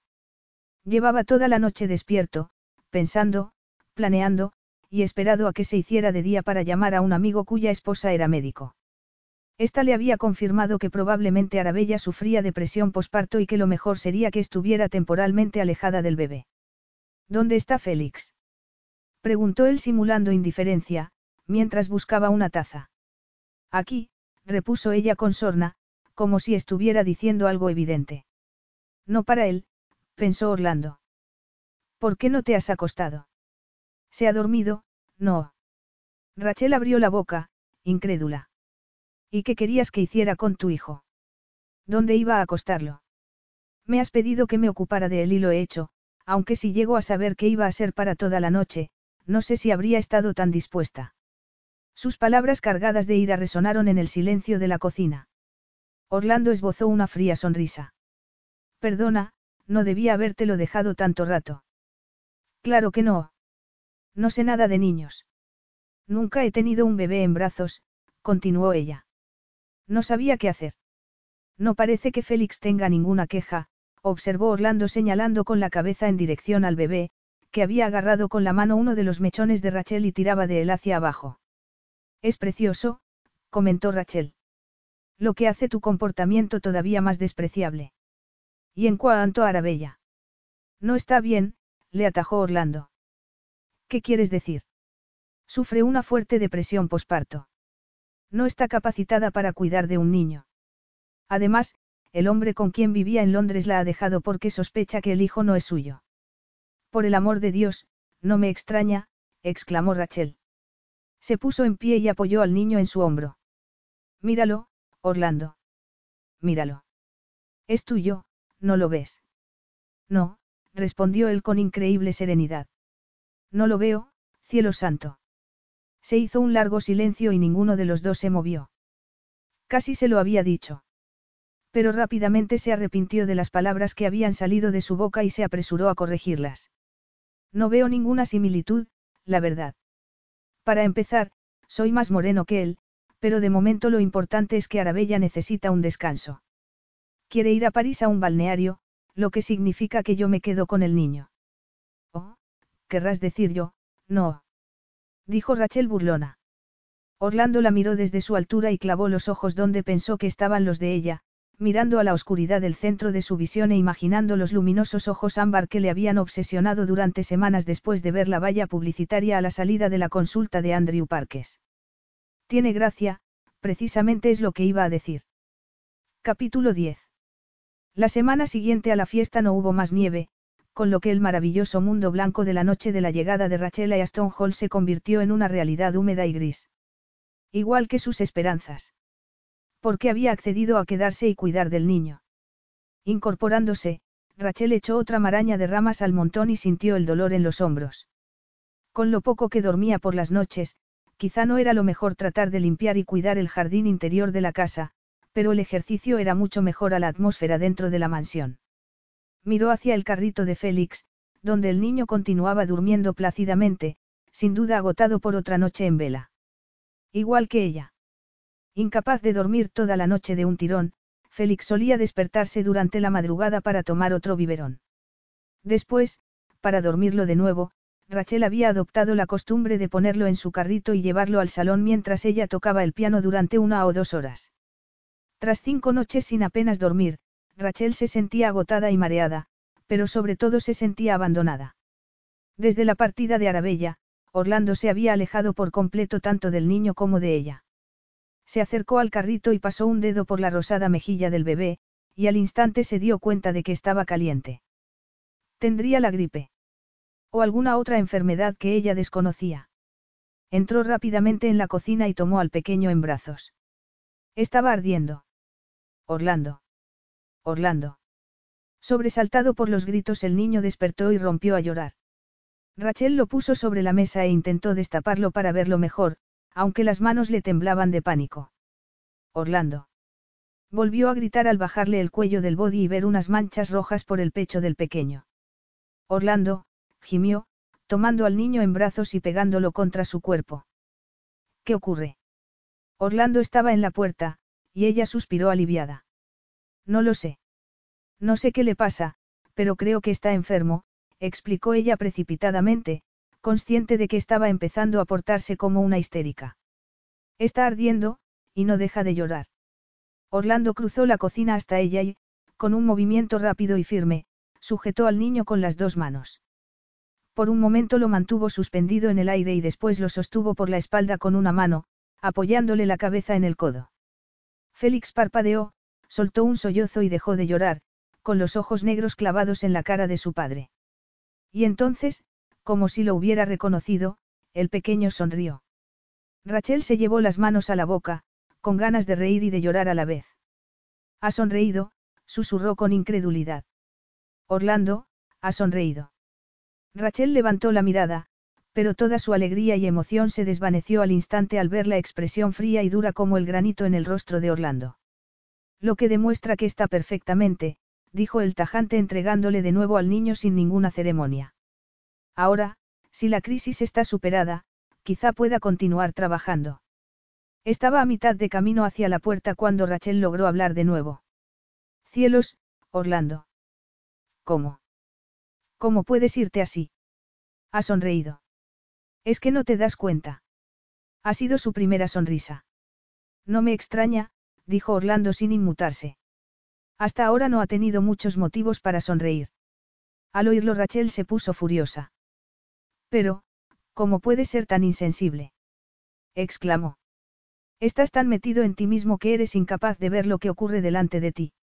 Cada día que pasa dejas más de lado a tu hijo, y no puedo quedarme de brazos cruzados. Félix te necesita. En ese caso quizá tú quieras ir a hablar con el ministro de Defensa americano mientras yo le cambio los pañales, respondió Orlando en un tono aparentemente sereno y cortés. Oh, por el amor de Dios. Exclamó ella con sorna. Olvídate de salvar el mundo unos días. ¿Por qué no salvas mejor la relación con tu hijo? Él no necesita un superhéroe, solo un padre. ¿Es eso todo? Repuso él aparentemente sin inmutarse. No, no lo es, ya que lo preguntas, dijo ella, con los labios apretados. Tú me dijiste que me faltaba valor, y yo te escuché, aprendí de ti, y me hice más valiente. Y por eso puedo decirte esto. Eres tú a quien le falta valor, Orlando. Puede que hayas sido un excelente piloto de cazabombarderos, puede que hayas arriesgado tu vida por el bien y la seguridad de tu país, pero lo hacías por tu vanidad, para parecer un héroe, y para que mujeres como Arabella cayeran rendidas a tus pies y en tu cama, Rachel hizo una breve pausa antes de continuar. Pero ya no eres un adolescente. Eres un hombre con responsabilidades, y es hora de que empieces a comportarte como tal y seas para tu hijo alguien que él pueda admirar. Orlando la miraba con la cabeza ladeada y su habitual actitud de desprecio. Menudo discurso, dijo burlón. Ya veo que has pasado mucho tiempo identificando mis numerosos defectos. Hace una semana que te creía la persona más valiente y fuerte que he conocido, pero ahora me doy cuenta de que estaba equivocada y de que he tomado por fuerza y valentía lo que no es más que insensibilidad y crueldad. Orlando asintió lentamente con la cabeza. Entonces me alegro de haber estado buscando a alguien más adecuado para ocuparse de Félix. Debes saber que he hablado con una agencia y me mandarán una persona el lunes. Rachel retrocedió unos pasos, como si la hubieran abofeteado. No. Dijo casi en un grito de desesperación. Será lo mejor para todos. Orlando giró en redondo y se dirigió hacia la puerta, pero ella le impidió marcharse deteniéndose delante de él con Félix en brazos.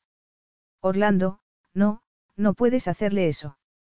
Félix ya ha sufrido demasiados cambios en su corta vida.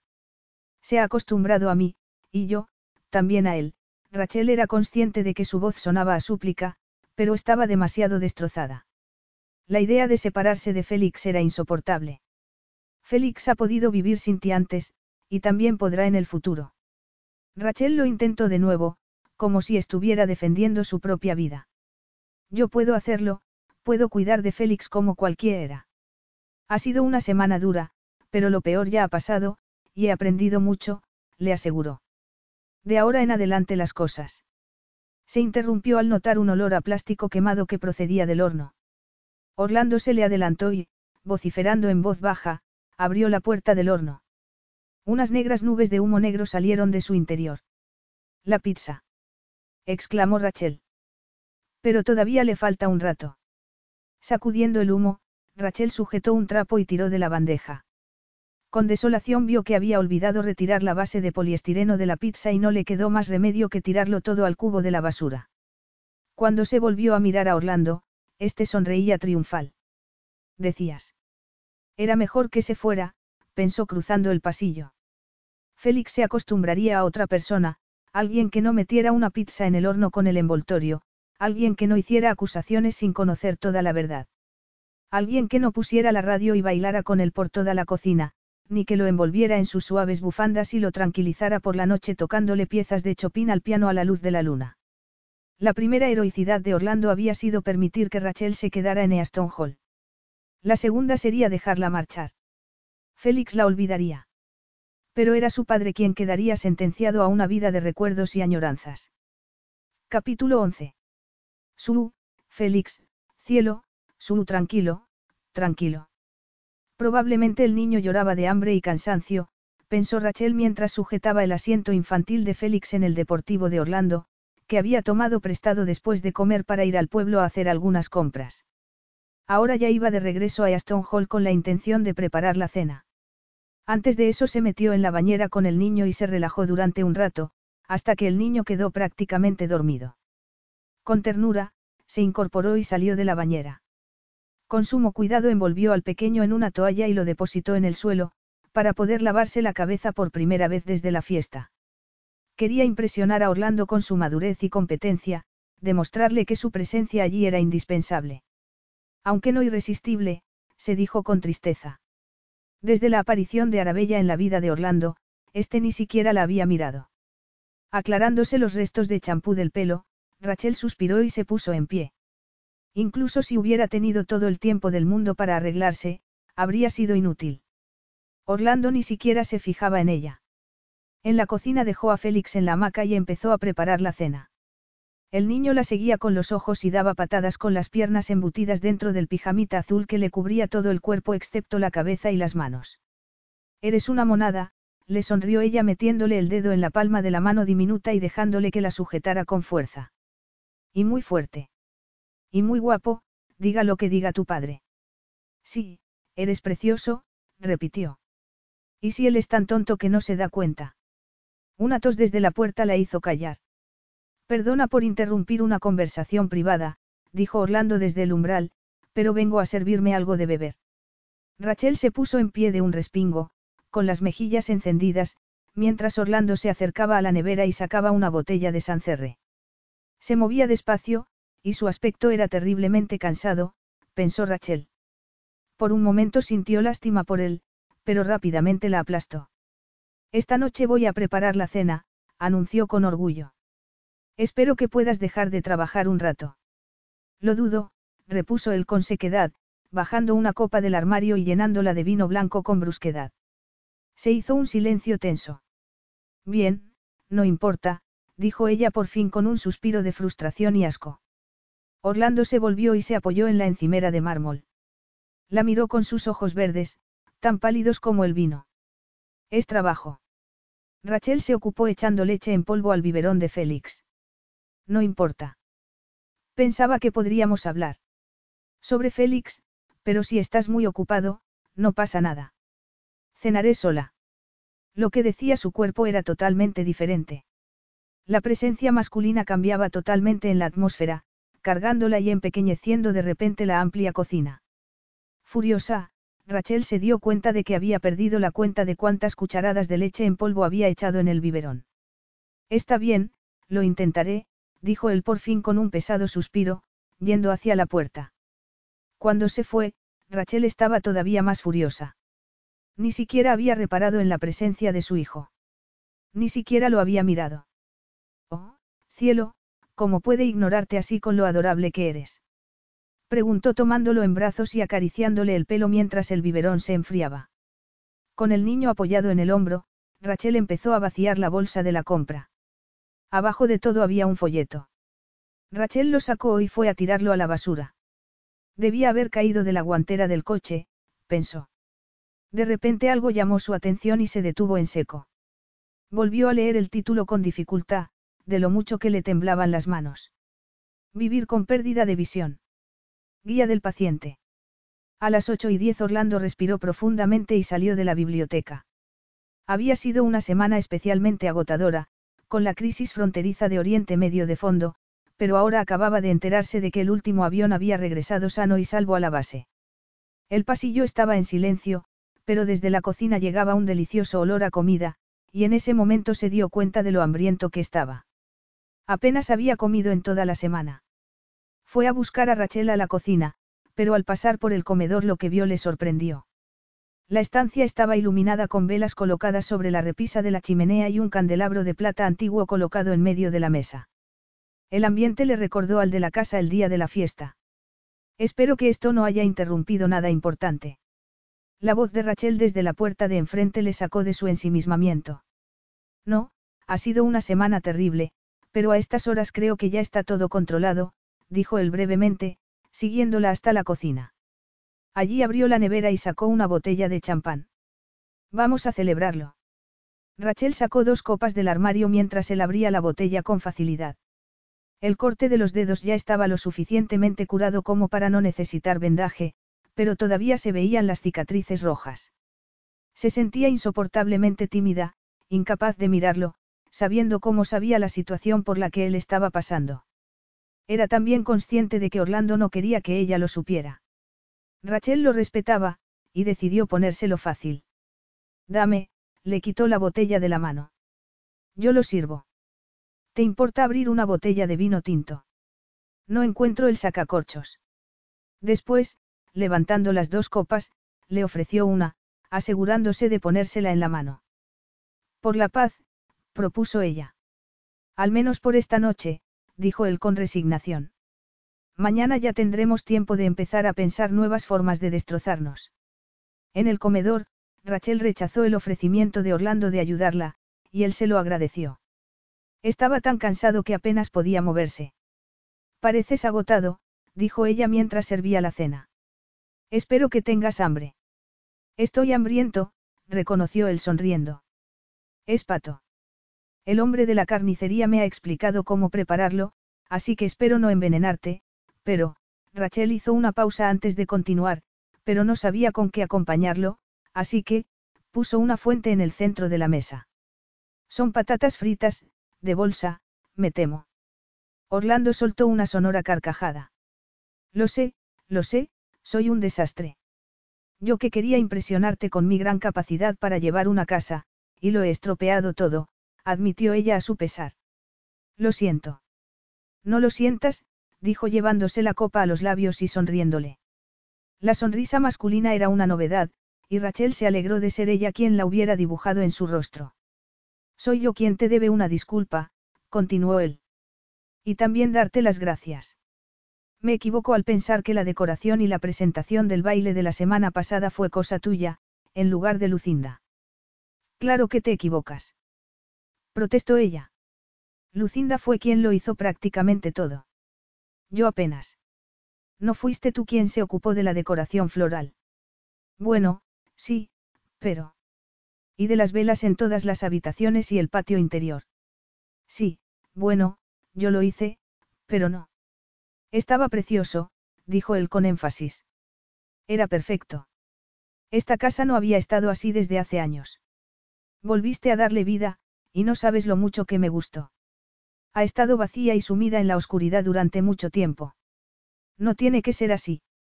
La voz femenina era casi un susurro, y Orlando pudo percibir el miedo, la vacilación, y también el anhelo que escondían sus palabras. Por un momento deseó levantarse, rodear la mesa y besarla hasta dejarla sin aliento. Durante un largo momento ninguno de los dos se movió. Orlando oyó el suave sonido de los labios femeninos entreabrirse, y en la oscuridad que había siempre delante de sus ojos imaginó la lengua humedeciéndolo suavemente. En ese momento, el llanto de Félix rompió bruscamente el silencio. Capítulo 12. Enterrando la cara ardiendo en el hueco del cuello de Félix, Rachel se reprendió por ser tan ingenua. ¿En qué estaba pensando? Su intención había sido demostrar a Orlando lo capaz y sensata que era. Quería que Orlando se diera cuenta de que era la persona más adecuada para cuidar de Félix, y sin embargo había empezado a portarse como una ninfómana descontrolada. Soy una inútil, Félix, le susurró antes de dejarlo de nuevo en la cuna. El niño rompió a llorar. Oh, cielito, no llores. Tengo que bajar abajo. Tengo que decirle a tu papá que no busque a nadie más, que yo te cuidaré. Su, chiquitín, no llores.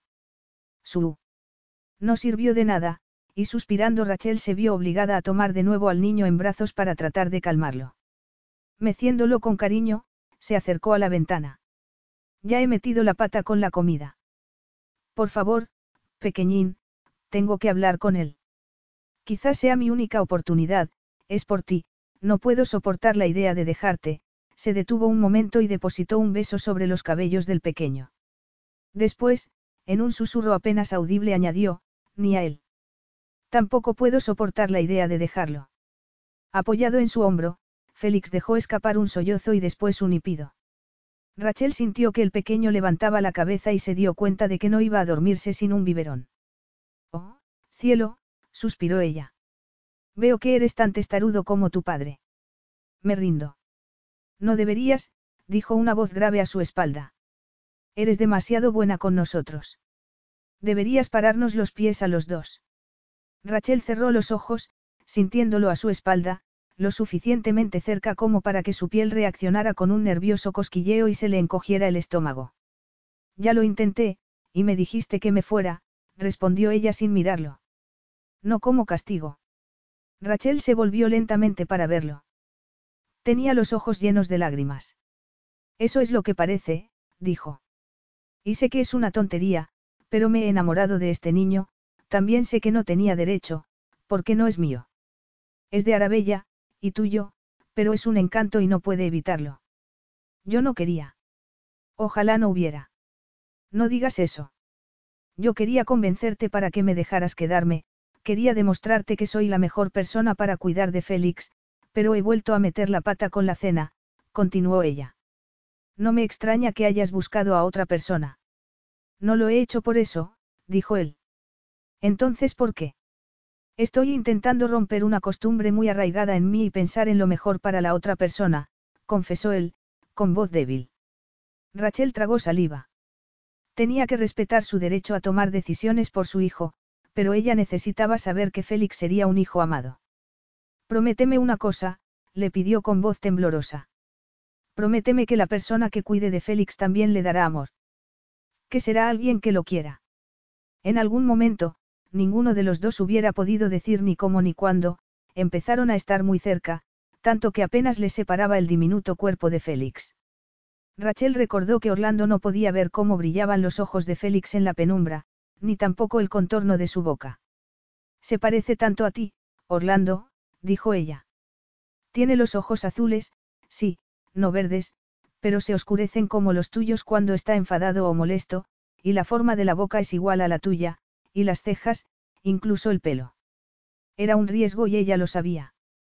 Orlando Winterton era la persona más orgullosa y distante que había conocido, y las barreras que había erigido a su alrededor eran altas e indestructibles. Lentamente, Rachel le buscó la mano en la oscuridad y la colocó sobre la cabeza de Félix. Incluso tiene las manos como tú. Con dedos largos y esbeltos, y unas uñas tan bonitas como las tuyas. Orlando no había movido la mano. Continuaba sobre la mejilla de Félix, y Rachel observó, hipnotizada, cómo acariciaba levemente con el pulgar el suave cabello de la sien. Te prometo una cosa, continuó ella francamente. Te prometo que me iré sin más si tú me demuestras que la persona que cuidará y querrá a Félix serás tú. Orlando ladeó la cabeza bruscamente, como si le hubiera abofeteado, y habló con los dientes apretados. No puedo. Sí que puedes, insistió ella con firmeza. Tienes que trabajar, por supuesto, por lo que necesitarás la ayuda de alguien que se ocupe de la casa y de la comida, pero tú puedes ser la persona que lo ame. Eso no va a pasar, la interrumpió el tajante. Rachel respiró profundamente. Pues en ese caso, no me iré, afirmó ella y le entregó al niño. Piénsalo mientras le preparó el biberón. Orlando no bajó la mirada. No era necesario. Rachel había descrito al pequeño con tanto cariño que podía imaginárselo incluso sin poder verlo. Quizá no fuera una imagen exacta, quizá debiera una buena parte a los innumerables álbumes de fotos repletos de imágenes de su hermano y suyas, niños de pelo negro y ojos oscuros, pero había hecho que su hijo le pareciera real. Como para remarcar ese hecho, Félix dejó escapar un suave sonido que a Orlando le llegó al alma. Bajó la cabeza y acarició con los labios la parte superior de la cabeza. Respiró su olor, una suave fragancia a bebé, a polvos de talco y a rosas. Sí, Rachel lo había conseguido. Sin que él se diera cuenta, había disuelto todas sus barreras hasta dejar su corazón al descubierto, tan indefenso como el niño que tenía en brazos. Dios, por primera vez en un año se sentía casi como una persona. Pero eso iba acompañado de dolor, y él podía intuirlo agazapado en la oscuridad que lo rodeaba, al acecho. Sí, podía abrir su corazón a Félix, y aceptar la angustia de saber que nunca sería un padre como era debido, pero también podía mantenerlo alejado, y como castigo tener que soportar la tortura de tener a Rachel cerca pero totalmente prohibida. Orlando Winterton conocía muy bien lo que era sufrir, pero perder la vista no era nada en comparación con la terrible idea de perder su corazón. Rachel estaba en la puerta, sin atreverse a entrar, con el biberón en la mano. Orlando estaba de pie junto a la cuna, con Félix en brazos, y aunque deseó acercarse a los dos, no quiso interrumpir. Ese era el momento que había estado esperando, y no podía romperlo ahora. Por eso se quedó donde estaba, observando entre esperanzada y temerosa, y viendo cómo Orlando levantaba a su hijo en brazos y lo besaba en la cabeza. Quizás se le escapó un gemido o un suspiro, porque al instante Orlando se volvió hacia ella. Rachel. Ella entró en la habitación. Aquí está el biberón, dijo ella poniéndole el biberón en la mano. Será mejor que se lo des tú si no queremos que vuelva a espabilarse. La diminuta boca de Félix no tardó ni unos segundos en encontrar la tetina del biberón y succionar con fuerza. Rachel se acercó hasta la mesita y encendió el iPod. En ese momento, las primeras notas del nocturno en mi menor de Chopin llenaron la habitación. Los labios de Orlando se curvaron en una sonrisa. Creía que prefería un recital en directo, murmuró. Mentiría si dijera que tocaba solo por él, reconoció ella en un susurro, yendo a su lado. ¿Lo echas de menos? Preguntó él con el ceño fruncido. Por supuesto. Ha sido mi vida desde siempre. Es como perder una parte de mí misma, de repente Rachel se dio cuenta de lo que estaba diciendo y calló. Oh, ya se ha dormido. Mételo en la cama. Yo estaré fuera, dijo y se fue antes de que él pudiera oponerse. Momentos después Orlando salió al pasillo y entornó la puerta. Con un estremecimiento, Rachel se dio cuenta de que las barreras estaban de nuevo levantadas. El rostro masculino estaba totalmente inexpresivo. Ella dio un paso hacia él. ¿Lo ves? Lo has hecho. Lo has hecho maravillosamente, has cumplido tu parte de la promesa, y ahora yo tengo que cumplir la mía, dijo ella haciendo un gran esfuerzo para que no se le quebrara la voz. Me has demostrado que quieres a Félix y que cuidarás de él, así que ahora yo cumpliré mi promesa y me iré. No, no. Orlando dio un paso hacia ella y la abrazó con desesperación. La oyó gemir de anhelo y dolor en el momento en que sus bocas se encontraron, y sintió su deseo con la misma fuerza que el suyo. Era una sensación agonizante, y se dio cuenta de que en algún momento de aquella velada había llegado a olvidar de preocuparse por lo que pudiera ocurrir en el futuro, o por nada de lo que había sido o sentido en el pasado.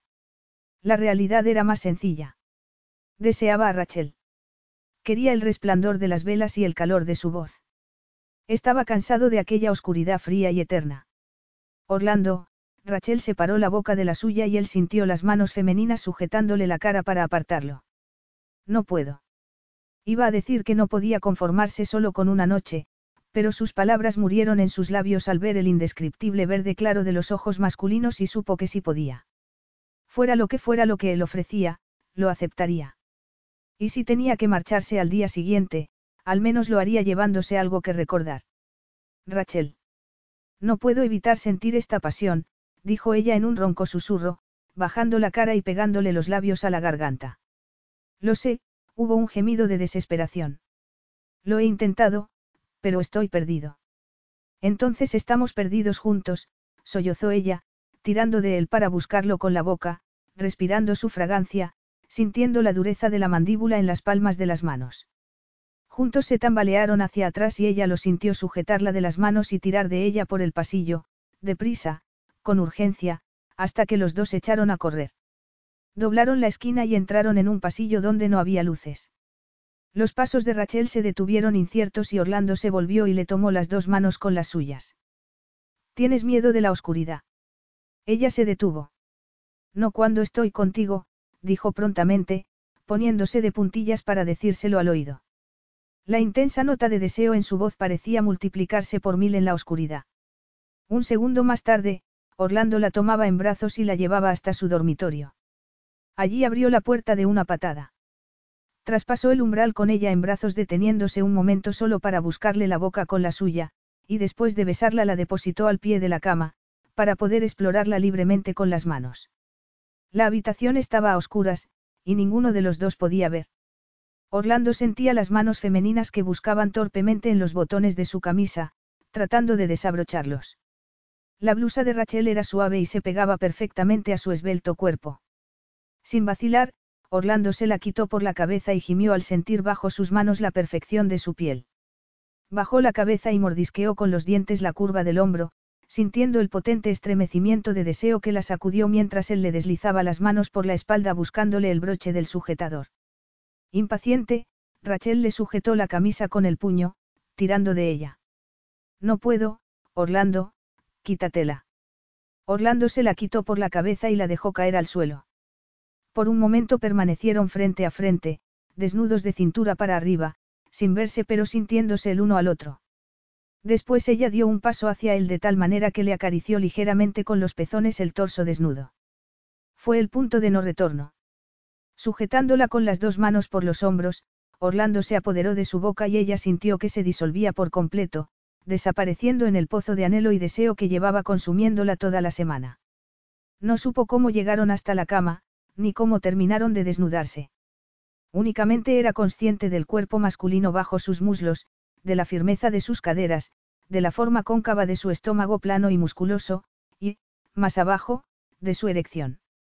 Rachel se colocó de rodillas sobre él, y las manos masculinas fueron avanzando por su cuerpo desnudo desde las caderas hacia arriba, acariciándole las costillas con las palmas muy abiertas, moviéndose delicadamente sobre sus senos, ascendiendo por su garganta. Orlando la estaba viendo, pensó ella envuelta en una cegadora neblina de deseo. Y ese fue el último pensamiento coherente que pasó por su mente antes de sujetar el cuerpo masculino con las rodillas y alzarse sobre él para tomarlo en su interior y abandonarse por completo a un mundo de sensaciones y placer. Capítulo 13. En sus sueños, Orlando siempre era capaz de ver perfectamente. Sumiéndose en un sueño profundo y reparador por primera vez en días, con la cabeza de Rachel apoyada en su pecho, Orlando la veía perfectamente, con su vestido de boda, tal y como iba el día que llegó a Aston Hall, y al caminar hacia él sus ojos ámbar estaban incandescentes de amor. La imagen se hizo añicos cuando el teléfono de la mesita empezó a sonar. Rachel sintió a Orlando moverse bajo ella y en la oscuridad apenas podía distinguir el arco del brazo al moverse sobre ella para descolgar el teléfono. Orlando Winterton, lo oyó decir, y medio en sueño sonrió. Pero su sonrisa se desvaneció al instante cuando él se sentó en la cama y lo oyó mascullar una furiosa vociferación. Cielo santo, ¿cómo está? Hubo una pausa y después. ¿Cómo que no puede decírmelo? Orlando se levantó y gloriosamente desnudo se acercó a la ventana. Ya sé que no soy familiar suyo, pero soy el padre de su hijo, por el amor de Dios. A Rachel empezó a latirle el corazón con fuerza, su breve momento de felicidad empezó a hacerse añicos. No había duda de a quién se refería. Ni tampoco de la ansiedad en la voz de Orlando. Sin hacer ruido, Rachel se levantó de la cama y fue a su habitación.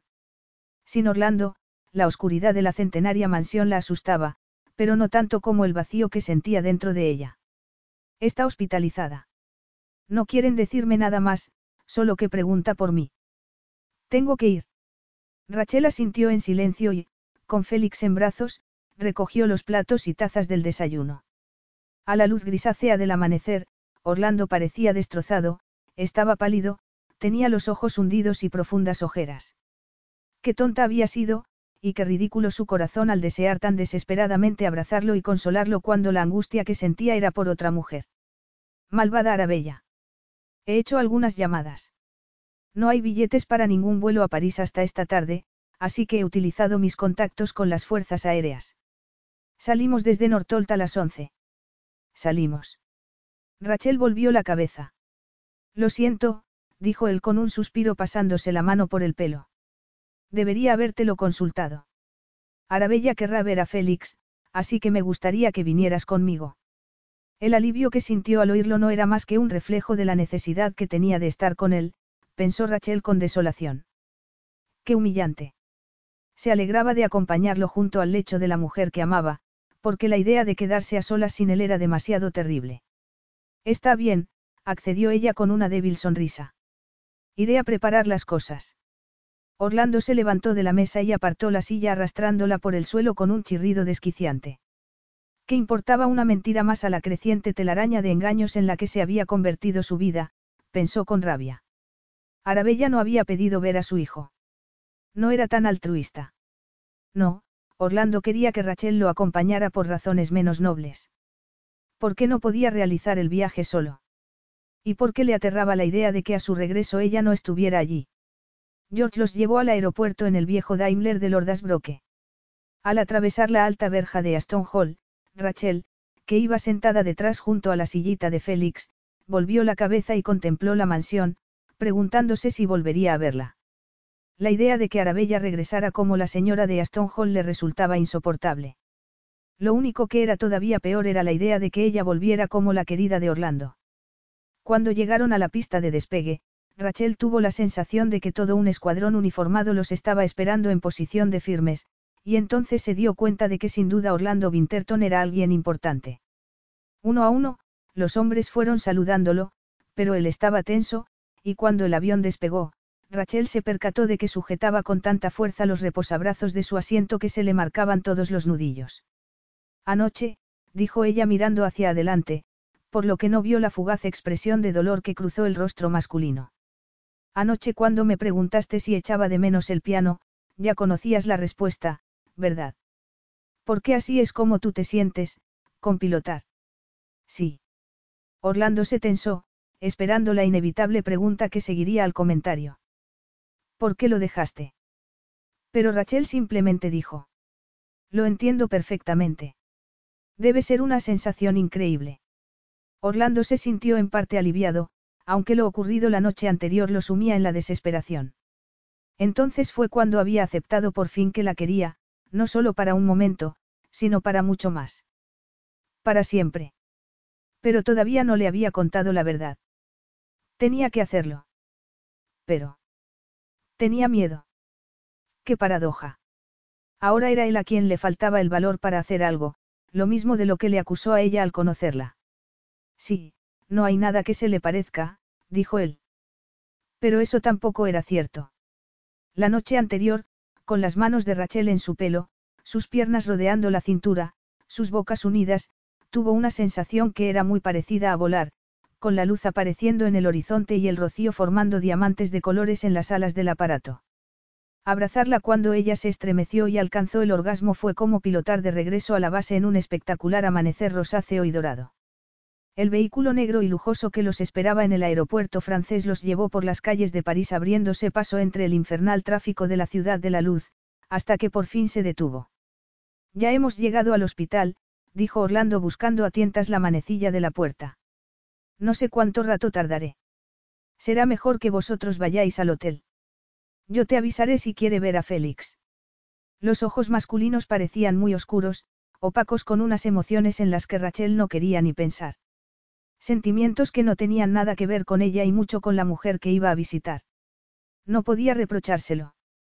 Era consciente de que Orlando nunca le había prometido nada, pero le habría gustado, en los últimos segundos antes de que Orlando se apeara del vehículo y se alejara de ella, decirle lo importante que había sido para ella el tiempo que habían estado juntos. Orlando volvió la cabeza y Rachel lo vio tragando saliva. Ella se mordió los labios, sabiendo que si hablaba las únicas palabras que saldría de sus labios serían, te quiero. Pero ya era demasiado tarde. Orlando abrió la puerta y al ir a salir, durante apenas una décima de segundo, Rachel vio la enorme valla publicitaria en el edificio a espaldas de Orlando, anunciando un concierto que se iba a celebrar la noche siguiente, y se vio a sí misma mirándola sonriente. Orlando metió la cabeza en el coche, interponiéndose entre ella y Rachel Campion, la concertista de piano. Tenemos que hablar, dijo él. Rachel no respondió. Su cabeza era un tumulto de emociones y apenas podía pensar. Estirando la cabeza, volvió a mirar hacia la valla, buscando quizá el cartel pegado encima con la palabra, cancelado.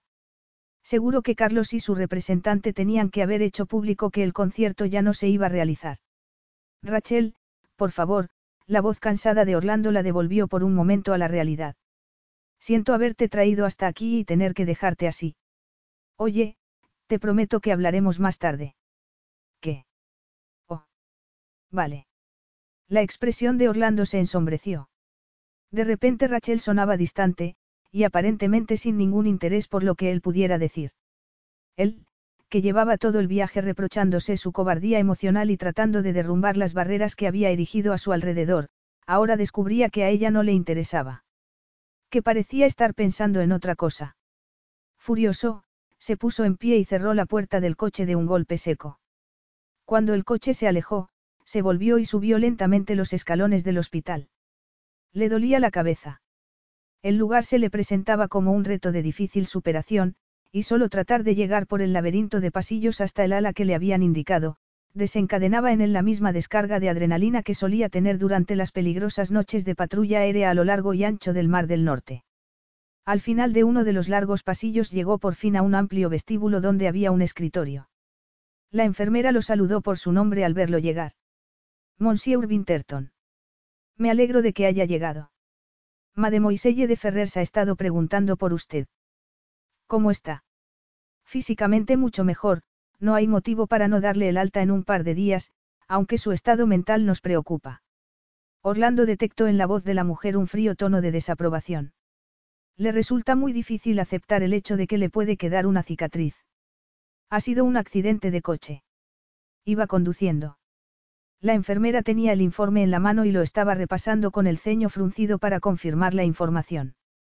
Non, monsieur. La señorita se sometió a una operación de cirugía estética, leyó la mujer con sequedad. Para realzar los senos en una clínica suiza que carece de permisos legales pertinentes. El cirujano no sabía que su paciente acababa de dar a luz. Era demasiado pronto para ningún tipo de intervención, así que no es sorprendente de que haya sufrido una grave infección. La ingresamos hace dos días, y nuestros médicos han hecho todo lo que han podido, pero es posible que las cicatrices no desaparezcan nunca. Orlando, sintiendo de nuevo rabia ante la nueva inconsciencia de Arabella, esbozó una tensa sonrisa. Gracias por su ayuda. ¿Puedo verla? Capítulo 14. Un portero que tenía todo el aspecto de recién salido de un anuncio de trajes de Armani en la versión francesa de Vogue le abrió la puerta del automóvil y Rachel salió con dificultad con Félix en brazos. Quizá para asegurarse de que no daba una mala impresión en el vestíbulo del elegante hotel parisino, con sus desgastados vaqueros y el viejo suéter de cachemira, un botones la condujo rápidamente a una habitación. Tan preocupada estaba con sus sospechas y dudas, que Rachel apenas reparó en la elegancia de los vestíbulos y pasillos que fueron atravesando. ¿Qué estaría tramando Carlos? pensó en la espaciosa suite que Orlando había reservado cuando se quedó sola. Cuatro puertas acristaladas elegantemente vestidas con cortinas de seda daban paso a una amplia terraza. Las paredes están pintadas en un tono dorado claro y decoradas con paneles de marquetería y seda de damasco, y los muebles estaban tapizados en los mismos tonos oro y marfil. Abriendo una puerta en el extremo del amplio salón, Rachel encontró un dormitorio con una enorme cama de matrimonio y recordó la noche anterior. Pero no se arrepentía. Incluso sabiendo lo que sabía ahora, estando allí, sola en la ciudad más romántica del mundo mientras que él estado junto al lecho de la mujer que amaba, no se arrepentía de lo que habían hecho. Meciendo a Félix con gesto ausente, se acercó a otra puerta cerrada. La abrió, esperando encontrar quizá un cuarto de baño, pero al ver lo que era se le llenaron los ojos de lágrimas. Otro dormitorio, pequeño y estrecho, con una cama individual cubierta con una sencilla colcha azul y blanca. Orlando había reservado una suite con dos habitaciones. Aquella debía ser la suya. Ya estaba anocheciendo cuando Rachel por fin decidió descolgar el teléfono y llamar a recepción. Nerviosa, preguntó sobre el concierto de música clásica que estaban anunciando y la posibilidad de obtener entradas. Hubo una pausa al otro lado, mientras el recepcionista consultaba en el ordenador. Después de unos minutos, el hombre le dijo que lo sentía, pero que no quedaban entradas a la venta. Entonces no ha sido cancelado. Quiso confirmar ella, extrañada. La voz al otro lado del teléfono pareció sorprendida. Por supuesto que no, mademoiselle. Es uno de los conciertos más esperados de la temporada. Acababa de dejar el teléfono en su sitio cuando volvió a sonar. Pensando que era el recepcionista para decirle que había continuado investigando y que estaba equivocado, Rachel se apresuró a descolgar. Era el recepcionista, sí, pero esta vez era para decirle que había un coche esperándola en la puerta. Lo primero que vio al entrar en la habitación de Arabella fue a Orlando. Estaba dormido, sentado en un incómodo sofá frente a la puerta, y con las piernas estiradas. Sin pensarlo cruzó la habitación y, dejando a Félix en su sillita, se quedó mirándolo, viéndolo respirar acompasadamente. En la mano que Orlando apoyaba en el pecho todavía quedaba la marca de las cicatrices en los dedos. E instantáneamente Rachel recordó aquel momento cuando su sangre le recorrió los dedos y ella sintió su dolor. No pudo evitar estirar la mano para tocarlo. Querida, perdona que interrumpa este acto privado de adoración, pero creo que no nos han presentado como es debido, dijo una grave voz de mujer a su espalda. Rachel dio un respingo y se volvió con las mejillas encendidas. Oh, perdón. No, solo, quería, perdón. Soy Rachel. Arabella estaba recostada sobre una montaña de almohadas, con una bata de seda bajo la que se adivinaban las vendas que le cubrían el pecho. Aparte de eso, no parecía enferma en absoluto. Todo lo contrario, la mujer la observaba con intensidad hasta que sus labios pintados esbozaron una lenta e incrédula sonrisa. Rachel, repitió como si no pudiera creerlo. Claro que sí. Qué sorprendente. Sorprendente. Perdona. No entiendo qué quieres decir. Arabella soltó una suave risa, sin dejar de mirar a Rachel. Eres muy modesta, Rachel. Demasiado. Y yo que creía que eras una modosita granjera que Orlando había encontrado por alguna granja cercana, pero no es así, ¿verdad? En absoluto, tú eres Rachel Campion, concertista de piano y, según muchos entendidos, la gran revelación de este año. Rachel sacudió la cabeza con énfasis, inconsciente de que iba moviéndose hacia la puerta. Ya no, protestó. Ahora ya no. ¿Qué quieres decir? En París no se habla de otra cosa, querida. Tu cara está por toda la ciudad anunciando un espectacular concierto para un día de estos. No, bueno, sí, el concierto es mañana, pero, Rachel sacudió la cabeza tratando de no perder los nervios. No voy a darlo. Tenían que haberlo cancelado. Estoy segura de que se ha cancelado, pero habrán olvidado retirar los anuncios. No lo creo, preciosa. Unos amigos míos tienen entradas, y estoy segura de que tienes obligaciones contractuales que tendrás que cumplir. Obligaciones contractuales. ¿De qué estaba hablando? Querida, siéntate para que podamos hablar, dijo Arabella dando unas palmaditas a la cama junto a ella. No quiero despertar al bello durmiente, se burló mirando al sillón donde descansaba Orlando. Ah, sí, porque bello sí que es. Guapísimo. Y claro, eso es parte del problema, no. Por eso le has dado la espalda a tu carrera profesional, ¿verdad? Te has enamorado de él. No te molestes en negarlo, guapa, porque no te servirá de nada. Lo llevas escrito en la cara. Rachel volvió la cabeza y miró a Orlando. De repente estaba demasiado cansada y confundida para seguir pensando o discutiendo. Oh, siento mucho. No, no lo sientas, la interrumpió Arabella. El amor nunca es fácil, y amar a Orlando Winterton, digamos que no eres la primera en quemarse en ese fuego en particular, dijo con veneno en la voz. Supongo que te has acostado con él. Bajando la cabeza, Rachel asintió con tristeza, por lo que se perdió el destello de malicia en los ojos de Arabella. Oh, cielos. Y seguro que eso te ha hecho creer que tus sentimientos eran correspondidos, Arabella estiró una mano y recogió un mechón de pelo detrás de la oreja de Rachel con gesto maternal. Bueno, no hay manera fácil de decir esto, pero detesto ver a una joven tan encantadora y con tanto talento echar su vida a perder por una causa perdida, así que seré muy franca contigo. Quiero que Orlando y yo volvamos a intentarlo. Por el bien de Félix. Rachel cerró los ojos tratando de asimilar aquellas palabras. Te ha dicho Orlando que te quiere. Continuó presionando a Arabella con malicia. Rachel negó lentamente con la cabeza. Las lágrimas que le empañaban los ojos empezaron a deslizarse lentamente por su mejilla. No, claro. Qué pregunta tan tonta, continuó Arabella levantando las manos. Tampoco os conocéis desde hace tanto y Orlando no es de los que usa esa palabra tan fácilmente, créeme. Tardó por lo menos un año en decírmelo a mí, Arabella estudió un momento a Rachel en silencio antes de continuar. Y hay una cosa que debes entender de Orlando. Es muy orgulloso, y como ya habrás comprobado, nunca habla de sus sentimientos. Eso se lo reserva para las personas que quiere de verdad. Aquella conversación estaba tomando proporciones de pesadilla. Rachel medio esperaba ver aparecer de repente a Carlos en una nube de humo, como el malo de una pantomima. Solo el persistente martilleo en su cabeza y el dolor en el pecho confirmaron que aquella situación era real. Que no podía abrir los ojos y hacer que la voz ronca e insistente de Arabella se desvaneciera entre las sombras. El caso es que creo que podemos ser una familia, por el bien de Félix. Y por eso, si Orlando no hubiera vuelto a mi lado, yo me habría llevado, a Félix a Brasil.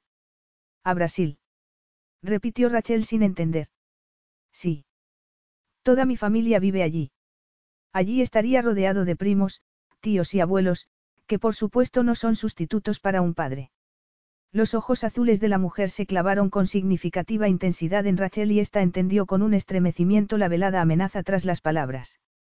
Retirando la mano, Rachel se levantó. Instintivamente fue hacia Orlando, como si la atrajera como un imán, como le había ocurrido desde el primer momento que lo vio. Como si se diera cuenta de todo, continuó hablando. ¿Y qué harás tú, querida? Preguntó con falsa preocupación. Tu concierto, tu gran oportunidad, es mañana. Todavía tienes tiempo de volver, ¿verdad? No puedo. Tengo que cuidar de Félix. Oh, no seas tonta. No pensarás que sería tan cruel como para retenerte de niñera, querida. Por supuesto que no. Orlando y yo nos las arreglaremos juntos. Oh, Rachel estalló en sollozos sin poderse contener. En ese caso, no sé. No puedo pensar. Será mejor que vuelvas al hotel y duermas. Mañana hablaremos, de acuerdo. Sin fuerzas Rachel asintió y se acercó a Orlando que continuaba dormido. No lo despiertes, le advirtió Arabella desde la cama. Es evidente que está agotado, y quiero que descanse. Es lo más razonable, ¿no crees, querida? Una chispa de rabia brilló en la oscuridad del corazón de Rachel. De repente sintió ganas de volverse y gritarle que la culpable del agotamiento físico y psíquico de Orlando era suya, por hacerlo ir hasta allí sin ningún motivo. Por un momento cerró los ojos e imaginó el alivio de desahogar su rabia, su resentimiento, su amargura y su dolor contra la arrogante mujer que la observaba tendida en la cama. Pero el momento pasó, y en su alma solo quedó una infinita tristeza. No lo despertaré, dijo. Solo quiero despedirme. De los dos. Se agachó junto a la sillita de Félix y le dio un beso en la cabeza. Después se levantó y miró a Orlando sin dejar de llorar. Tranquila, ya lo verás mañana, dijo Arabella tajante. Daba igual. Rachel sabía que aquello era una despedida. Como mujer que había triunfado en el mundo de las finanzas corporativas, un mundo dominado por los hombres, Arabella de Ferrer había aprendido a sacar la máxima ventaja de cualquier situación. Su éxito, por lo tanto, se debía no solo a su inteligencia sino también a sus generosos escotes, sus largas piernas y su arte para sacarles el máximo partido. Y también a que su conciencia nunca se interponía en sus decisiones, por injustas que fueran. Quizá hubiera perdido algunos de sus atractivos físicos, se dijo para sus adentros, pero seguía siendo una adversaria formidable. Y seguía teniendo contactos de sobra. No tardó ni diez minutos en descubrir el nombre del representante de Rachel Campion e informarle del hotel donde Rachel se alojaba en París. Ahora solo tenía que retener a Orlando allí hasta la mañana siguiente, cuando Rachel ya estaría de nuevo entre las garras de su agradecido representante, y saber adoptar la expresión necesaria cuando comunicara a Orlando la deserción de Rachel. Con una leve sonrisa, apagó la luz. Aquella sería la parte más difícil. Alguien llamó a la puerta, pero Rachel no reaccionó. El sonido le llegó como desde una gran distancia y para ella no significaba nada, así que lo ignoró. Llevaba mucho rato sentada en un sillón junto a la ventana. Al principio estuvo mirando hacia la calle, con la esperanza de ver aparecer a Orlando. Sin embargo, el paso de las horas había ido acabando con sus esperanzas y sus fuerzas. Volvieron a llamar, esta vez con más fuerza. Lentamente Rachel levantó la cabeza, frunciendo el ceño. ¿Y si había vuelto sin que ella se diera cuenta? ¿Y si había subido directamente a la habitación, sin pasar por recepción a pedir la llave? Con piernas temblorosas y una descarga de adrenalina que le dio fuerzas para ponerse en pie, echó a correr hacia la puerta con los brazos abiertos, y buscó a ciegas la cerradura. Luchó con ella durante unos segundos interminables antes de abrir la puerta de par en par. Orlando, exclamó, pero se detuvo en seco y rompió a llorar con desesperación, tratando de entender lo que estaba viendo. Allí, de pie delante de ella con una expresión compasiva y preocupada en la cara, estaba Carlos. Capítulo 15. Orlando entró como un huracán en el vestíbulo del hotel. A aquella hora de la mañana ya había bastante ajetreo, entre los clientes que dejaban el hotel y los grupos de turistas que esperaban a sus guías para recorrer la ciudad. Orlando fue directamente a la recepción. ¿Está la señorita Campion en la suite Orangerie? Preguntó. Ya se ha ido. Perdón, monsieur, hay más clientes esperando. El recepcionista no levantó los ojos de la pantalla del ordenador, y ese fue su error. De haberlo hecho, habría estado mejor preparado para el momento en que Orlando estiró la mano por encima del mostrador y lo sujetó por las solapas del uniforme. Lo siento, dijo Orlando con devastadora educación, pero esto es urgente. Dígame, se ha ido. Y lo soltó. Mirándolo con evidente desprecio, el recepcionista empezó a teclear detalles en el ordenador. Al cabo de unos momentos, lo miró. Non, monsieur. No miró a Orlando a los ojos, sino más allá de sus hombros, en dirección hacia los ascensores, y sonrió. Me da la llave, por favor. Dijo Orlando. Un momento, señor, dijo el recepcionista con voz sedosa. Fue a buscar la llave y tardó una eternidad en volver. Para entonces, la joven pelirroja que acababa de ver saliendo del ascensor con un distinguido caballero había cruzado el vestíbulo y salido a la calle. Retrocediendo, Orlando no vio la sonrisa de superioridad del recepcionista. Lo único que había en su mente era la idea de que Rachel seguía en la habitación. Que no se había ido. Pero cuando por fin llegó a la habitación y abrió la puerta de par en par, comprobó que la suite estaba vacía. Rachel. Por una vez Arabella había dicho la verdad. Rachel se había ido sin dejar nada tras sí, solo un rastro de su suave fragancia a pétalos de rosa y su vida totalmente en ruinas. Las palabras de Arabella resonaron en su mente. Es una pianista de primera fila con una gran carrera internacional, Orlando. Ni siquiera tú puedes ser tan egoísta como para querer que renuncie a todo eso por vivir en total aislamiento con un recluso ciego. Qué arrogante había sido. Había reservado aquella ridícula suite pensando que, lejos de Aston Hall, podría por fin sincerarse con Rachel y contarle todos los secretos que le había ocultado. Rachel era valiente, fuerte y cariñosa, alguien que lo aceptaría tal y como era, con sus defectos y con su incapacidad. Por eso había reservado una suite con dos habitaciones, porque lo que tenía en mente para ella no era adecuado para los ojos de Félix. Pero en su egoísmo no había tenido en cuenta a Rachel, ni su vida. Alguna vez la había considerado como Rachel Campion, una pianista a punto de alcanzar la fama internacional. Con rabia recordó la primera noche en la cocina de Aston Hall, el horror de Rachel al ver el corte en sus dedos, el cuchillo. También recordó su desprecio, e incluso cuando supo que era pianista, tampoco le dio demasiada importancia. ¿Cómo la había llamado Arabella? La próxima gran revelación. Rachel había intentado decírselo. Le había dicho que no tocar era como perder una parte de sí misma, y él sabía exactamente lo que era. ¿Por qué le sorprendía que hubiera vuelto a su vida anterior? Arabella tenía razón. Ir a buscarla sería una crueldad por su parte. Querida, ¿te encuentras mejor? Carlos miró a Rachel con gran preocupación al entrar en el camerino del auditorio. Luchando con la cremallera del vestido, se tensó al notarlo cerca y sujetó el terciopelo verde con fuerza como si fuera un escudo protector. Todavía pareces muy cansada. ¿Por qué no quisiste ir al hotel a descansar un rato? Estoy bien, dijo Rachel. Necesito ensayar. Eres tan genial como siempre, dijo Carlos con su voz sedosa pasándole una mano sobre los hombros. Me alegro de que mi estrella vuelva a estar donde tiene que estar. No tienes ni idea de lo preocupados que hemos estado. Pero te dejé un mensaje diciéndote que estaba bien. Lo sé, dijo Carlos, y entiendo que necesitarás más tiempo para pensar. Pero en el fondo sabía que volverías.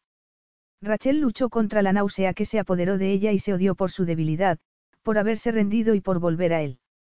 Pero cuando Carlos había aparecido en la puerta de la suite del hotel, su resistencia, su orgullo, su habilidad para pensar le habían abandonado por completo y se había sentido tan profundamente sola que se habría ido con cualquiera que le hubiera mostrado un mínimo de compasión. Ni siquiera se planteó cómo la habría encontrado Carlos. Solo parecía un golpe maestro del destino. Eso supongo, viendo que no cancelaste el concierto, dijo ella. ¿Qué habrías hecho si no hubiera vuelto? Carlos echó la cabeza hacia atrás en un gesto teatral y restó importancia a la pregunta. Tenía un plan B, explicó él con toda naturalidad, como si fuera lo más normal del mundo. Ya me humillaste bastante cuando me dejaste plantado en la iglesia, Rachel, y hemos tenido que invertir mucho dinero y mucho esfuerzo para contener los daños. No quiero tener que volver a enfrentarme a eso, dijo rodeándola y contemplándola. Rachel ya no sentía miedo de él, solo asco. Trabajaría con él el resto de la gira, y después. ¿Después qué? Sin el piano, sin Orlando ni Félix, ¿después qué? Estaba tan aterrada por el horror que casi no notó la mano de Carlos en la espalda, los dedos que se deslizaban como insectos por su piel, jugando con la cremallera del vestido. No eres la única pianista joven, guapa y pelirroja, querida, susurró él. ¿Cuántas veces tengo que decírtelo? Rachel Campion no es solo una persona, es una marca. Si no podías dar el concierto, teníamos preparada una sustituta para el papel de Rachel. El público no se daría cuenta. El autoritario es grande y en cuanto la gente ve una melena pelirroja piensan que eres tú, dijo él, y soltó una despreciable risita. Eso, querida mía, es el poder del marketing.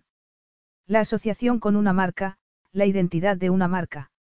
Rachel miraba al frente, asqueada. ¿Y la música?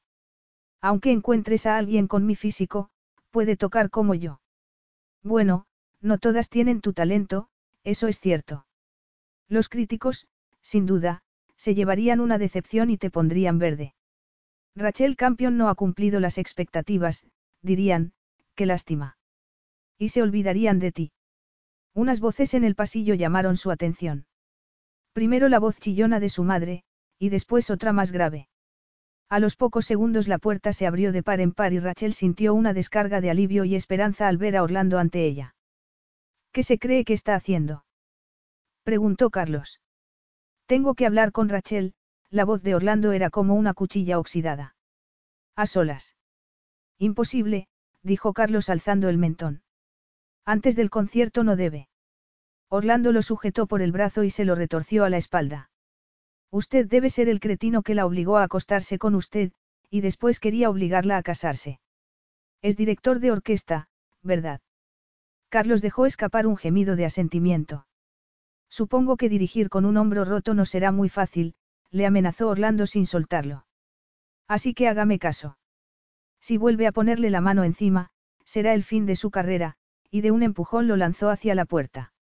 Mascullando en voz baja y arreglándose la ropa, Carlos salió del camerino tratando de mantener la cabeza alta. Orlando y Rachel quedaron frente a frente. Rachel temblaba incontrolablemente, pero estaba totalmente inmóvil. Orlando la observaba en silencio, hasta que se metió las manos en los bolsillos y caminó despacio hacia ella. O sea que has vuelto a huir. Se está convirtiendo en un hábito. Rachel dio un par de pasos hacia atrás, sin poder creer la hostilidad en su voz. Se dio de espaldas contra la pared y bajó la cabeza. Para eso has venido. Para recordarme que me falta valor. Porque si es así, estás perdiendo el tiempo. Ya lo sé. No, he venido a ver si estabas bien. He venido a comprobar que te has ido por tu propia voluntad, que la decisión ha sido tuya y de nadie más, Orlando sacudió la cabeza con desconcierto. No podía dejarte marchar sin intentar entender el motivo. Rachel respiró profundamente, tratando de calmarse. Lo hacía por Félix. Por Félix y por Orlando, y por su futuro como padre e hijo. Era un amor por el que merecía la pena sacrificarse. Yo estaba de más, dijo ella con admirable calma. Ahora Félix tiene a sus padres. No me necesita. ¿Y yo? Le espetó Orlando, y enseguida le dio la espalda. Rachel lo vio llevarse la mano a la cara, frotarse la frente con los dedos largos y esbeltos. Al llegar a la puerta, que Carlos había dejado abierta, Orlando la cerró de una patada y después se volvió a mirarla. ¿No crees que merezco alguna explicación? Al menos un adiós. Se apoyó contra la puerta, y solo la aterradora oscuridad de sus ojos y la tensión en la mandíbula traicionaban su ira. Si lo hacía temía que, dijeras algo para que me quedara. Orlando dio un puñetazo en la pared. Dios, Rachel. ¿Por quién me tomas? Por un tirano. Tan mala opinión tienes de mí que me crees capaz de chantajearte para obligarte a quedarte contra tu voluntad. Apoyándose en la pared de enfrente, Rachel echó la cabeza hacia atrás. Cada segundo, cada latido de su corazón, quería arrojarse a sus brazos. Todas sus nobles intenciones por Félix se veían arrolladas por el maremoto de necesidad que se abalanzó sobre ella al comprobar la fuerza y la intensidad de las emociones masculinas. No quería irme, gimió ella. No quería, pero tenía que hacerlo. ¿Por qué? ¿Por qué me enamoré de ti? gritó ella. ¿Y por qué no estás disponible? Lo único que me has ofrecido ha sido sexo. El resto de ti estaba totalmente fuera de mi alcance. Yo no puedo vivir así. Amando a alguien que no me ama. Tarde o temprano me destruiría. Todo el tiempo que hemos estado juntos me has mantenido a distancia, y sé que la culpa es mía porque quiero más, necesito más. Orlando estaba totalmente pálido. Tienes razón, admitió él con los labios apretados. Te mantuve a distancia, pero tenía una buena razón para ello. Unos golpes rápidos en la puerta los interrumpieron. Cinco minutos, mademoiselle, dijo una voz al otro lado. Oh, Dios. Rachel se llevó las manos a la cara y en un instante Orlando estaba a su lado, sujetándola, tranquilizándola, dándole confianza. Tranquila, estás bien. Deja que te ayude con el vestido. En silencio Rachel se dio la vuelta. El mundo se detuvo a su alrededor mientras los dedos masculinos recorrían la columna vertebral hasta la base del vestido para abrocharle la cremallera. ¿Qué haría sin ti para vestirme? Orlando la sujetó por los hombros y la volvió hacia él. Echando la cabeza hacia atrás la miró. Aún no es demasiado tarde. Si lo es, susurró ella con la voz entrecortada. Lo siento, Orlando, pero es demasiado tarde. Unos nuevos golpes en la puerta interrumpieron la conversación. Están todos preparados, señorita Campion. Orlando la soltó y dejó los brazos caer sin fuerza a los costados. En ese caso no te entretendré más, dijo, y se hizo un lado. Rachel estaba pálida como la nieve, temblando con el esfuerzo de no derrumbarse. La idea de tocar ante dos mil personas no era nada comparado con el vacío que llegaría a continuación, cuando volviera al camerino y Orlando ya no estuviera. Junto a la puerta titubeó. Solo quisiera, empezó con una voz teñida por el dolor. Solo quisiera que hubieras podido decirme por qué no me has dejado acercarme a ti. ¿Por qué me gustaría saber que no es por una tontería como que te estás quedando ciego? Debes saber que eso no hubiera cambiado en lo más mínimo lo que siento por ti.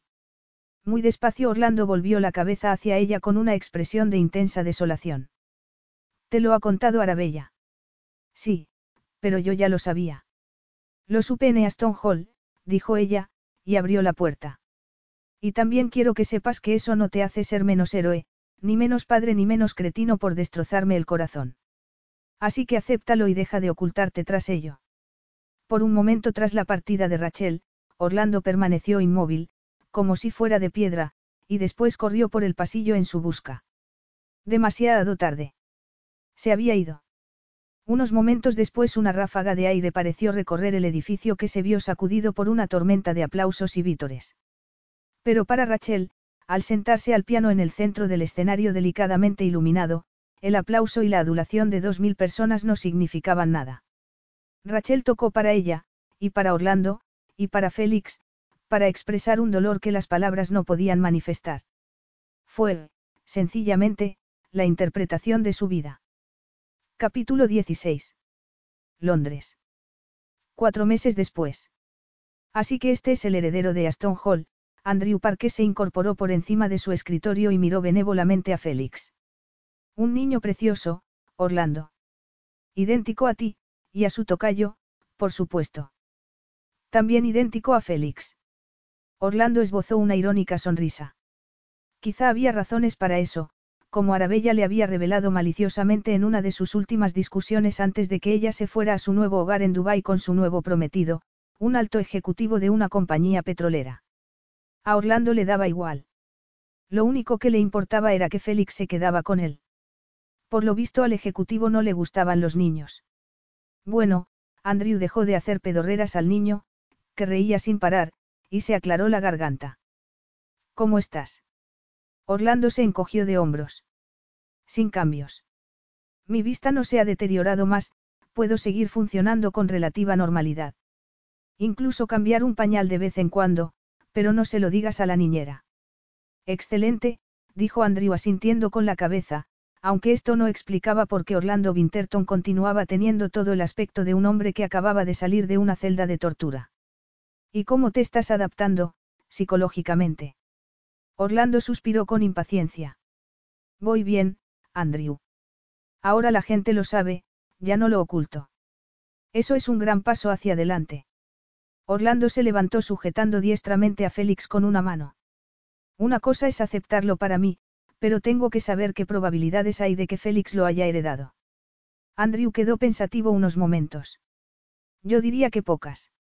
Es una enfermedad muy poco frecuente, que solo se da en niños cuyos padres y madres son portadores del gen recesivo. Todavía no podemos saberlo, pero es evidente que debemos realizar controles periódicos a Félix. La expresión de Orlando se ensombreció. Sería diferente si su padre fuera mi hermano en vez de yo. Habría más probabilidades. No lo creo, respondió Andrew con cautela. ¿Lo preguntas por algún motivo en especial? Orlando sonrió con frialdad. Por lo visto mi diagnóstico afectó profundamente a mi hermano y Arabella se ofreció a consolarlo, respondió sarcásticamente. Me dijo que yo también soy el culpable de su muerte. Según ella, mi hermano estaba tan afectado que apenas podía pilotar. Andrew apoyó los codos en la mesa y unió las puntas de los dedos. Creo, Orlando, que llegado a este punto debo mencionar algo que puede tranquilizar un poco tu conciencia. No puedo decir mucho, pero Félix también debía someterse a una prueba como la tuya. Su cita era una semana después de la tuya, pero llamó a mi secretaria para cancelarla. Estás diciendo que quizá Félix también. Andrew levantó una mano para interrumpirlo. No estoy diciendo nada, porque eso iría en contra de mi juramento hipocrático. Únicamente te pongo al día sobre el cambio de planes de tu hermano. De eso, añadió con énfasis, puedes sacar tus propias conclusiones. En cuanto a las probabilidades de este niño de heredar la enfermedad, da igual cuál de los dos fuera el responsable por su venida al mundo. Gracias, Andrew. Mientras bajaba por las escaleras hacia la calle con un Félix en brazos que no paraba de moverse, Orlando pensó en lo que Andrew acababa de contarle. Había asumido tan de inmediato que Félix era el valiente y el héroe de la familia que ni por un momento se planteó que su hermano pudiera ser el más cobarde al optar por el camino más fácil. Orlando había elegido pelear para seguir adelante. En la calle, el contaminado aire de la ciudad era cálido y el sol se colaba a trozos entre los edificios. Automáticamente, la mirada imperfecta de Orlando buscó el lugar donde había visto la foto de Rachel un año atrás, el terrible día de su primer diagnóstico. Al principio pensó que era una jugarreta del destino, o quizá fruto de su imaginación. Parpadeó y se frotó la cara con las manos, casi sin atreverse a volver a mirar. Pero no. Allí estaba. Otra fotografía, borrosa y desfigurada que él solo podía ver en pequeños retazos. Pero la fecha escrita era la de aquel mismo día. Sentada delante del espejo de su camerino, Rachel se echó unas lágrimas artificiales en los ojos, enrojecidos por la falta de sueño y el exceso de llanto que la acompañaba desde hacía unos meses, antes de empezar a maquillar los estragos que cuatro meses de dolor habían hecho en su cara. Era una cálida tarde de junio, pero ella llevaba su querido suéter de cachemira para protegerse del frío que últimamente parecía llegarle hasta los huesos. La gira había sido un gran éxito, cada concierto seguido de excelentes críticas que aseguraban que ella, imbuía a la música una profundidad emocional hasta entonces desconocida, y, una pianista valiente. Esto último fue lo único que la hizo sonreír en meses. Había pagado un alto precio por aquel valor. Era un legado de sus días con Orlando. Otro era que Carlos había mantenido la distancia desde la noche de las amenazas de Orlando. Su madre, cuya opinión de Carlos había cambiado al conocer sus planes de sustituir a su hija con otra pianista, se había convertido casi en su aliada, y aunque Rachel no le perdonaba los años de disciplina a los que le había sometido, al menos ahora la entendía mejor. Mirando el reloj, Rachel se fortaleció para el concierto de aquella noche. Era el último de la gira, y aunque estaba cansada, también temía la vida que le esperaba detrás del último bis. La puerta se abrió y Elizabeth asomó la cabeza. ¿Estás preparada, querida? preguntó. Rachel asintió. Pues quítate ese horrible suéter, cariño, y te veré después del concierto, dijo, y dándole un beso desapareció. Rachel se levantó y se quitó el suéter, después se miró en el espejo. Llevaba otro vestido verde oscuro similar a los anteriores, aunque este era de satén. El escote bajaba hasta una estrecha tira de pedrería bajo el pecho, y de allí la tela caía sobre la nueva redondez de su vientre. El último recuerdo de los días que estuvo con Orlando. Era una tarde preciosa. Tras dos semanas de lluvias torrenciales la inesperada llegada del verano había generado un ánimo relajado entre los asistentes al concierto que apuraban sus copas de champán en la amplia terraza del Banksy de Hall. Las entradas estaban agotadas prácticamente desde que se pusieron a la venta, pero Orlando logró conseguir una para la última fila. Lo que le resultó más problemático fue convencer a la joven de la puerta para que le permitiera entrar con Félix, pero Orlando decidió utilizar todos sus encantos y cuando por fin la joven accedió, se lo pagó con un beso en la mejilla, lo que le ganó otra amplia sonrisa. Con Félix dormido en brazos, Orlando se dejó caer en su asiento y se preparó para escuchar a Rachel. La sala irrumpió en aplausos y fue cuando supo que Rachel había salido al escenario. El concierto empezó con las primeras notas de un preludio de Debussy y en la sala no se oyó nada más que el piano hasta que la pieza terminó y todos los asistentes prorrumpieron en aplausos. En sus brazos, Félix dio un respingo, levantó la cabeza y gimió ligeramente antes de volver a acomodarse. Orlando contuvo la respiración. Momentos después, el director de orquesta, Carlos, dio la entrada a la orquesta para una sonata de Scarlatti. Esta vez Félix, después de ser despertado por segunda vez, echó a llorar con indignación. Carlos detuvo la batuta y la orquesta cayó. Un bebé. exclamó ofendido. ¿Qué significa esto? Orlando se puso en pie. Félix lloraba desesperadamente y entre el público numerosas cabezas se volvieron a mirarlo. No fueron los únicos. En el escenario, la pianista se puso en pie y miró hacia el patio de butacas. Todos los presentes contuvieron la respiración y esperaron la reacción de la diva. Sin duda iba a montar en cólera al igual que el director. Sin embargo, los asistentes vieron la expresión de esperanza y anhelo en el rostro de Rachel que buscaba a alguien en la oscuridad del patio de butacas. Félix. No fue más que un susurro, pero el micrófono sobre el piano amplificó el sonido.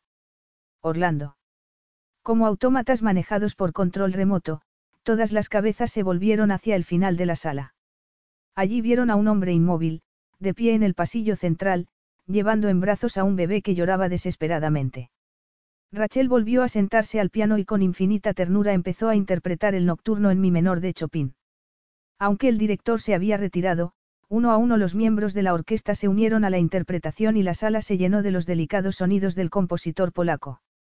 Bajo los focos, las lágrimas de Rachel brillaban como diamantes, y su cara era como la de una doliente Madonna, vivo reflejo del dolor, amor y adoración que sentía. En el auditorio de Banksy de Hall había unas 1.300 personas. Cuando la música terminó en un profundo silencio, Félix era una de las pocas que no estaba llorando. Por un momento hubo una ausencia total de sonido, seguido de un golpe seco, el de una puerta cerrándose al final de la sala. Cuando todos se volvieron a mirar, el hombre del niño había desaparecido. Y cuando miraron de nuevo al escenario la pianista tampoco estaba. Rachel avanzó por la laberíntica red de pasillos y pasadizos detrás del escenario del auditorio tratando de encontrar a Orlando entre esperanzada y aterrada. Seguramente había ido con Arabella, le dijo firmemente su razón. O quizá ésta había tenido algún que otro compromiso y dejado a Orlando solo y sin saber qué hacer con Félix. Pero había ido a verla, y eso era lo importante. No podía dejarlo marchar sin verlo una vez más. Sabía lo mucho que Orlando amaba a Félix, y tenía derecho a saber que iba a tener otro hijo. Su hijo. Por fin llegó hasta la terraza que se alzaba encima de la famosa entrada modernista del Banksy de Hall. Corrió hacia la barandilla y miró hacia abajo. El lugar estaba desierto, excepto por el hombre que cruzaba el vestíbulo hacia la puerta. No había duda, era Orlando con Félix en brazos. Orlando, por favor, espera. No puedes irte así, exclamó ella tratando de detenerlo. Lentamente él se volvió. Tengo que irme. Y Arabella. Te está esperando. Por el momento él se quedó perplejo, sacudiendo la cabeza con irritación. Arabella. No está aquí. Nunca hemos estado juntos. Rachel tenía las manos clavadas en la barandilla de metal. Pero Félix, dijo ella con desesperación. Dijo que si no volvías con ella se llevaría a Félix. Orlando pareció entender. Con gran cuidado dejó a Félix en su asiento en el suelo. Otra de sus sofisticadas tácticas, dijo él. Una diminuta chispa de esperanza brilló en algún lugar del corazón de Rachel. ¿Por qué has venido? preguntó. A verte, repuso él, y enseguida se corrigió. A oírte. Lo que sea. Ha merecido la pena. Eres maravillosa. Pero tú eres un ignorante, protestó ella incapaz de acallar la esperanza que se extendía como un fuego descontrolado por todo su cuerpo. Sin dejar de mirarlo, fue avanzando por la barandilla. Tú mismo lo dijiste. Ni siquiera te gusta la música. ¿Qué más pianos? Orlando dejó escapar un largo suspiro. No creerías cuánto he cambiado. Rachel había llegado a las escaleras y empezó a descender con pasos silenciosos hacia él. Las lágrimas caían por sus mejillas, y casi no se atrevía a esperar. No quiero que cambies, susurró ella deteniéndose en el segundo escalón. Te quiero tal y como eres. Muy despacio Orlando alzó una mano y la estiró hacia ella.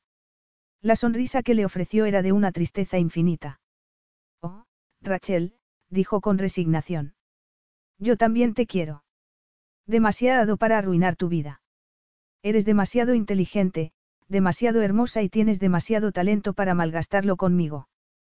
Tu sitio es aquí, y si hasta ahora he tenido alguna duda, verte esta noche las ha despejado todas. Si estuviéramos, su voz se apagó. No sería más que un estorbo, y no puedo hacerte eso. No lo haré. Por momentos Rachel se quedó sin habla, sin acabar de entender lo que estaba oyendo. Alargó la mano y acarició con infinita ternura la palma masculina. Repítelo, jadeó. Repite eso otra vez. Sus dedos se entrelazaron con fuerza, como si los dos estuvieran en lados opuestos de un profundo barranco. Te quiero, repitió él. Te quiero, pero no te retendré a mi lado. No te apartaré de tu profesión. Tenías razón. Tus manos son demasiado valiosas para vivir en Easton Hall. No puedo hacerte eso.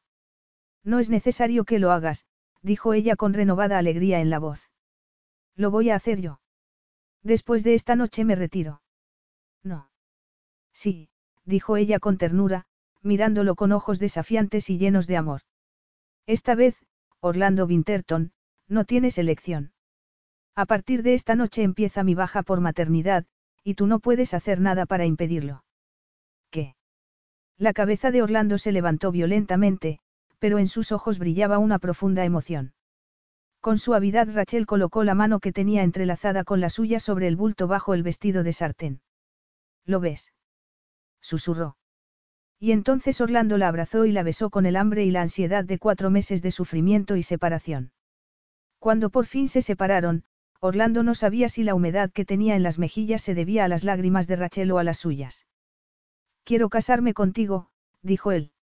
Es lo que más deseo en el mundo, pero crees que podrás vivir con mi enfermedad. No puedo vivir sin ella, dijo ella. Porque es parte de ti, y no puedo vivir sin ti. Tu vida es mi vida. Tus problemas, tus alegrías, tus triunfos, son míos. Son todos míos. Tú me das valor. Orlando se echó a reír. Vas a necesitarlo si el bebé que esperas es un niño. Créeme, los hermanos Winterton pueden ser una auténtica pesadilla, le aseguró sujetándole la cara entre las manos. Después la besó en los labios. Detrás de ellos alguien tosió. Señorita Campion, disculpe. Um murmuró Rachel sin separar la boca de la de Orlando. El público desea saber si habrá un bis. ¿Quieren más? Y no son los únicos, dijo Orlando con una sonrisa, dando un paso hacia atrás y empujándola en dirección al auditorio. Ve. No tengo que. Claro que sí. Hay más de mil personas esperando. Pero Félix y tú sois los únicos que me importan. Esperaremos todo lo que haga falta. Cinco minutos, le susurró ella al oído. Y después soy tuya, para siempre. Cerrando los ojos, Orlando sonrió dándose cuenta de que en aquel momento cinco minutos eran una eternidad. Epílogo. El sol descendía lentamente detrás de las centenarias paredes de ladrillo rojo lanzando sombras alargadas sobre el patio interior. Félix corría riendo delante de Rachel hacia la fuente y ella se detuvo un momento a mirar a su alrededor. La antigua Rosaleda de la mansión había sido restaurada siguiendo el diseño original y Rachel aspiró el perfume de las rosas mientras contemplaba a Orlando caminar hacia ella con su hija en brazos. Aunque era la primera mujer en tres generaciones, Rosé, que acababa de cumplir siete meses, tenía el mismo pelo negro y la misma energía que los varones de la familia y pateaba con fuerza en brazos de su padre. Orlando llevaba el cuello de la camisa de su traje de boda desabrochada. Hacía un par de horas que habían contraído matrimonio en una ceremonia privada en la iglesia de Aston Hall, rodeados de unos pocos invitados. Después, la nueva Lady Asbrook había depositado su ramo de novia a los pies del ángel que dominaba la tumba de Félix. Ahora Orlando estaba impaciente por estar a solas con Rachel. Descalzo caminó por el sendero de pizarra hasta el centro del jardín donde ella estaba sentada en un banco de piedra bajo un arco de rosas blancas, y se detuvo para dejar a su hija en un círculo de guijarros blancos. Al instante, Rosé se puso a gatas y echó a gatear hacia donde estaba su hermano y la fuente. Orlando se sentó junto a Rachel y aceptó la copa de champán que ella le ofrecía. Su traje de boda era un sencillo vestido de seda color beige hasta la rodilla, y Orlando depositó un beso en la piel sedosa del hombro desnudo. ¿No hubieras preferido que fuéramos a pasar la luna de miel a algún lugar exótico? Preguntó él. No, respondió ella con una sonrisa. Prefiero quedarme aquí. Me encanta estar aquí, en casa. Las sombras de la tarde se hicieron más alargadas y las primeras estrellas empezaron a brillar en el cielo sobre ellos. Las risas de los niños y sus gritos de alegría llenaban el aire del atardecer. Bebiendo un sorbo de champán, Rachel apoyó la cabeza en el hombro de Orlando, mientras le acariciaba el brazo con los dedos. Con los ojos entrecerrados, Rachel lo miró. Lady Asbroke, me equivoco al pensar que estás mirándome con esa intención. Rachel dejó escapar una risa grave y sensual y deslizó la mano bajo los botones de la camisa, acariciando los músculos del estómago y sintiendo cómo se tensaban bajo su palma. ¿Cómo lo has adivinado? Lo noto. ¿Y qué notas? preguntó ella en un ronco susurro. Algo maravilloso, respondió apurando la copa de champán. Después se levantó y la puso en pie. Pero a menos que hagas algo al respecto, bastante incómodo. Vamos, es hora de ir a la cama. Rachel arqueó una ceja. Nosotros o los niños. Todos. Riendo, Rachel alzó en brazos a la pequeña Rose mientras Orlando hacía lo mismo con Félix y lo sentaba sobre sus hombros. Juntos caminaron de nuevo hacia la casa. Sobre los tejados de Aston Hall brillaba una enorme luna plateada. Una luna, dijo Félix medio adormecido. Una luna grande y amarilla. Una luna de miel, respondió Rachel mientras Orlando entrelazaba su mano con la de ella y le acariciaba la palma con el pulgar. Una luna de miel perfecta. Y lo era en todos los sentidos. Fin. What's so special about Hero Bread's soft, fluffy, and delicious breads, buns, and tortillas? These ultra low net carb baked goods contain zero sugar, fewer calories, and more protein than the leading brands, and are high in fiber to support gut health. Shop now at hero.co.